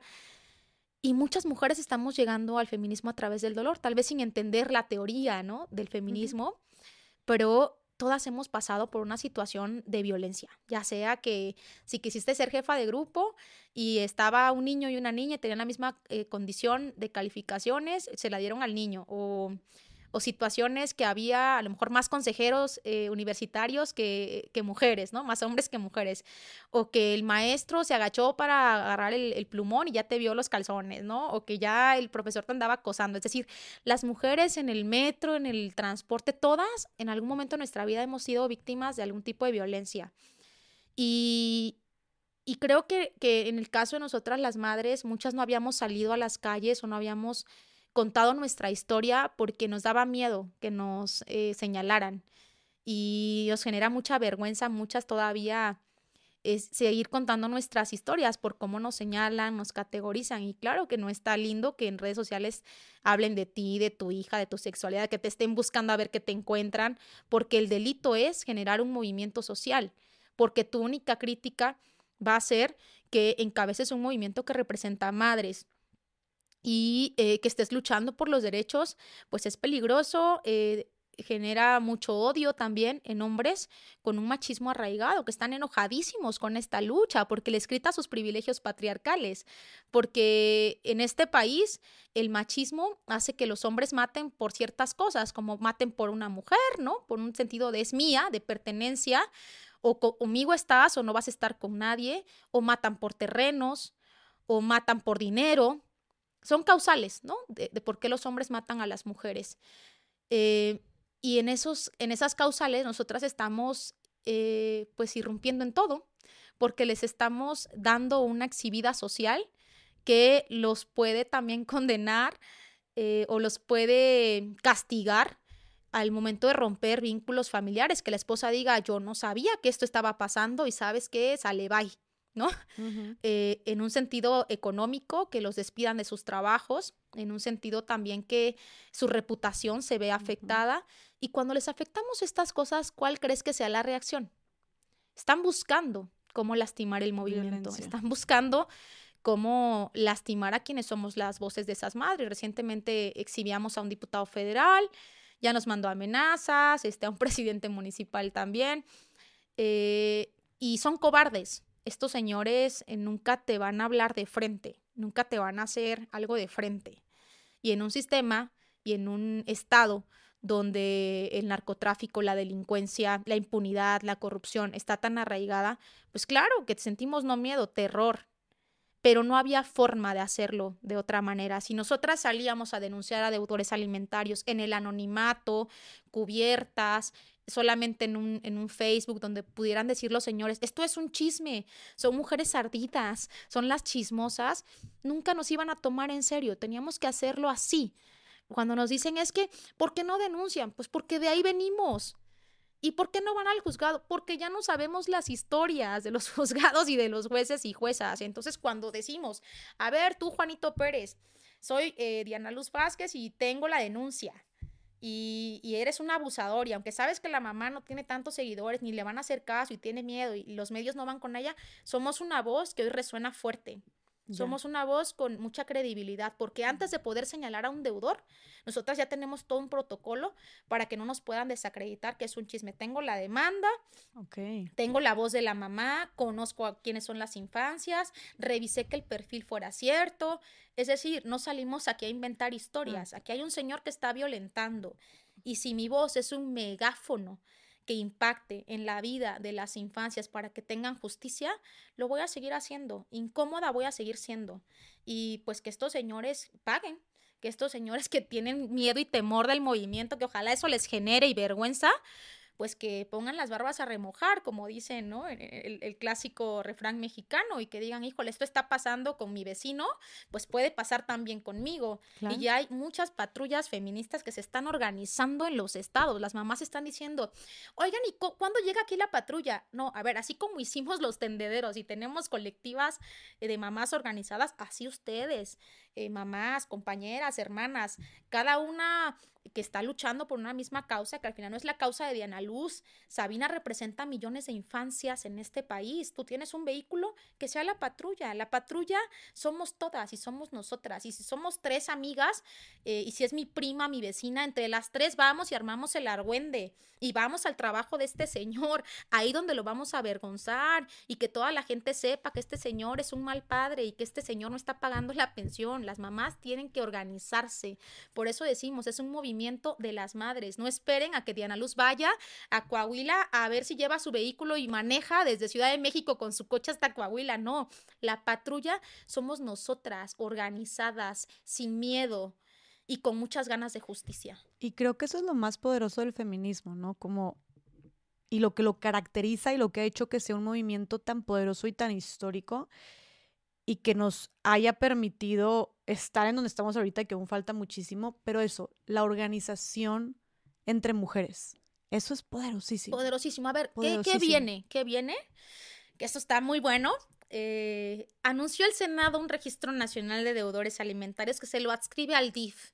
Nosotras estamos molestas con eso. Es una cuestión que otra vez nos revictimiza, como al DIF, como a un centro de asistencia familiar. Tenemos que hacer que el registro lo administre SEGOP.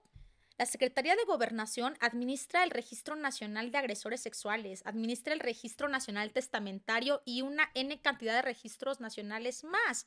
Tienen información de todos los registros civiles, hasta datos biométricos. Y en ese sentido, ¿quién tiene que administrar? Es un tema hasta de lógica y sentido común. Pues SEGOP tiene que administrar. El Senado lo que hizo es aprobar una ley que si bien pues va a ayudar o genera la conversación para prohibirles pasaporte, y licencias de conducir, pero pensemos en una realidad. Eh, ¿Qué porcentaje de los hombres tienen pasaporte en este país? Eh, en una Secretaría de Transporte de Movilidad le das una lana en este sistema corrupto al que administra la página y te dan tu licencia de conducir. Ponle una letrita más para que el apellido sea distinto. Yo no soy el deudor. No, si ya me los imagino. ¿Saben qué tenemos que hacer? Nuestro registro nacional de deudores alimentarios. Le vamos a hacer la chamba al Estado y lo vamos a anunciar desde aquí. A todas las mamás que tengan una demanda de pensión alimenticia, envíenos la foto de la demanda y eh, nosotras vamos a hacer este registro nacional. O sea, ustedes por su cuenta, desde su, desde su red. La, desde la red que ya tenemos, desde Aguascalientes hasta Zacatecas, vamos a anunciar y a generar el primer registro nacional de deudores alimentarios. ¿Qué necesitamos? Que estén demandados los señores, para que no digan que es chisme, que es mentira. No, no, aquí ya tenemos la demanda de este señor, el progenitor, y lleva 10 años en el juzgado haciendo que la Virgen le habla y que se empiecen a buscar ahí los señores. Vamos a darle estas herramientas a muchas más mujeres que ubiquen ahí a su novio, a su primo, a ver si está, si no está en este registro. El fin de ustedes de hacer, y que me queda claro que ya lo están haciendo por su cuenta, porque dices, no, a ver, acá este, por el sistema de justicia y todas las iniciativas que está tomando el gobierno, como que nomás, no, nomás no. no. dan una, ¿no? No terminan de armarse. Entonces, no, lo vamos a hacer nosotras por nuestra propia cuenta. vamos a hacer la chamba al Estado para que no tengan pretexto. Que también fue lo que hicieron con el tendedero, que también fue lo que hicieron con la patrulla feminista, como siempre. Sí, que las tiene mujeres, que perseguir a los deudores es el Estado. Y lo que hacemos las feministas es salir a protestar, todo, todos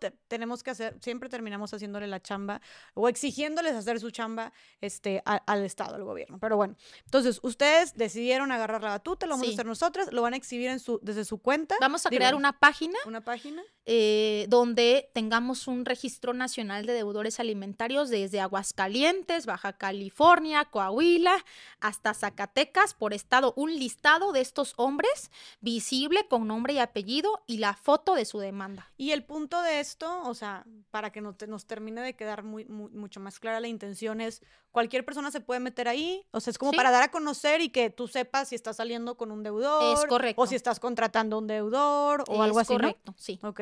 Ya, ya, ya. O sea, es meramente como para seguir esta presión y también seguir evitando que, que, o sea, poderle cerrar más puertas.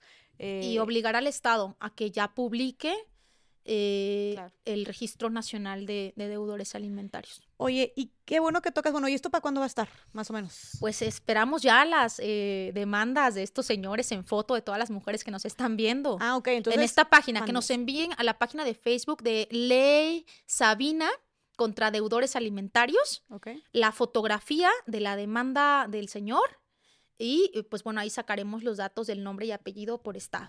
Oye, eh, Diana, tengo unas preguntas Sí. como técnicas rápidas sobre esta ley, sobre esta iniciativa también y la, de- la denuncia por la pensión. ¿Cómo, o sea, cómo se mm, calcula cuánta pensión te tiene que dar eh, el, el progenitor? La pensión la calcula el juez o la jueza y eh, parten siempre del salario del deudor. Eso es terrible. Y parten del 15%, digamos. Pero depende mucho de los ingresos del señor. A nosotras nos gustaría que esto no fuera así, sino fuera dependiendo de la calidad de vida de la infancia que le está dando la madre, a qué escuela los lleva, a qué actividades extraescolares está teniendo que cuestan. Pero desafortunadamente el juez a criterio propio decide qué cantidad. Ok, ¿y qué pruebas te piden para de que demuéstrame que no está pagando? Puf, ahí yo diría, la vez que yo presenté todos mis tickets desde que nació Sabina, que la leche, que los pañales los fui guardando este, uno por uno y cuando llego a, la, digamos, a la admisión de pruebas al juzgado me dicen, ay señor, esto no sirve, todos me los desecharon. Aquí hay un cálculo aproximado de lo que usted gana, de lo que necesita la infancia, total, todo queda a criterio de, de, de los juzgadores. Y, y, decirte también que lo que pasa con estos tickets es que también llegas a, a, un punto en el que te revictimizan y te preguntan y te cuestionan, porque esto me pasó a mí, no es algo que me haya yo inventado. Señora, ¿y cómo sé que este ticket de la leche es de usted y no es de su tía? Porque las dos se quieren fregar al deudor. Ay, no. O sea, usted lo que tiene que hacer, sí, usted lo que tuvo que haber hecho desde que nació, si usted tiene RFC, es ir a facturar ah. a su nombre. No, no, todo eso. Déjame facturo la tortilla, los huevos y la leche de verdad es inaudito lo que bueno. pasa con el sistema de justicia. No, y ahí te va la otra no, también, no, que está no. buenísima. Oiga, pero en este ticket viene vino y viene un, un, six de cerveza. ¿Quién bebe? ¿Usted bebe? ¿Tiene problemas con el alcohol? Con ¿De el verdad vino? te llegaron a decir sí, eso? Sí, sí, sí. O sea, o sea yo sí, sí sugeriría, porque hay, hay deudores muy mañosos a estas mamás que empiecen ahora sí que a generar sus tickets, eh, todo este tema de, de de los tickets y de las, los comprobantes no se confíen en que se los van a hacer válidos. Más bien, hay que ir eh, generando pues los cálculos aproximados y no tardarnos mucho en la demanda, porque esto también eh, genera que eh, no nos hagan válidos muchos de los tickets y facturas y sobre todo el tema del, del parto. Eh, muchas mujeres eh, dan, dan, a luz o tienen los partos en clínicas particulares, también factura. Okay, Porque o sea, también luego, oye, ¿cuánto gastó en el parto? No, pues 15 mil pesos, 30 mil. A ver la factura y viene a su nombre la factura. No, porque si no viene a tu nombre no es válida. Entonces son detallitos que nadie te los dice, okay. pero que hemos visto que en los procesos hombres dejan de pagar los partos porque se amparan y dicen, no, es que, ¿cómo sé si la factura no está a nombre de ella que fue su parto, aunque sea el día del nacimiento de tu hijo o hija, porque la factura no venga a tu nombre, no. te dejan de pagar el parto. Entonces tenemos que ir informando y asesorando a las mujeres de estos elementos que hacen que los señores eh, se amparen y se amparen y se vuelvan a amparar. Y que, o sea, entonces pruebas a tu favor, facturas. Eh, facturas, las testimoniales de que tienen una, un vínculo este, sexoafectivo, que eso también es súper revictimizante, pero es lo que te pide el método procesal. El acta de nacimiento, en su caso, uh -huh. para exigir pensión alimenticia te la piden, tu identificación oficial, en muchos otros casos comprobante de domicilio. Ok. Sí, ¿Y son qué, una serie de, de ¿Y de qué, qué, sucede si el, si el progenitor de verdad no tiene dinero no le alcanza o no sé? O sea, ¿qué pasa si no tiene dinero? Hay una base fija de salarios mínimos, depende de cada estado. En el norte del país el salario mínimo es mucho más alto que en el centro y sur. Eh, y en base a la cantidad de salarios mínimos que establezca el Código Civil, eh, tiene que haber una pensión alimenticia que esta no es si el señor tiene o no tiene, se justifican y se pueden declarar insolventes en cantidad de años, eh, pero en cuanto tengan un trabajo fijo, este cúmulo de retroactivos tiene que hacerse efectivo. Aunque les diría, esto también es muy difícil porque los señores también pueden decir, es que ahorita nada más me alcanza eh, tal cantidad para pagar el retroactivo. Hay N cantidad de mañas para que estos señores puedan seguir evadiendo la, la justicia. Nosotras, ¿qué decimos en Ley Sabina? Un señor que no paga la pensión alimenticia en un año que se le retire guarda y custodia. No puede ser que después de dos o tres años de que este señor no paga, siga manteniendo la guarda y custodia. Hay que retirársela. Ah, o sea, todavía que tienen los hijos con él. Sí. No, pero ¿cómo? Si tienen los hijos con él, no paga la pensión alimenticia. No, una mamá que tiene a los hijos y que inicia un, proceso de pensión alimenticia y el señor no ha pagado en dos o tres años porque ha alargado el proceso, porque se han parado, al año Ley Sabina propone que se le quite la guarda y custodia, porque pueden pasar cinco años de que el señor se fue, se ausentó, no paga pensión, y cuando tú lo demandas, como se enoja, te pide cambio de guarda y custodia. Ah, ok, ya, o sea, que no tenga derecho a... Que, ese derecho se pierda al año. Ok. Oye, y Diana, ¿pueden llegar a la cárcel los deudores alimenticios? Sí, eh, ya en México es delito no pagar la pensión alimenticia, pero ¿qué es lo que pasa? Que mujeres resisten agotar primero el proceso civil, porque tienes que agotar el proceso civil. ¿Qué es agotar el proceso eh, civil? iniciar la demanda de pensión, o en su caso comprobar el ADN, que es el papá, inicias el proceso de demanda, las audiencias, el señor no se presenta a seguir, las notificaciones, algunos es imposible notificarles, tener una sentencia previa, muchos jueces se pueden tardar dos años, tres, diez años en emitir una sentencia, eh, agotar ese proceso y después de que tengas una sentencia, eh, hay 90 días para que se declare que es deudor alimentario. En otros estados como Oaxaca logramos que fuera 30 días pero el Senado acaba de aprobar que sean 90, agotas esos 90 y entonces sí puedes judicializar o puedes iniciar un proceso penal. Eh, y ya es ante pues la autoridad eh, judicial donde tú dices el señor no ha cumplido aquí tengo mi comprobante del juez del proceso civil donde el señor dice que efectivamente no ha pagado y ya se le notificó y todo ese proceso pues qué te diría eh, de cada 10 casos solamente una mamá pudiera llegar a judicializar. Y te voy a contar la otra historia. Puedes llegar a judicializar, o ya que esté la audiencia para meter al señor a la cárcel, si tu expediente civil no tiene copias certificadas del juzgado, se te cae el proceso.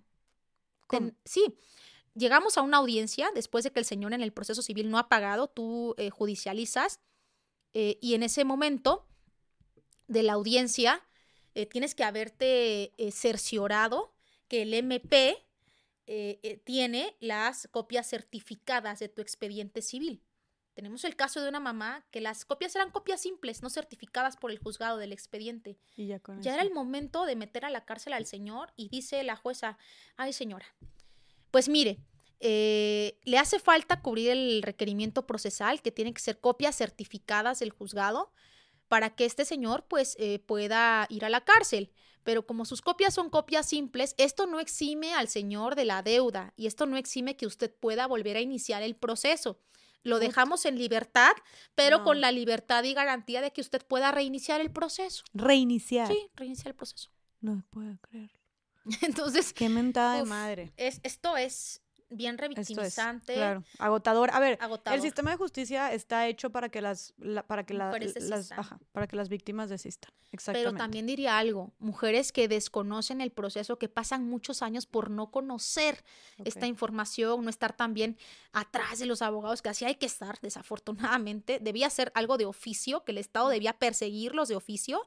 No sucede, somos nosotras las que estamos persiguiendo estos deudores a través de nuestros abogados y abogadas, y eso si son eficientes y eh, cuando conocemos los procesos, tenemos casos de mamás que han judicializado en meses. Ah, porque ¿en la serio? Mamá, sí, o porque la mamá es abogada o porque tiene mucha experiencia ya eh, ah, en, en, todo el proceso. Esta mamá que te cuento que en la audiencia eh, le salió la jueza con que el señor salía libre por las copias certificadas, acaba de iniciar el proceso, pero ahora el hijo, porque el hijo ya tiene más de 18 años, ahora quien lleva el proceso es el hijo y ya se la sabe. Entonces ahora ya llegó con las copias certificadas y lo hizo en tres meses. Ah, no. Entonces, pues sí, es como una ventana de, esperanza. y qué padre que ustedes estén también ahí con todas estas herramientas y conocimiento para instruir a todas estas mujeres, ¿no?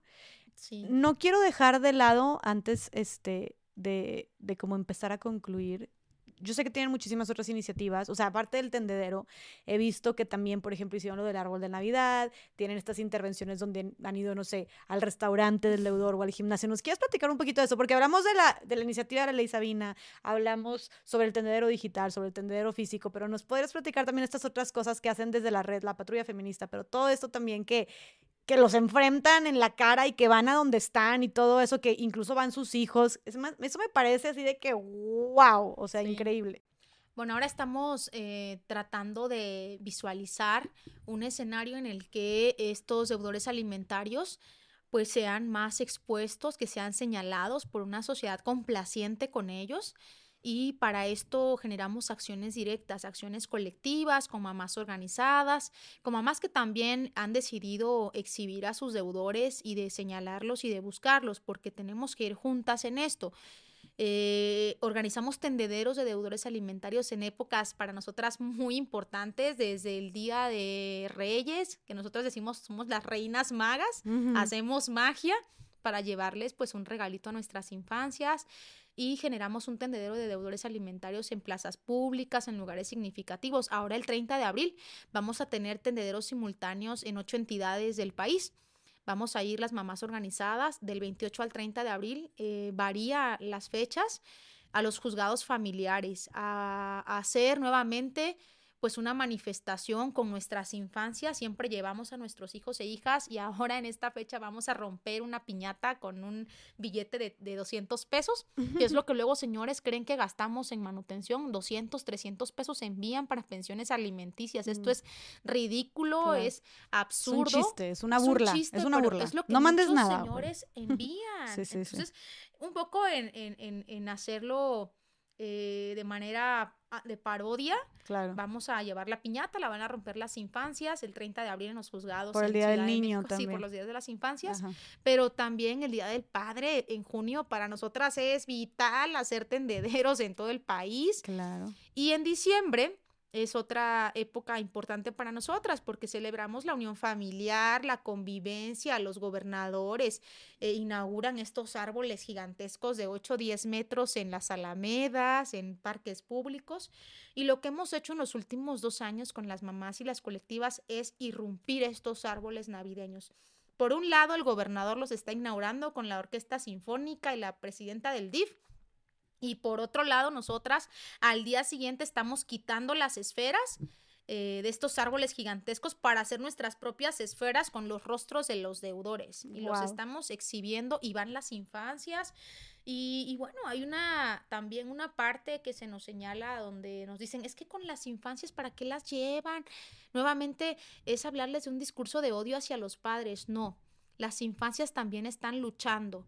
¿Por qué no hablamos de Malala, de Greta, que también cuando eh, pues han sido niñas han luchado por derechos? ¿Por qué cuando hablamos de los deudores alimentarios y las infancias también están luchando contra sus agresores, nos ponemos tan, tan, tan doble moral, ¿no?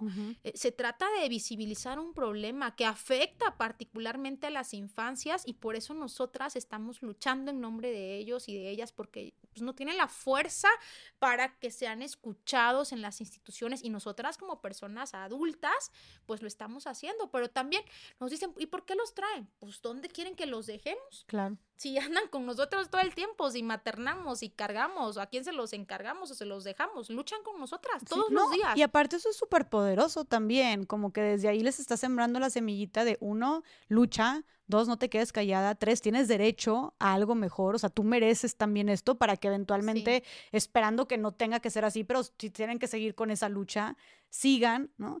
Y aparte me parece algo súper, súper bonito de que me contaste ahorita que, venía, que venías llegando, que Sabina te ayudó a pegar carteles, ¿no? De deudores. Antes, Sabina, cuando íbamos a hacer los tendederos, se ocupaba y empezaba con sus juguetitos que le llevaba yo para el momento del tendedero pero ahora Sabina con una conciencia pues mucho más amplia, está creciendo, me dice, mamá, en el tendedero en Toluca, yo te ayudo a, atender a estos deudores porque los traemos pues en lonas, en carteles, Sabina atendiendo a los deudores, estos son deudores, decía, ¿no?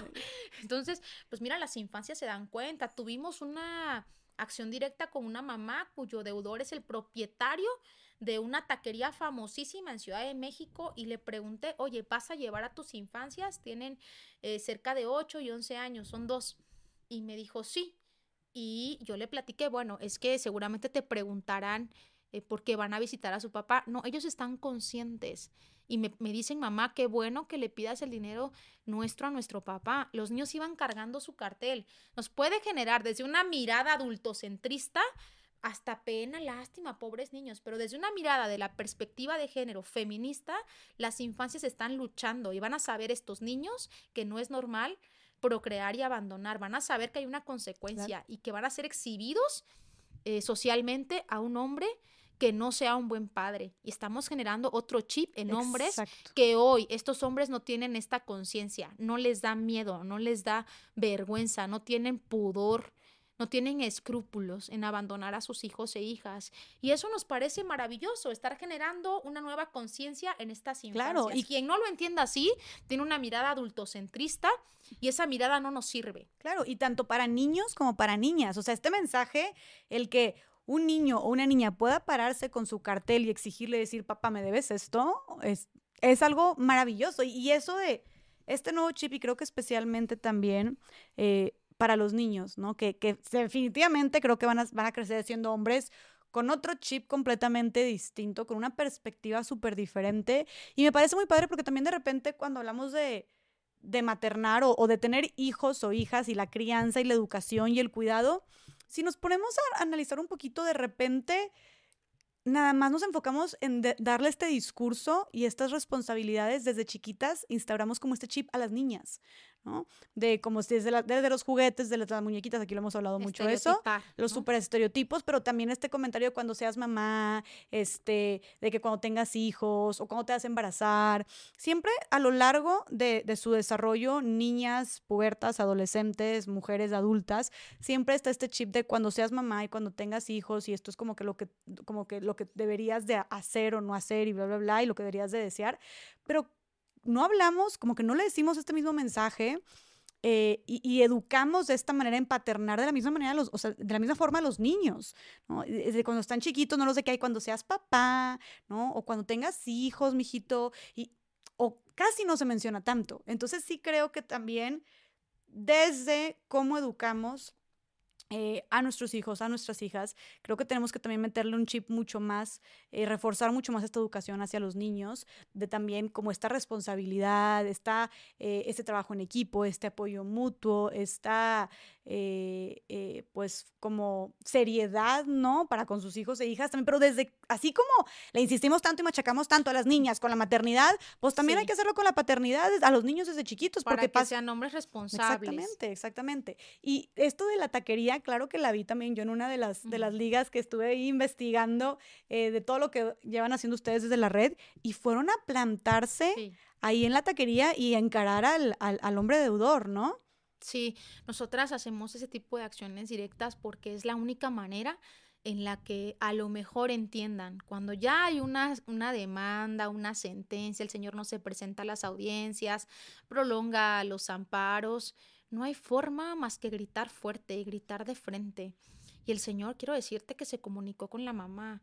Así lo hizo. Sí, sí lo hizo. Y ahora está nuevamente como tratando de eh, pues ejercer su responsabilidad eh, paternal, porque además la mamá le dijo muy claro, esta es la primera vez que vengo con tus hijos, pero bueno, si sigues incumpliendo, vamos a volver a venir a echarte estas visitadas, a ver cuándo entiendes, a ver si la vergüenza social te alcanza. Hoy salió en un reportaje televisivo y estamos procurando que nos acompañen medios de comunicación, no vamos solas, y nos acompañan observadores de derechos humanos y nos acompañan también algunos amigos o amigas que están muy pendientes en temas de seguridad si estos señores se portan agresivos. Es decir, es un protocolo también muy cuidado. Muy cuidado, qué muy cuidado porque estos señores también sabemos que, son agresores. Y hay mujeres también que nos confrontan. En esta taquería una de las empleadas dijo, yo también soy mamá eh, soltera y no tengo que andar haciendo ese tipo de ridiculeces para exigir la pensión porque yo puedo. Y entonces gritamos nosotras en el megáfono, qué bueno que esta mamá sea fuerte y sea valiente y ella sola pueda, pero nosotras estamos luchando por derechos y enseñándole a nuestras infancias que tienen que eh, ser responsables si, son, si llegan, o son llegan a ser padres o son padres y a las niñas que tienen que exigir sus derechos. Claro. no es una cuestión de poder o no poder, de capacidad o no, es, una cuestión de justicia, es una cuestión de derechos, humanos. 100%. Oye, y sabes que también vi que me encantó, que también fueron al, con otra, con otro deudor, ¿no? Que fueron al gimnasio al que iba. Este señor. Y pegaron un chorro Saludos Enrique, por cierto. que pegaron su cara fuera del gimnasio, así como de que deudor, deudor, deudor también, ¿no? Este, este tipo está de verdad tremendamente nefasto, porque envía cada que puede y cada que quiere y cada que se hace el chistoso eh, entre 500 pesos, 2 mil pesos a la mamá cuando la, la, infancia pues va a una escuela particular, tiene una calidad de vida donde la mamá tiene que tener más de dos empleos y hacer otras actividades para poder tener este ingreso y darle la mejor calidad de vida a su hija. Y lleva cuatro años en el desempleo el señor. Ah, Dice cuatro que no años. encuentra empleo y que es lo único para lo que le alcanza. Las mamás no podemos decir eso a nuestras infancias. Vemos cómo le hacemos. Claro. Y el señor eh, no cumple la totalidad de la pensión, pero tampoco dice que sea deudor. No, yo aporto, doy. No, es que eso no es cumplir la pensión, Enrique. Entonces, Enrique. No, Enrique. Esto fue tema de redes sociales, porque aparte después de ahí sale que el señor estaba en una app eh, ahí de, de diversidad sexual, que qué bueno que el señor tenga una libertad de elegir su sexualidad, de ejercerla. Y no somos quienes para, para juzgar, ni somos homofóbicas, ni nada.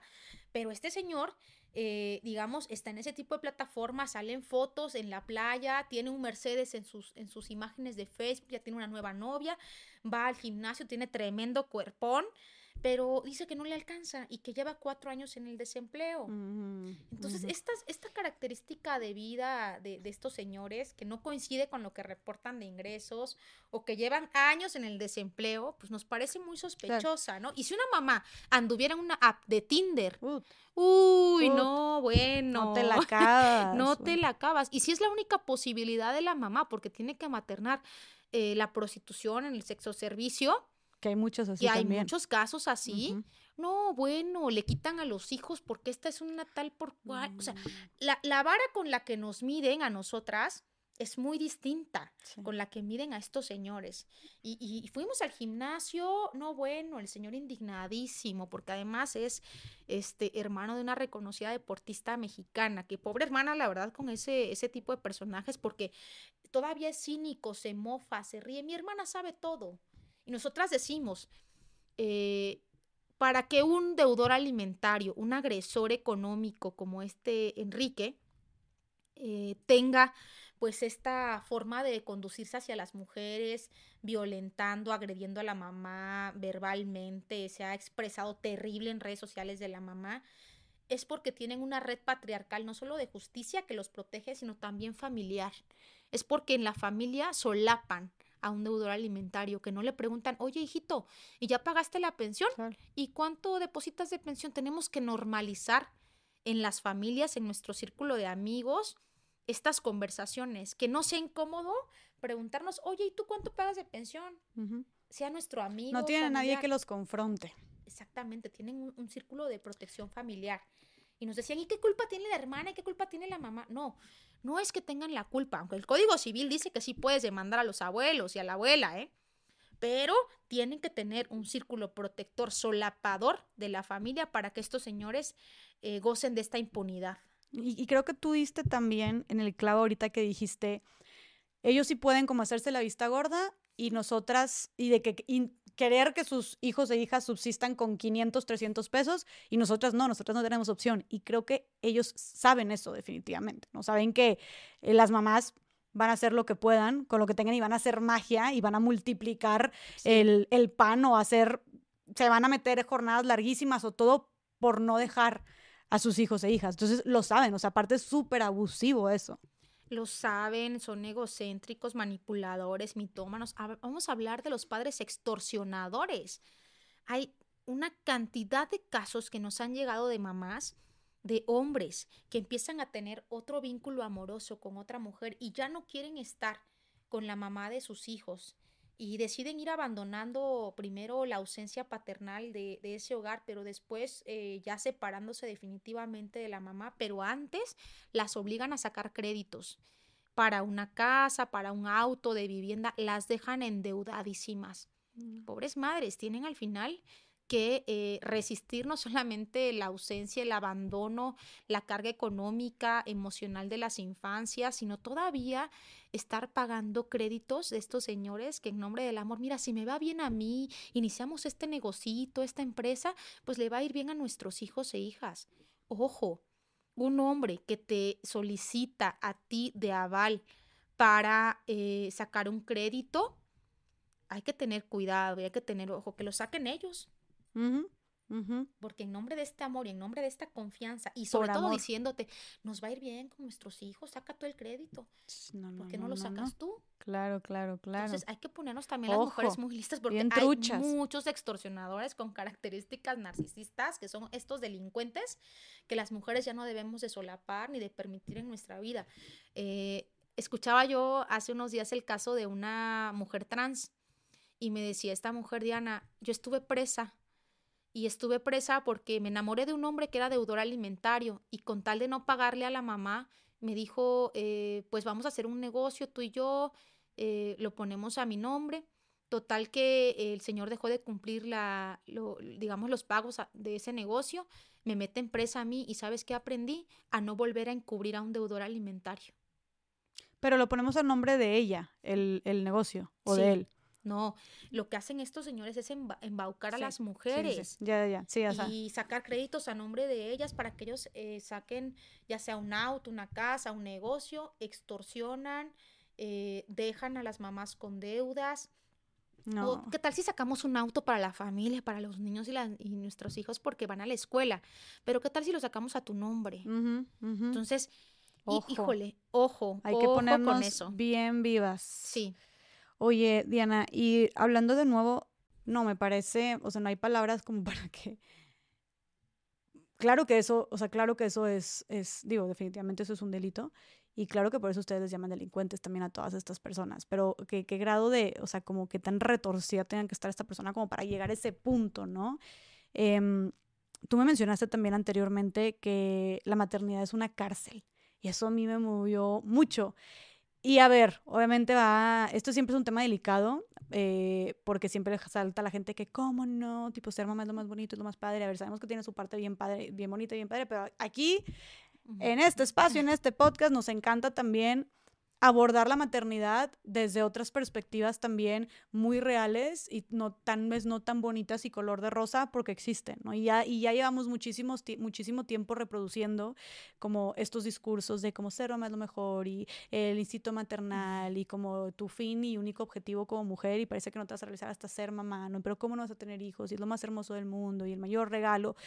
Y seguramente para muchas mamás sí, ¿no? Este, pero nos gusta también abordar la maternidad desde esta otra perspectiva para verlo de una manera más realista y que las mujeres también puedan tomar sus decisiones. ¿no? ¿Por qué dices que la maternidad es una cárcel? Nosotras hemos tenido que generar espacios de conversación con otras madres que no es una conversación propiamente de la maternidad romantizada, es decir, a partir de nuestros procesos que llevamos jurídicos, creamos grupos de WhatsApp, de encuentros, reuniones con mamás autónomas, donde se convierten en un punto de desfogue. Hay muchos grupos de chats que se han generado a lo largo de la historia de estas maternidades romantizadas de danos tips, eh, tú que tienes ya un hijo de cinco años, de cómo le hiciste para sacarle el aire al bebé, ¿no? O, cuáles son los mejores consejos cuando empiezan a caminar, la carreola o, solitos, ¿no? Entonces, grupos de este tipo de consejos para la crianza hay N cantidad para maternidades y crianzas dignas, libres, amorosas, pero cuando estamos en una lucha como esta, que es hablar de un problema social de estos delincuentes, pues generamos también espacios de conversación en donde hemos compartido con otras mamás no solamente tips jurídicos, sino también eh, un espacio donde resignificamos la maternidad para nosotras, un espacio donde hablamos de nuestro dolor, donde decimos, fui a esta audiencia y este no se presentó, y otras mamás empiezan a compartir, sí, también me pasó lo mismo y estoy muy enojada, y, y por qué no se presentan, y por qué nos hacen esto, y, y estos grupos eh, son tan reflexivos, nos hacen repensar también en nuestros propios procesos, que no solamente lo vives tú, sino le pasa a millones de mujeres en este país que se ha normalizado y hay mujeres que iniciaron a lo mejor leyendo a un grupo de mamás que ya habían demandado y que después de un año nos comparten y nos dicen, pues yo solamente me dediqué a leerlas un año, pero ahora ya estoy segura de demandar. Después de un año de leer este grupo o este chat, ya quiero demandar y les pido alguna sugerencia como inicio y cada mujer habla de su violencia cada mamá eh, autónoma empieza a descubrir sus procesos a partir de su propia experiencia. Nadie se le puede forzar tampoco a demandar. Cada una va sintiendo cuándo es tiempo. Pero lo cierto es, como lo dije al inicio, estamos cansadas, estamos hartas. Maternar significa resistir en este país cualquier maternidad autónoma o en pareja es resistir un sistema patriarcal estructurado para la no maternidad de privilegios para hombres, donde ni siquiera los permisos de paternidad son los mismos para las mujeres, donde una licencia eh, laboral después de un año de lactar en este país te pueden despedir y te dicen, a ver, como ya la ley te permite a ti que no te despidan en tus nueve meses de embarazos ni en el primer año de lactancia, te despido al 366 días de, eh, de, de, de lactar. Y ahora, justo en el Senado, hay una reforma bien interesante donde se va a ampliar el periodo de lactancia para las madres a dos años, que me parece maravilloso que no te puedan despedir, porque también la lactancia puede durar hasta tres años. Cada mujer también decide en qué proceso suspender eh, la lactancia. Y así como esto que te cuento, pues eh, encontramos una conversación donde las mujeres nos hemos sentido atrapadas en una maternidad autónoma, en una maternidad donde no cuentas con una red de apoyo y decimos, esto es una cárcel, no puedes salir ni siquiera a tener ejercicios de autocuidado para ti, hacer ejercicio, estudiar otra licenciatura.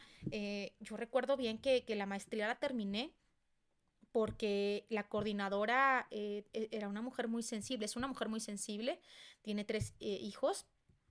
Y me dijo Diana, yo sé que no tienes con quién dejar a tu, a tu hija. Aquí no ha habido casos donde en la maestría eh, una mamá venga con su infancia. Nos parece sorprendente que tú vengas. Wow. Y recuerdo bien que el día del examen de la maestría yo no tenía con quién dejar a Sabina, como que siempre había procurado con quién dejarla para yo estar concentrada en clases y ese día yo no tenía con quién dejarla, estaba yo toda histérica. Y dije, es que estoy atrapada, me siento atrapada, me siento como limitada, como que ahora qué hago con la criatura y me la llevé, pero yo iba muy estresada diciendo, híjole, ¿qué hago? Y empecé el examen y todos me vieron raro, ¿no? Como, híjole, Diana trae a su hija y es el examen, que no sabe qué es el examen.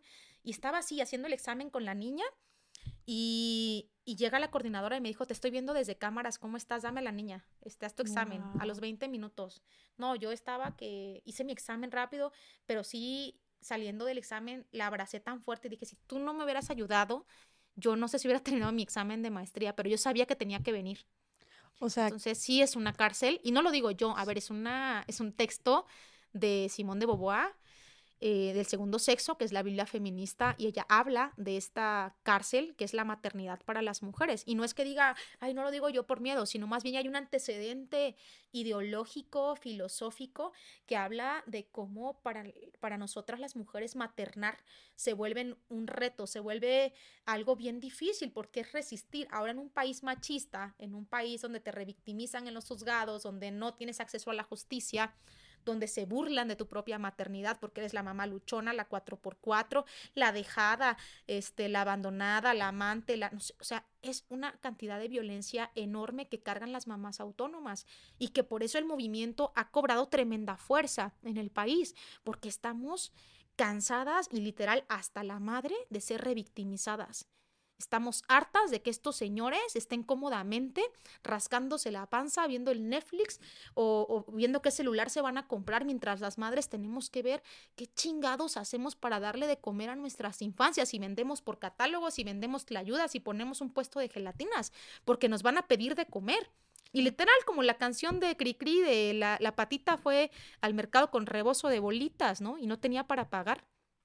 Así como esa canción, literal, muchas mamás en este país. Y eso nos convierte eh, hoy en una voz eh, llena de rabia, de una digna rabia, de un coraje en el que ya no vamos a callar estas violencias, en el que los vamos a confrontar porque vamos a cambiar esa realidad. Y si tenemos que ir a su lugar de trabajo, a su casa, oye, debes la pensión, ¿qué onda? Vamos a ir juntas y vamos a ir en colectiva. Y, y, no es lo mismo ir sola a reclamarle a un señor que te va a decir, ay, este vieja chismosa, argüendera, este jodida. Hay una cantidad de señores que ofenden así a las madres de sus hijos e hijas por pedirles la pensión alimenticia. Pero ¿qué tal cuando vamos juntas y vamos 20 con los sartenes y el megáfono ni salen los señores? Uh -huh. No ha habido uno que salga. Nunca. No, nunca. A decirnos, oigan, yo sí cumplo, a ver, enséñeme. Y qué bueno, ojalá salieran a decirnos que uh -huh. somos las chismosas y las argüenderas y las mentirosas uh -huh. y que nos desmientan. Lo cierto es que saben los señores lo que hacen.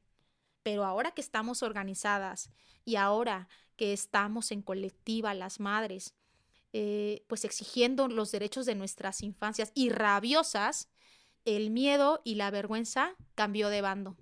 Me encanta esa frase, que el miedo y la vergüenza cambien de bando. Sí. Me parece espectacular y, y yo te quiero preguntar, ¿qué se siente?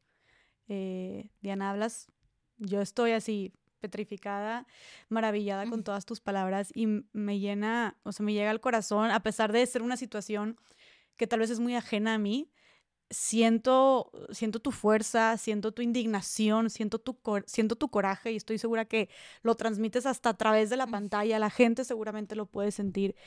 ¿Qué se siente eh, haber comenzado esta lucha, haber hecho este parteaguas, que yo sé que después fue un trabajo colectivo y que ha sido un trabajo en equipo de muchísimas mujeres pero ¿qué se siente haber tomado la iniciativa para hacer este primer tendedero, para exponer a estas personas, acompañar a tantas mujeres, ver los casos de éxito de que ya hombres están pagando su pensión?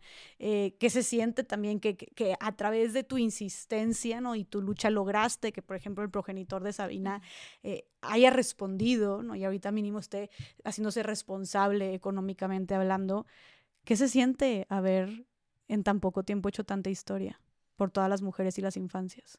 Pues siento una enorme responsabilidad y es porque estos señores están buscando desacreditar el movimiento, desacreditarme a mí y usan una serie de, de, adjetivos, de descalificativos, que afortunadamente que lo único que pueden sacar en redes sociales es este, una, un video con mi hija en mi casa, eh, supuestamente en estado etílico, para denigrarme, porque no tienen eh, otra forma de decirme o que soy una corrupta, o que he matado, o que he chocado un auto como tanta cantidad de hombres en este país, que son corruptos, que mienten, que son delincuentes, que mienten en sus ingresos. Si eso es lo peor que me pueden sacar eh, negativo de mí, pues estoy de, de verdad con una conciencia muy tranquila y me siento muy orgullosa de estar honrando la memoria de mi mamá, de mis tías y de mi abuela. Mi abuela ya eh, murió en pandemia pero creo que quienes somos creyentes de que siempre su espíritu nos acompaña y que vamos también a cambiar la historia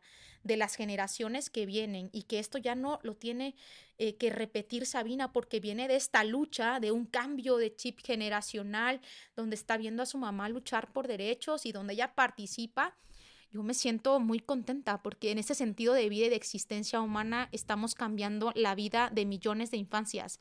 Y que digan de mí misa y que danzo con lobos a las 12 de la noche y que si soy lesbiana, trisexual, como han catalogado a tantas mujeres que han participado en los cambios históricos, que decían hace unos años de una mujer que hacía política, seguro es lesbiana seguro eh, no le gustan los hombres, seguro es una malcogida, seguro, o sea, una cantidad de violencias verbales, eh, y aparte como si, como si ser lesbiana fuera algo malo aparte. Claro, entonces homofóbico. Estoy muy comprometida con esta causa, que para mí es una causa de vida, que quiero llevar a, a, la legislación estas 40 reformas legislativas porque le van a cambiar la vida en los procesos jurídicos a las mujeres para que la justicia llegue, pero que también muchos hombres hoy tengan miedo que cuando hablen del movimiento de ley Sabina y de las madres organizadas digan, pues mejor voy pagando, porque aquí voy a tener a estas mujeres en el escándalo afuera de mi oficina. Qué bueno que tengan miedo, porque ese miedo lo hemos sentido nosotras al no saber qué hacer con una criatura saliendo de un hospital. ¿Qué voy a hacer? Este miedo no se compara, con, el, que hemos sentido nosotras. Y si esta indignación le genera incomodidad y molestia a muchas solapadoras de estos deudores, integrantes de su familia que creen que van a, tener la comodidad de nuestro silencio, pues que se sigan indignando, vamos a seguir incomodando con la pena.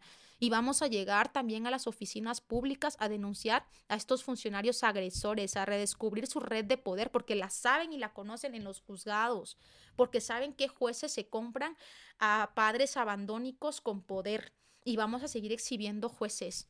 Y no solamente lo van a seguir haciendo, sino que van a seguir siendo, van a seguir creciendo y van a seguir siendo más. Y van a seguir siendo más, voces, y van a seguir más voces de las madres indignadas en los estados que van a marchar no solamente en los juzgados, sino van a ir a la toma de decisiones, a decirles a los gobernadores y gobernadoras, esto no es normal, gobernador, gobernadora, vamos a generar un sistema ya no de apoyos ni de becas de mil pesos cada mes para que esto sea rentable electoralmente. Queremos justicia, queremos una vigilancia también a los jueces y juezas que están impartiendo justicia sin perspectiva de género. Tenemos jueces deudores alimentarios. ¿Cómo es posible en este país que un deudor que esté evadiendo por años un reconocimiento de paternidad o de pensión alimenticia sea el que esté dictando sentencias? ¿Qué mm. tipo de sentencias está dictando un deudor alimentario? No deberían que, deudores alimentarios no puedan obtener cargos públicos o ser funcionarios y menos que estén en los juzgados. Exactamente. Y esa reforma todavía no llega. ¿Qué podemos hacer para apoyarte, para apoyar a todas esas mujeres este, que están en tu red. Eh, estas 40 reformas todavía no están del todo aprobadas, ¿verdad? Todavía no están aprobadas. ¿Qué podemos hacer, todas las personas que están escuchando ahorita, para impulsar a que así sea? Bueno, primero tenemos que participar en la organización colectiva. Las mamás eh, autónomas eh, tienen que perder el miedo a exhibir a sus deudores alimentarios, a hacer este movimiento mucho más fuerte en sus entidades. Eh, a reunirse, a organizarse con las colectivas, a dejar de callar también este sistema patriarcal, dejar de ser omisas en nuestro entorno más cercano. Quiero compartirles que hace un par de semanas una mamá denunció a su deudor alimentario que era productor de, televisoras importantes. Hoy el señor se fue a Estados Unidos, abandonó a su hijo, eh, goza, ¿no? De, un cargo a todo dar el señor. Y eh, empezó a decir en su grupo de WhatsApp que lo de redes sociales era chisme, que él cumplía con su paternidad y nos envía la captura a una de sus amistades donde le responde, hazte responsable y deja de enviar estas justificaciones tan absurdas, paga. Estas respuestas tan frías de su círculo cercano, que dejemos de, normalizarlo y de decir, ay, qué pena, pero es su caso. Ay, me envió el mensaje, pero este lo dejo en visto. No, qué bueno que hoy su círculo cercano de amistades le responda de esa manera. Que si vemos al señor que es exhibido, oye, qué vergüenza, ya mm. paga la pensión, que la mamá tenga que venir a decirte que eh, debe, debe ser un buen padre. Un buen padre no necesita una demanda de pensión. Un buen padre si el juez le dicta dos mil pesos de pensión y puede dar cinco, lo da. Eso es un buen padre, un padre responsable que sabe el costo no solamente económico, sino de crianza, de cuidados que realiza una mamá. Rompamos esos pactos patriarcales desde las mujeres, pongámonos en el lugar de la otra, ya no en el lugar de la esposa y que yo soy aquí la catedral. No, no, hablemos de los derechos de las infancias, pongámosle nivel a la discusión pública. No, no nos interesa la situación del deudor, que si es casado, que si ya el señor descubrió su, eh, su sexualidad y es homosexual. ¡Qué bueno! Aquí estamos en un país de libertades. Lo que queremos es un país de padres responsables, que dejemos de ser el México de padres ausentes, de los Pedro Páramos, de los señores que hacen que la Virgen les habla. En ese sentido, eh, la mejor manera de ayudar a este movimiento es primero romper estos pactos patriarcales, las mujeres que viven esta condición de madres autónomas, organizarnos, eh, participar en las colectivas y no formar una colectiva propia. Eh, dar seguimiento también a este cúmulo de información para llevar a cabo sus procesos jurídicos y generar una autonomía económica. Los hombres abusan también de su poder cuando saben que no podemos nosotras pagar eh, un proceso jurídico de abogados y abogadas y desde las colectivas con otras mamás que sabemos que no podemos ir a un trabajo ocho horas, bueno, hay, que generar una mercadita, una colectiva, que estas redes crezcan desde la empatía, desde la sororidad con otras madres, dejar de juzgar las maternidades de, otras mujeres, dejar de juzgar la lucha de, de, mujeres y de criticarle y decir, no fue mi condición, quizá tengo un privilegio de poder haber maternado, eh, sin, sin, pedirle o exigirle al progenitor una cantidad y lo hice y qué bueno, pero estas mujeres están luchando por derechos para sus hijos e hijas y su situación es otra, que es la mayoría de las mujeres que maternan en condiciones de soledad a sus infancias en este país. Me parece que eso es importantísimo. La, la red de, de, mujeres abogadas que puedan participar con nosotras sin cobrarle a las madres, pro bono también, bienvenidas todas. Por favor por favor, los hombres que también quieran participar en esta circunstancia, no desde aprovecharnos desde esta condición, porque también hemos tenido casos de corporativos que quieren acercarse al movimiento, pero para decirles a las mamás, fírmeme usted el pro bono por 50 mil pesos y ahí usted me lo va pagando, pero mientras ya embarcaron a las mamás. Y, hay que también eh, decir esto a las madres, un abogado que te hace firmar eh, cantidades exorbitantes por sus servicios, no le entren, porque también hay muchos abogados y abogadas extorsionadores que están aprovechando condiciones de vulnerabilidad y eh, de esta necesidad de ser representadas legalmente para aprovecharse.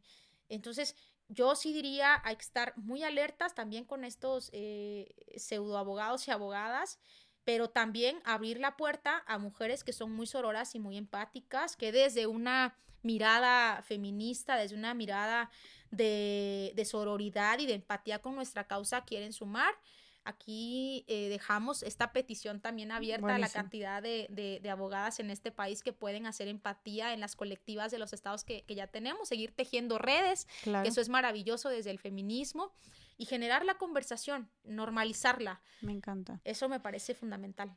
Bueno, antes de cerrar la entrevista, quiero abordar un tema muy importante, que es el de los deudores en el extranjero. Okay. Nos han llegado muchas historias de mamás que nos cuentan que no pueden iniciar sus procesos jurídicos porque el señor se fue por los cigarros a Estados Unidos o a otro país y ya no volvió. Somos un país de migrantes también y estamos promoviendo en el Senado de la República que así como ya se legisló para quitarles licencia de manejo, pasaporte, INE, quitarles la matrícula o prohibirles la matrícula consular a los deudores alimentarios para limitarlos ahí y para hacer que paguen. Tenemos una cantidad de millones de mexicanos, eh, sobre todo en Estados Unidos, que se fueron por los cigarros o que van a las fronteras a embarazar mujeres y se olvidan de sus hijos e hijas. Y vamos a hacer el registro nacional de deudores alimentarios también con un apartado de hombres que están en Estados Unidos. Sabemos que eh, no hay posibilidades de que las madres vayan a los juzgados y los denuncien, porque siempre para denunciar o ejercer este mecanismo de demanda te dicen, denos una dirección para notificar. Mm. No tenemos dirección para notificarles a un deudor en Estados Unidos. Y bueno, eso es un peregrinar, pero nosotras creemos en las mujeres y vamos a tener un protocolo ahí pequeñito para estas mamás que eh, tengan un deudor en Estados Unidos o en otra parte de, del mundo, en otro país eh, para que puedan también eh, eh, desde la Secretaría de Relaciones Exteriores tener esta referencia de estos deudores y bueno, pues ir generando los mecanismos para legislar, ya sea que en sus envíos de remesas, en este Western Junior que le llaman, ah, eres Juanito Pérez, pues fíjate que aquí tienes una denuncia de pensión alimenticia que queremos este pues saber qué pasó, ¿no? Entonces hay mucho indocumentado, sí, pero la matrícula consular, aunque no tengan papeles, se las otorgan para licencias de manejo a muchos mexicanos y nos parece que es lo que tenemos que legislar para eh, inhibir esta conducta delincuencial. Eh, ante estos deudores que están en Estados Unidos o hacerlos que paguen. Y estoy segura de que tu voz y las voces de todas estas mujeres va a llegar, como dije, como dije hace unos minutos, va a seguir creciendo, van a ser cada vez más, van a llegar a más lejos, a más rincones. Estaría increíble que hubiera un tendedero en Monterrey, por ejemplo, eh, que me dices que todavía no ha habido. Entonces, a ver, si resurge de aquí alguien, alguna colectiva dispuesta en Monterrey a empezar estos tendederos de deudores alimenticios. Em, y yo me comprometo y, también pido a la gente que nos está escuchando a hacer que estas voces se escuchan más, ¿no? A, crecer esta lucha, a crecer esta causa. Em, me parece, creo que es una violencia que, como dijimos antes, lleva muchísimas otras más violencias y muchísimos otros daños que pudren a nuestra sociedad, que pudren a las infancias y a las siguientes infancias también, porque son como un círculo vicioso. Entonces creo que es un problema que nos compete a todos. Ya nos dijiste un chorro de cosas con las que podemos ayudar, tenemos un chorro de tarea, pero creo que lo más importante también aquí es que todo el mundo sepa que esto sucede, que todo el mundo sepa que existen estas personas, que todo el mundo vaya a seguirlos a sus redes sociales también, que ahorita nos las vas a dar, para que estos tendederos virtuales, digitales, también lleguen a más personas y compartan y que no nos dé pena y que no nos dé miedo y que no nos dé vergüenza, de verdad, exigir públicamente y sumarnos a su lucha, aunque tal vez tú no seas una madre autónoma, aunque tal vez tú te sientas súper lejano a este tema, eh, sumémonos, ¿no? Y, creo que esto es algo que hace mucho esta comunidad y la gente que escucha este podcast. Eh, amplifiquemos, seamos un altavoz de esta causa, compartámoslos por todas partes. Si tienes tal vez ahí eh, a una persona en tu familia, en tu grupo de amigos que creas que, que tal vez es deudor, mándale el, enlace de esta entrevista, ¿no? Que, que ahora sí que como dijimos, pongámonos la camiseta y que le caiga el saco que le tenga que caer. Me encantó la frase que dijiste, que, la vergüenza y que, que el miedo cambien de bando.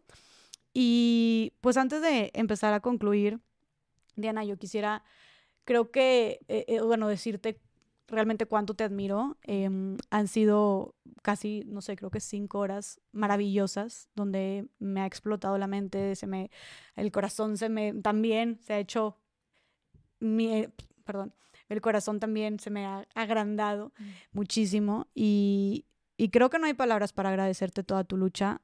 También te reconozco muchísimo porque teniendo esta, este doble o triple trabajo de ser una madre autónoma, eh, de tener que lidiar, lidiártelas contigo solita, tú ya dijiste, presentando el examen con tu hija, oyendo a trabajar y, y, Sabina, ahora sí que en el, en el portabebés y tú ahí meciéndola escondidas, o sea, son demasiadas cosas y no me imagino todos los detalles que también te faltaron. Aún así, o sea, aparte de cargar con todo esto, decides comenzar esta lucha, ¿no? Y seguir organizando y, y amplificarla a más de 17 estados ya ahorita, ¿no? Y los que se vengan, y, dar la cara y hablar con esta fuerza y esta valentía, ¿no? Y estos ovarios, y agarrar el megáfono y, e ir con la patrulla feminista y hablarle a los medios y convocar. Y, es demasiado lo que estás haciendo.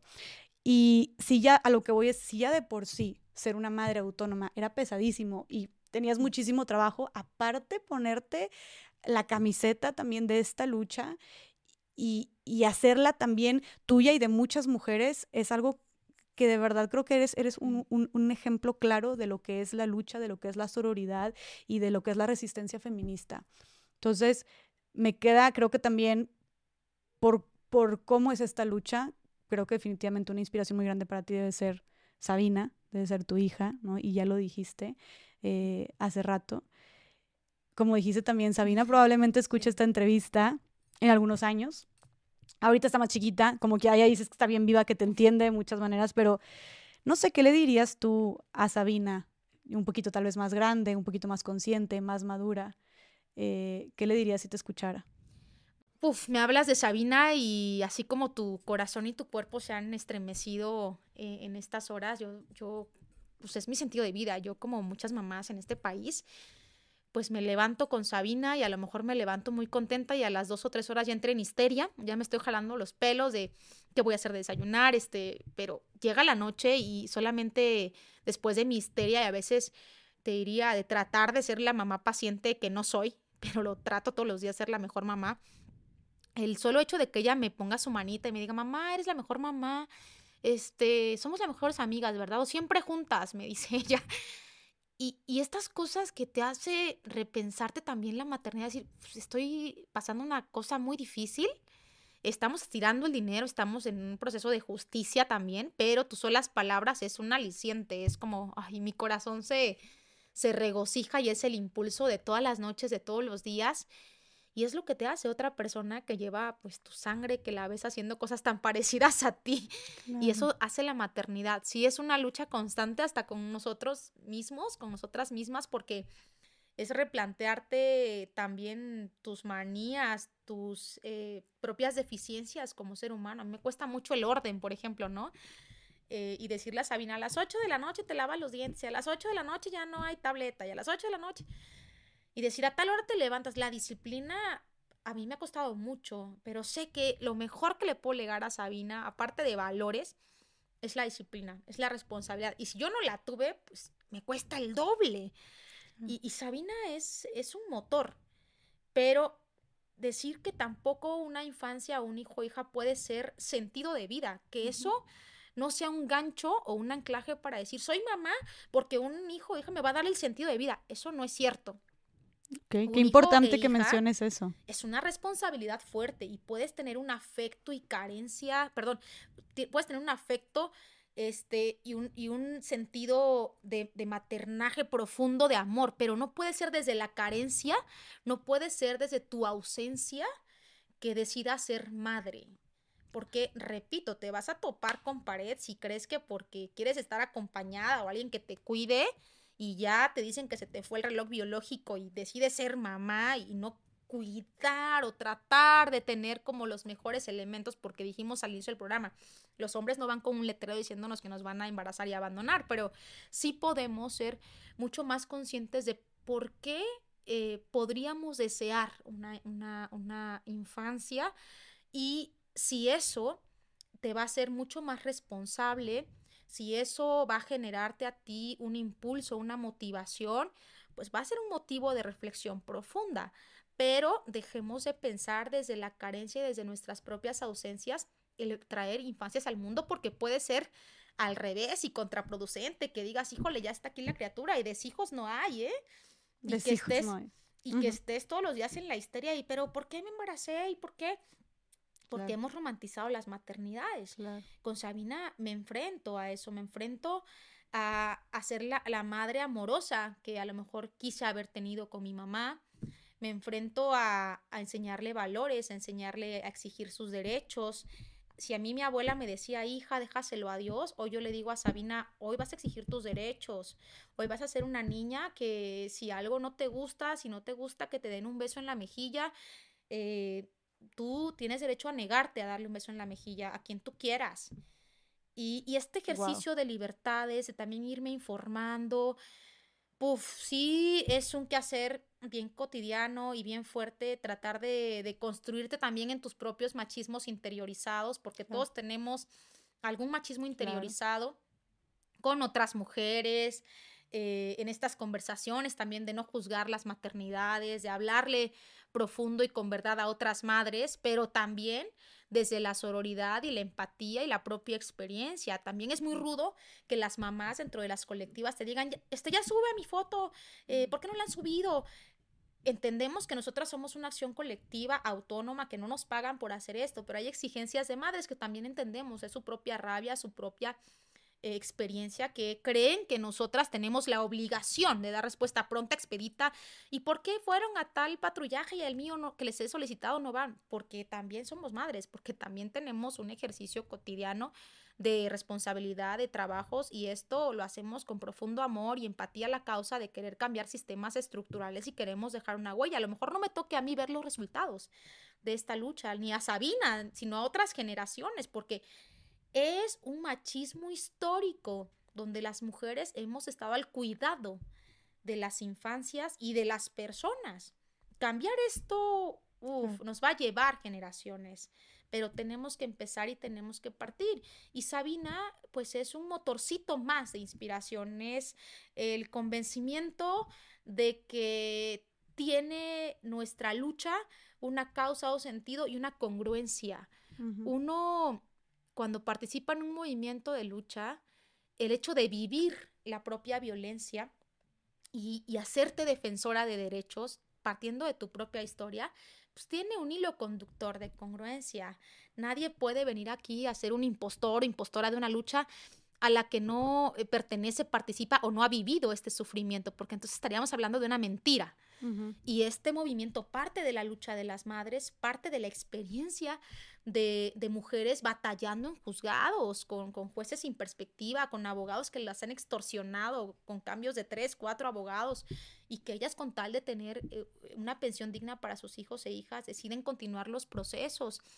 Eh, y esto eh, me parece que, que, hoy es lo que nos hace pues seguir fortaleciendo el movimiento y que Sabina pues no solamente es motor de lucha, un aliciente también por las noches, eh, verla crecer y, tratar de, ser una mamá con mucha empatía con otras mamás que maternan de forma autónoma. Yo ahora que he vivido esta experiencia, eh, mi perspectiva también hacia mi mamá, cómo la miro es distinta. Y, la miro también desde esta experiencia de lo que tuvo que pasar para maternar. Y ya no estoy tan enojada.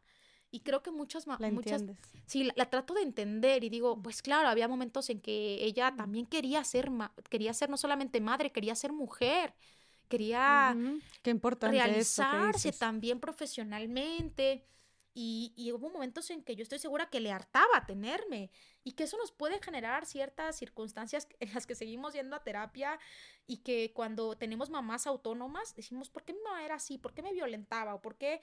Pues claro, porque estaba histérica, porque estaba harta, porque es muy cansado.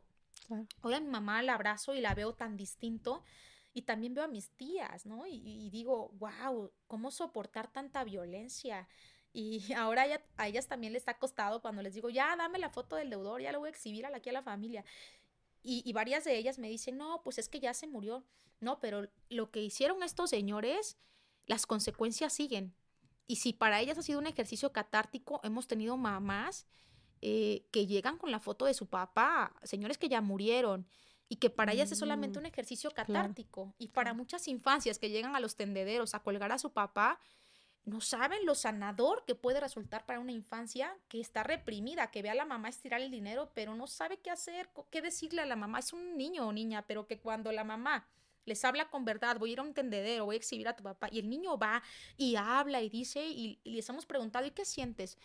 Uf, me siento tranquilo, porque este señor no le paga a mi mamá y este señor hace Mm. sufrir. Y esto que te cuentan, que lo platican, es un ejercicio catártico y sanador también para las infancias. Claro, Y, claro. y que Sabina represente eso para mí también Wow. es que ella pueda narrar la historia de su mamá en unos años y que pueda sentir también un compromiso con defender sus derechos, pero también estar mucho más alerta, ¿no? A cualquier posible agresor de este tipo y que transmite ese mensaje también a sus hijas, hijos, si es que decide tenerlos, Claro. sino también que, bueno, hoy la maternidad no es fin, Claro. ser mujer no es ser madre o no estás obligada a ser madre. Nuestro sentido de existencia tiene que ser disfrutar nuestra libertad, nuestra Claro. propia presencia en un mundo y que no nos obliguen ni a parir ni a ser madres. Qué increíble, Diana. Qué increíble, de verdad. Estoy muy segura de que Sabina va a estar muy orgullosa de ti. Si no es que ya lo está. Em, y sí, creo que esta es una lucha que nos llega, nos toca de alguna manera eh, a todas y a todos, ¿no? A las mamás, a las familias también, a las infancias, a, los, a las infancias que van a ser los futuros mamás y los futuros papás. Entonces, es, es, es una lucha que creo que lleva un mensaje que, que cambia la sociedad entera y la manera en la que en la que nos educamos, la manera en que concebimos como estas relaciones entre hombres y mujeres, entre parejas, entre madres e hijos, padres e hijos e hijas, o sea, de verdad que viene a, a sacudir como todo este entendimiento de todos estos roles y dinámicas que tenemos cuando se habla de familia. Y, y creo que no puedes dimensionar todavía, tal vez, no sé, tal vez, tal vez si lo hagas, tal vez no, yo espero que sí, el impacto que esto está teniendo y va a seguir teniendo en la sociedad mexicana y en muchísimas, no solamente infancias, sino también muchísimas mujeres, ¿no? Muchísimas mujeres que, que incluso tal vez ahorita están de la edad de Sabina, tal vez, o están todavía más chiquitas, o vienen en camino apenas, ¿no? Ojalá que simbremos a este país con esta lucha. Definitivamente, estoy segurísima que ya lo, ya, ya lo, ya lo estás haciendo, ya lo están haciendo todas ustedes. Y, y creo que todas las personas aquí somos aliadas a esta lucha eh, y estamos muy dispuestos a seguirlos apoyando hasta el final. Entonces, vamos a hacerlo. Eh, hace ratito dijiste que, que, eras una mala madre, ¿no? Y yo creo que eres una mamá increíble. Eh, yo creo que que con todo lo que, que con todo lo que has vivido y con todo lo que has luchado, eh, creo que eres el ejemplo, un ejemplo increíble de fuerza, de valentía, de resistencia, de lucha, de cuestionamiento, de independencia, de autonomía, de muchísimas cosas. Y, y no es por romantizar esta parte de ser mamá autónoma, pero las cosas como son. Eres una mujer que está cambiando México, ¿no? Eh, junto con otras mujeres. Entonces, qué mejor ejemplo para Sabina o qué mejor forma también de, de, ser mamá y no solamente de ser mamá, sino de ser mujer también o darle un sentido a tu vida que ese. Entonces, es un honor tenerte aquí sentada conmigo. De verdad, es un honor que estés en Más Allá del Rosa. Eh, Muchas gracias. Me llena, me llena para mí. O sea, eh, eh, lo que más me gusta de lo que hago ahorita es sentarme a hablar con mujeres como tú. Me has dejado sin palabras, como te dije, me has dejado así. Me vas a dejar sin Kleenex, no me digas esas cosas. no, de verdad. Y estoy segura que muchísimas personas aquí también. Y si no, que te lo comprueben ellas mismas. Este, pero pues sí, creo que no hay palabras para decir y describir eh, cuánto nos ayuda y nos inspira tu lucha y de todas las mujeres también que te acompañan. Y pues de toda la tarea también que tenemos, ¿verdad? Por seguirlo. Sí, porque maternar deje de ser un acto violento para nosotras, porque Exacto. maternar de forma autónoma deje de ser revictimizante para todas las madres y porque los hombres sean responsables con sus hijos e hijas y dejen de odiar a las mujeres, porque es un odio enraizado que ni siquiera alcanzamos a comprender, pero que sucede aquí, en Argentina, en Colombia, que me han escrito madres y me, y me dicen, estoy aquí en, en, en Argentina o estoy en, en, El Salvador y me pasa exactamente lo mismo, que voy a los juzgados y no encuentro justicia. Y me pasa que este señor se la pasa justificando que no ve a los hijos como si el hecho de que no viera a los hijos los convierte en fantasmas y no comen, ¿verdad? Mm.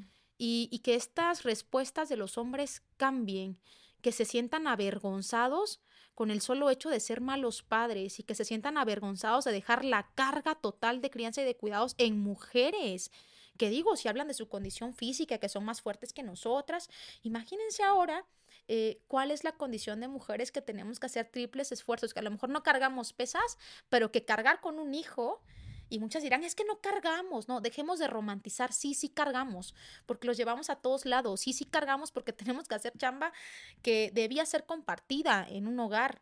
Y que cargar tampoco deje de ser una palabra que nos convierta en malas madres, es hablar con la realidad y que hablarle a las mujeres eh, más jóvenes que aunque no sean madres, estén muy alertas cuando tengan una pareja, un novio, que si tienen un primo, sobrino y tiene hijos, que sea lo que decíamos al principio, normal platicar y, conversar este tipo de situaciones. Yo estaría eh, por bien servida a este movimiento que también debe tener en algún momento eh, pues alguna transformación, alguna conversión, a lo mejor después hacemos una fundación que apoya a mamás autónomas. Sueño con una guardería 24 horas del Estado. Sueño con eso, que haya un servicio donde mamás con pocos recursos o que estén en condiciones de maternidades autónomas puedan dejar a sus hijos e hijas en un espacio seguro, que, en el teléfono puedas ver con cámaras cómo está tu hijo o hija y eso que no sea un lujo, que no sea algo de la iniciativa privada, sino que sea un, servicio. Pero bueno, si no tenemos estancias infantiles, creo que esta utopía eh, debía llegar a, digo, si no lo alcanzo a ver a otras generaciones, pero que, que maternar deje de ser un suplicio y un calvario en este país. Y me quedo con esta frase que, que tú me dijiste, que el miedo y la vergüenza cambien de bando. Creo que, creo que ese también es el mensaje, ¿no? Y, y no sé, creo que nos llevamos muchos cuestionamientos. De verdad que nos llevamos no solamente, no, creo, no solamente es acciones por emprender, sino cuestionamientos hacia nosotras mismas y hacia nosotros mismos de lo que esperamos de una pareja y de maternar y de paternar, etcétera, etcétera, este, por hacernos, porque ahí, ahí comienza el cambio, ¿no? Entonces creo que tú llegaste, como dijiste tú, estamos sacudiendo el avispero del patriarcado y el avispero también de nuestras mentes, este, con este machismo internalizado. Y pues bueno, también creo que, además de cerrar con esa frase tan, tan poderosa, con la invitación, porque esto sí va a ser también que, que, que puedan avanzar toda esta lucha de, manera contundente, que es a todas esas abogadas y abogados que quieran donar su tiempo, que quieran tomar estos casos pro bono, que les escriban.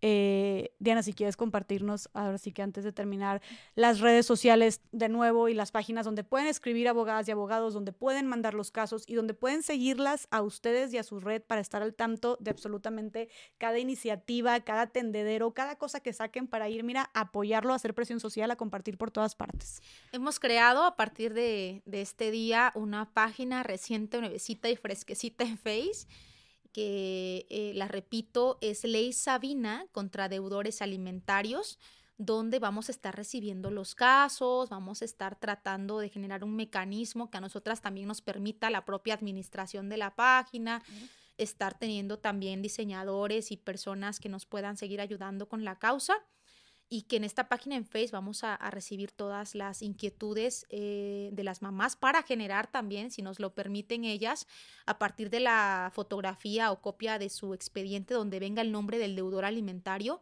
este registro nacional de deudores desde Aguascalientes hasta Zacatecas y también de los deudores que se fueron por los cigarros a Estados Unidos. Y eh, mi cuenta de Twitter es arroba Diana Luz Va, con V, eh, como Diana Luz Vázquez arroba Diana Luz Va. En Instagram también estoy como Diana Luz Va. Me pueden escribir, a veces tardo en contestar.